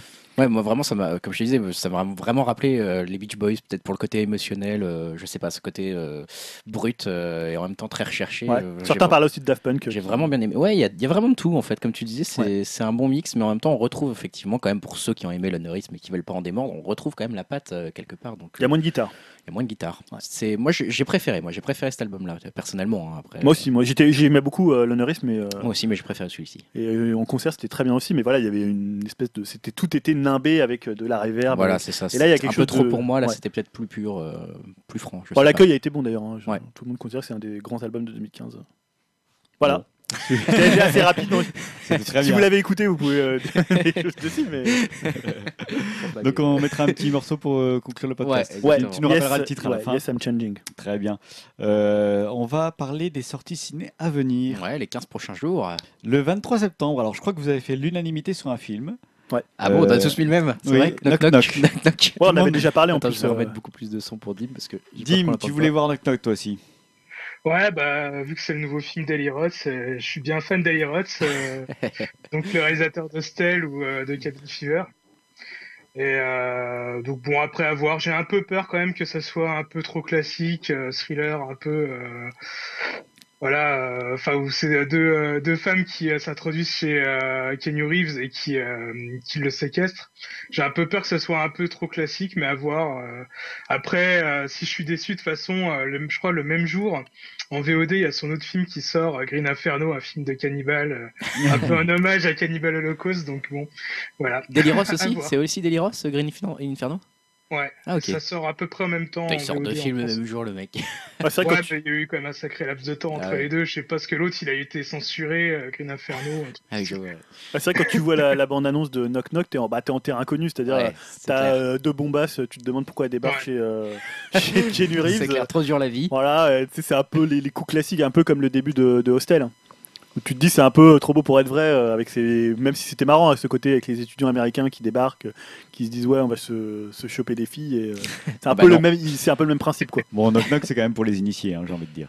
Ouais, je sais pas, Ouais, ça a l'air d'être un peu plus grand euh, public, ah justement. bon, ouais. Ouais, c'est un peu entre euh, torture movie et un peu. euh, un peu plus simple quand même que Torture Movie. Enfin, à mon avis, c'est plus accessible, ça Ouais. sera pas aussi choquant. Ah, Quoi. Hostel c'était boucherie, je pense pas que ça sera aussi boucherie que, Hostel, mais bon. Euh, toi, Julien, tu voulais voir Everest Tu veux vraiment bien, voir Everest vraiment. Ouais, Everest, c'est quoi? C'est le film. Alors, je sait connais pas, pas, du tout on ce réalisateur. C'est Balthazar euh, Cormacure. Alors, moi, ça m'a intéressé parce qu'il y avait euh, Jack Gyllenhaal qui était, euh, on le voyait à poil. Ouais, Je Voilà. trouve ça marrant. mais Ça moi, il, sort de, ça il, sort de sa tente à poil et il crie, donc je trouvais ça drôle dans la bande Ça fait très Il y a- film des années 80. Et quoi. il y a Josh Brolin, donc c'est un film catastrophe. Donc, comme ma femme adore les films catastrophes, je vais sûrement être obligé de le voir quand il va sortir en Blu-ray, enfin en, en vidéo. Euh, ça suit deux équipes euh, qui font l'ascension euh, du mont Everest, forcément, Voilà. comme le nom l'indique. Et forcément, c'est un film catastrophe parce que ça va pas se passer. Oh là là, il va y avoir des doigts coupés par le froid. Ah, ou ouais, ouais. Mais la bande-annonce Ouais. est, euh, est quand même très pourrie. Enfin, Ah, ça donne pas du tout envie. Quoi. Je l'ai vu, je me suis dit, j'ai vu c'est un cette casting, mais ça fait pas du tout envie. hein. Ouais, ça, on dirait, c'est très, euh, tu sais, très Ah bah, un peu veulent- pathos hollywoodien. Tu Ah Ouais, pas mais c'est euh. le San Andreas de l'Everest. Non, mais en fait, ouais. ça, ça joue moins sur le côté catastrophe que sur le côté, euh, ouais, on repousse nos limites. Donc, euh, t'aurais été un pur film catastrophe, tu te dis, ouais, il y a des séances spectaculaires, des séquences spectaculaires. Pas trop, ouais, non. Là, pas trop au début, non. pendant, euh, on va dire, trois quarts de la bande-annonce, tu vois même pas des trucs où ils sont accrochés, où ils tombent. Où À mon ils- avis, ils vont jouer sur la Ah, tension. Au début, c'est genre, ouais, tu vas accomplir le plus grand exploit. Il y a un côté un peu. euh, Ouais, dépassement de soi, c'est Ouais, la philosophie à l'américaine, quoi. Voilà, donc ça fait pas trop film catastrophe sur le début, mais un peu plus après. Intéressant. Bon, Bon, la Jack semaine- Gyllenhaal, la- on va voir quand même. Oui. Ouais. La semaine suivante, le 30 septembre. Grégoire, tu as noté un petit film. Ouais, euh, je sais pas si je, je me fourvoie ou pas, mais c'est un documentaire qui s'appelle Sous-sol. Ça parle de quoi? Donc c'est un, f- je, je lis la description Allez, lis-nous la d'Allociné. description. C'est un film qui parle des gens et des caves et de ce que les gens font dans leurs caves. Ouh C'est là un film là. sur les obsessions. C'est un film sur une fanfare et les airs d'opéra, sur les meubles qui coûtent cher et les blagues désuètes, sur la sexualité et les salles de tir, sur la santé et le nazisme, sur les fouets et les poupées. Et euh, je vous conseille vraiment de voir la bande-annonce parce que donc c'est un documentaire sur ce que les gens font dans leur cave. Ils mettent leur passion, ils mettent leur train miniature, ils mettent, euh, j'en sais rien, leur collection d'objets fétichistes pour certains. On voit ça et en fait c'est filmé avec un certain, une certaine patine qui m'a vraiment rappelé euh, les documentaires striptease pour ceux qui Ah, connaissent sur C'est ce que 3. j'allais dire. Ça me fait peur, ça. Et euh, du coup, moi j'adore striptease, je suis un grand fan des documentaires striptease, et du coup, j'avais vraiment envie de voir sous-sol. Ça a l'air d'être complètement barré. On voit des mecs en train de bouffer autour d'une table, tous habillés en, en Waffen-SS avec euh, le drapeau d'Hitler derrière. Et juste après, on voit une séance de, une sorte de sadomasochisme avec des gens beaufs, tu vois, avec des gens du quotidien. Et euh, il y a un espèce de regard à la fois cruel et drôle sur, euh, sur ce quotidien qui m'a vraiment donné envie de voir ce documentaire, donc qui s'appelle Sous-sol le 30 septembre. D'accord. Et Julien, toi, tu nous avais Ouais, choisi vers l'autre. Vers l'autre rive, donc de, de Kiyoshi Kurosawa, qui, était, euh, qui avait fait Cure. Mm. euh, qui était un film euh, voilà, qui était assez intéressant, euh, qui, et Tokyo Sonata aussi, et souvent, Cairo, il avait fait Cairo. Cairo aussi, ouais, c'est un réalisateur qui, a souvent, qui met souvent du fantastique dans le quotidien. Donc qui, est- qui a un côté un peu comme ça, un peu dérangeant. Alors, il est très japonisant comme réalisateur, Ouais. c'est-à-dire c'est des films très lents, euh, assez- très contemplatifs. assez lent. Et là, ça a l'air assez différent en fait. L'histoire, c'est au cœur. Alors je lis le synopsis de Allociné, hein, parce que je l'avais pas On est sponsorisé par Allociné aujourd'hui. Au cœur du Japon, Yusuke convie sa compagne euh, Mizuki à un périple à travers les villages et les rizières, à la rencontre de ceux qu'il a croisés sur sa route depuis ces trois dernières années, depuis ce moment où il s'est noyé en mer, depuis ce jour où il est mort. Pourquoi être revenu? Donc voilà, il y a toujours dans le quotidien. Donc la bande-annonce est assez jolie, euh, un peu différent de ce qu'il fait. Ça a l'air un peu plus. euh, euh, Il y a beaucoup de paysages, un peu peut-être un peu plus contemplatif, mais il y a toujours cette idée du fantastique dans le quotidien, ce qui est un peu d'ailleurs les revenants. hein. Je, en voyant ça, je, je pensais Mhm. un peu au, au pitch des revenants. Donc je trouve que c'est toujours un réalisateur assez intéressant dans, dans ce qu'il fait. Pas très très connu, j'ai l'impression en France, mais euh, il a eu quand même eu des rétrospectives. Donc voilà, c'est surtout pour le réalisateur presque plus que pour le film. Le film Ouais. s'appelle comment tu dis? Vers l'autre rive. Vers l'autre rive. Mais je pourrais te le donner en japonais si tu veux. Ça va. là. oh là là, Oui, je sais. Le serais raciste de base. Oui. Le racisme. J'ai osé, hein, vous avez commencé la blague, j'ai été jusqu'au bout, excusez-moi. C'était nul. bon, bah voilà pour les sorties ciné. Euh, on il y a avait- tout dit. Je sais pas si Dim t'avais autre chose pour le, T'as rien mis, Dim, les pour le 15 30. prochains jours au ciné non, Non j'ai- j'ai rien vu d'autre. là- Mais bon, après ton, ton documentaire, là, ça m'a l'air assez. Ah, et va voir la bande annonce, ça va te faire sourire, je pense. L'affiche est pas mal d'ailleurs. Ah ouais, j'ai j'ai même pas fait gaffe à l'affiche. J'ai pas T'as fait. vu l'affiche? Non, je sais, je sais pas si je l'ai vu. Elle est sur Allociné. Allez, ouais, allez sur- Allez-y Dites que vous venez de la part d'Upcast, entrez le code Upcast. Je sais pas si tu la je juste te la montre en même temps. Tiens, allez, très. Ah bah oui, bah voilà, Voilà. c'est ça, c'est deux espèces de beaufs qui posent en, sous- en sous-vêtements euh, dans une cave, quoi. En Ouais, sous-vêtements euh, de type euh, sadomasochisme. Ah, l'affiche, elle est mortelle. Hein, t'as- Mais ça a l'air génial, vraiment, ça a l'air génial. Allez voir montre, je la montre à Stan. Ah oui, quand même. Ah oui, ça Ouais. me dit quelque chose, c'est vrai. Tu vois, ça a l'air un peu, un peu glauque, mais en même temps drôle. C'est un film, ça a l'air belge, quoi. Je, C'est ça sais même pas si c'est euh, belge, c'est... Ulrich Seld. Je sais pas du tout ce qu'il a fait. Enfin bon, voilà. Bon, voilà pour nos petits C'est autrichien. conseils, euh, autrichien. Autrichien, tu vois. Ah, D'où le nazisme. Bah, dites- tenez-nous au courant si vous allez voir. euh, Greg, merci pour les clichés. tu fais des Et trucs c'est moi qui japonais. fais les clichés après. Hein Ça va, on a le droit de se lâcher, plus personne n'écoute là. Tenez-nous au courant si vous allez au cinéma et que vous voyez ces films-là. Dites-nous ce que vous en avez pensé. Euh, c'est ainsi que s'achève le Upcast numéro 17. Euh, J'espère que vous aurez bien aimé notre balado diffusion. C'est comme ça qu'on dit. Notre balado diffusion. Ah bon, avec exactement. le podcast? Ouais, podcast. C'est le terme français pour Balado podcast. diffusion. Non, balado, Si. c'est cette merde Ah bah, Écoute. C'est honteux. on, on en discutera dans notre arrière-guichet. Allez, euh, on vous donne rendez-vous dans deux semaines. On Donc faut qu'on renomme le podcast Up, euh, Up Diffusion alors. Up Balado Diffusion. directement. Balado diffusion. Up Up Balado Balado Diffusion. Donc je vous rappelle qu'on est trouvable sur iTunes, vous tapez Upcast et n'hésitez pas à nous mettre un petit commentaire et des petites étoiles, ça nous fait toujours plaisir. On les prend. Euh, on a un site upcast.fr très sobrement nommé, c'est là-dessus que vous pouvez nous mettre des commentaires auxquels on répondra avec plaisir. Vous pouvez écouter notre podcast directement sur le site, même de manière chapitrée, Ouais. si une section vous intéresse plus qu'une autre. Si vous le trouvez trop long quoi. Si Aussi. voilà, bizarrement, je sais Aussi. pas pourquoi, mais Non, il n'y a pas de raison. 8h02. Euh, sur Twitter de temps en temps, on met un petit tweet, mais c'est Là, rare. je vais en mettre un pour, euh, je pense, euh, bah, dire qu'on est de retour. Est-ce que je fais gagner un amiibo cette fois Ah, on a des amiibo à Ah, gagner. j'ai Oh, on a une, une, une Oh, non, sans semaine- la amiibo. prochaine fois. La prochaine fois Ouais, ouais, on l'a pas assez Ah, Il teasé y a là. du, de l'amiibo lourd quand même. Ah, j'ai du La prochaine amiibo, fois, là. si vous écoutez, il y a de l'amiibo à gagner. Ah ah Et que vous venez sur Twitter et que Twitter, peut-être même, on peut, quoi, il y a de l'ami- de l'amiibo tricoté main, non? Il y a peut-être de l'amiibo Oh. tricoté moi, à gagner.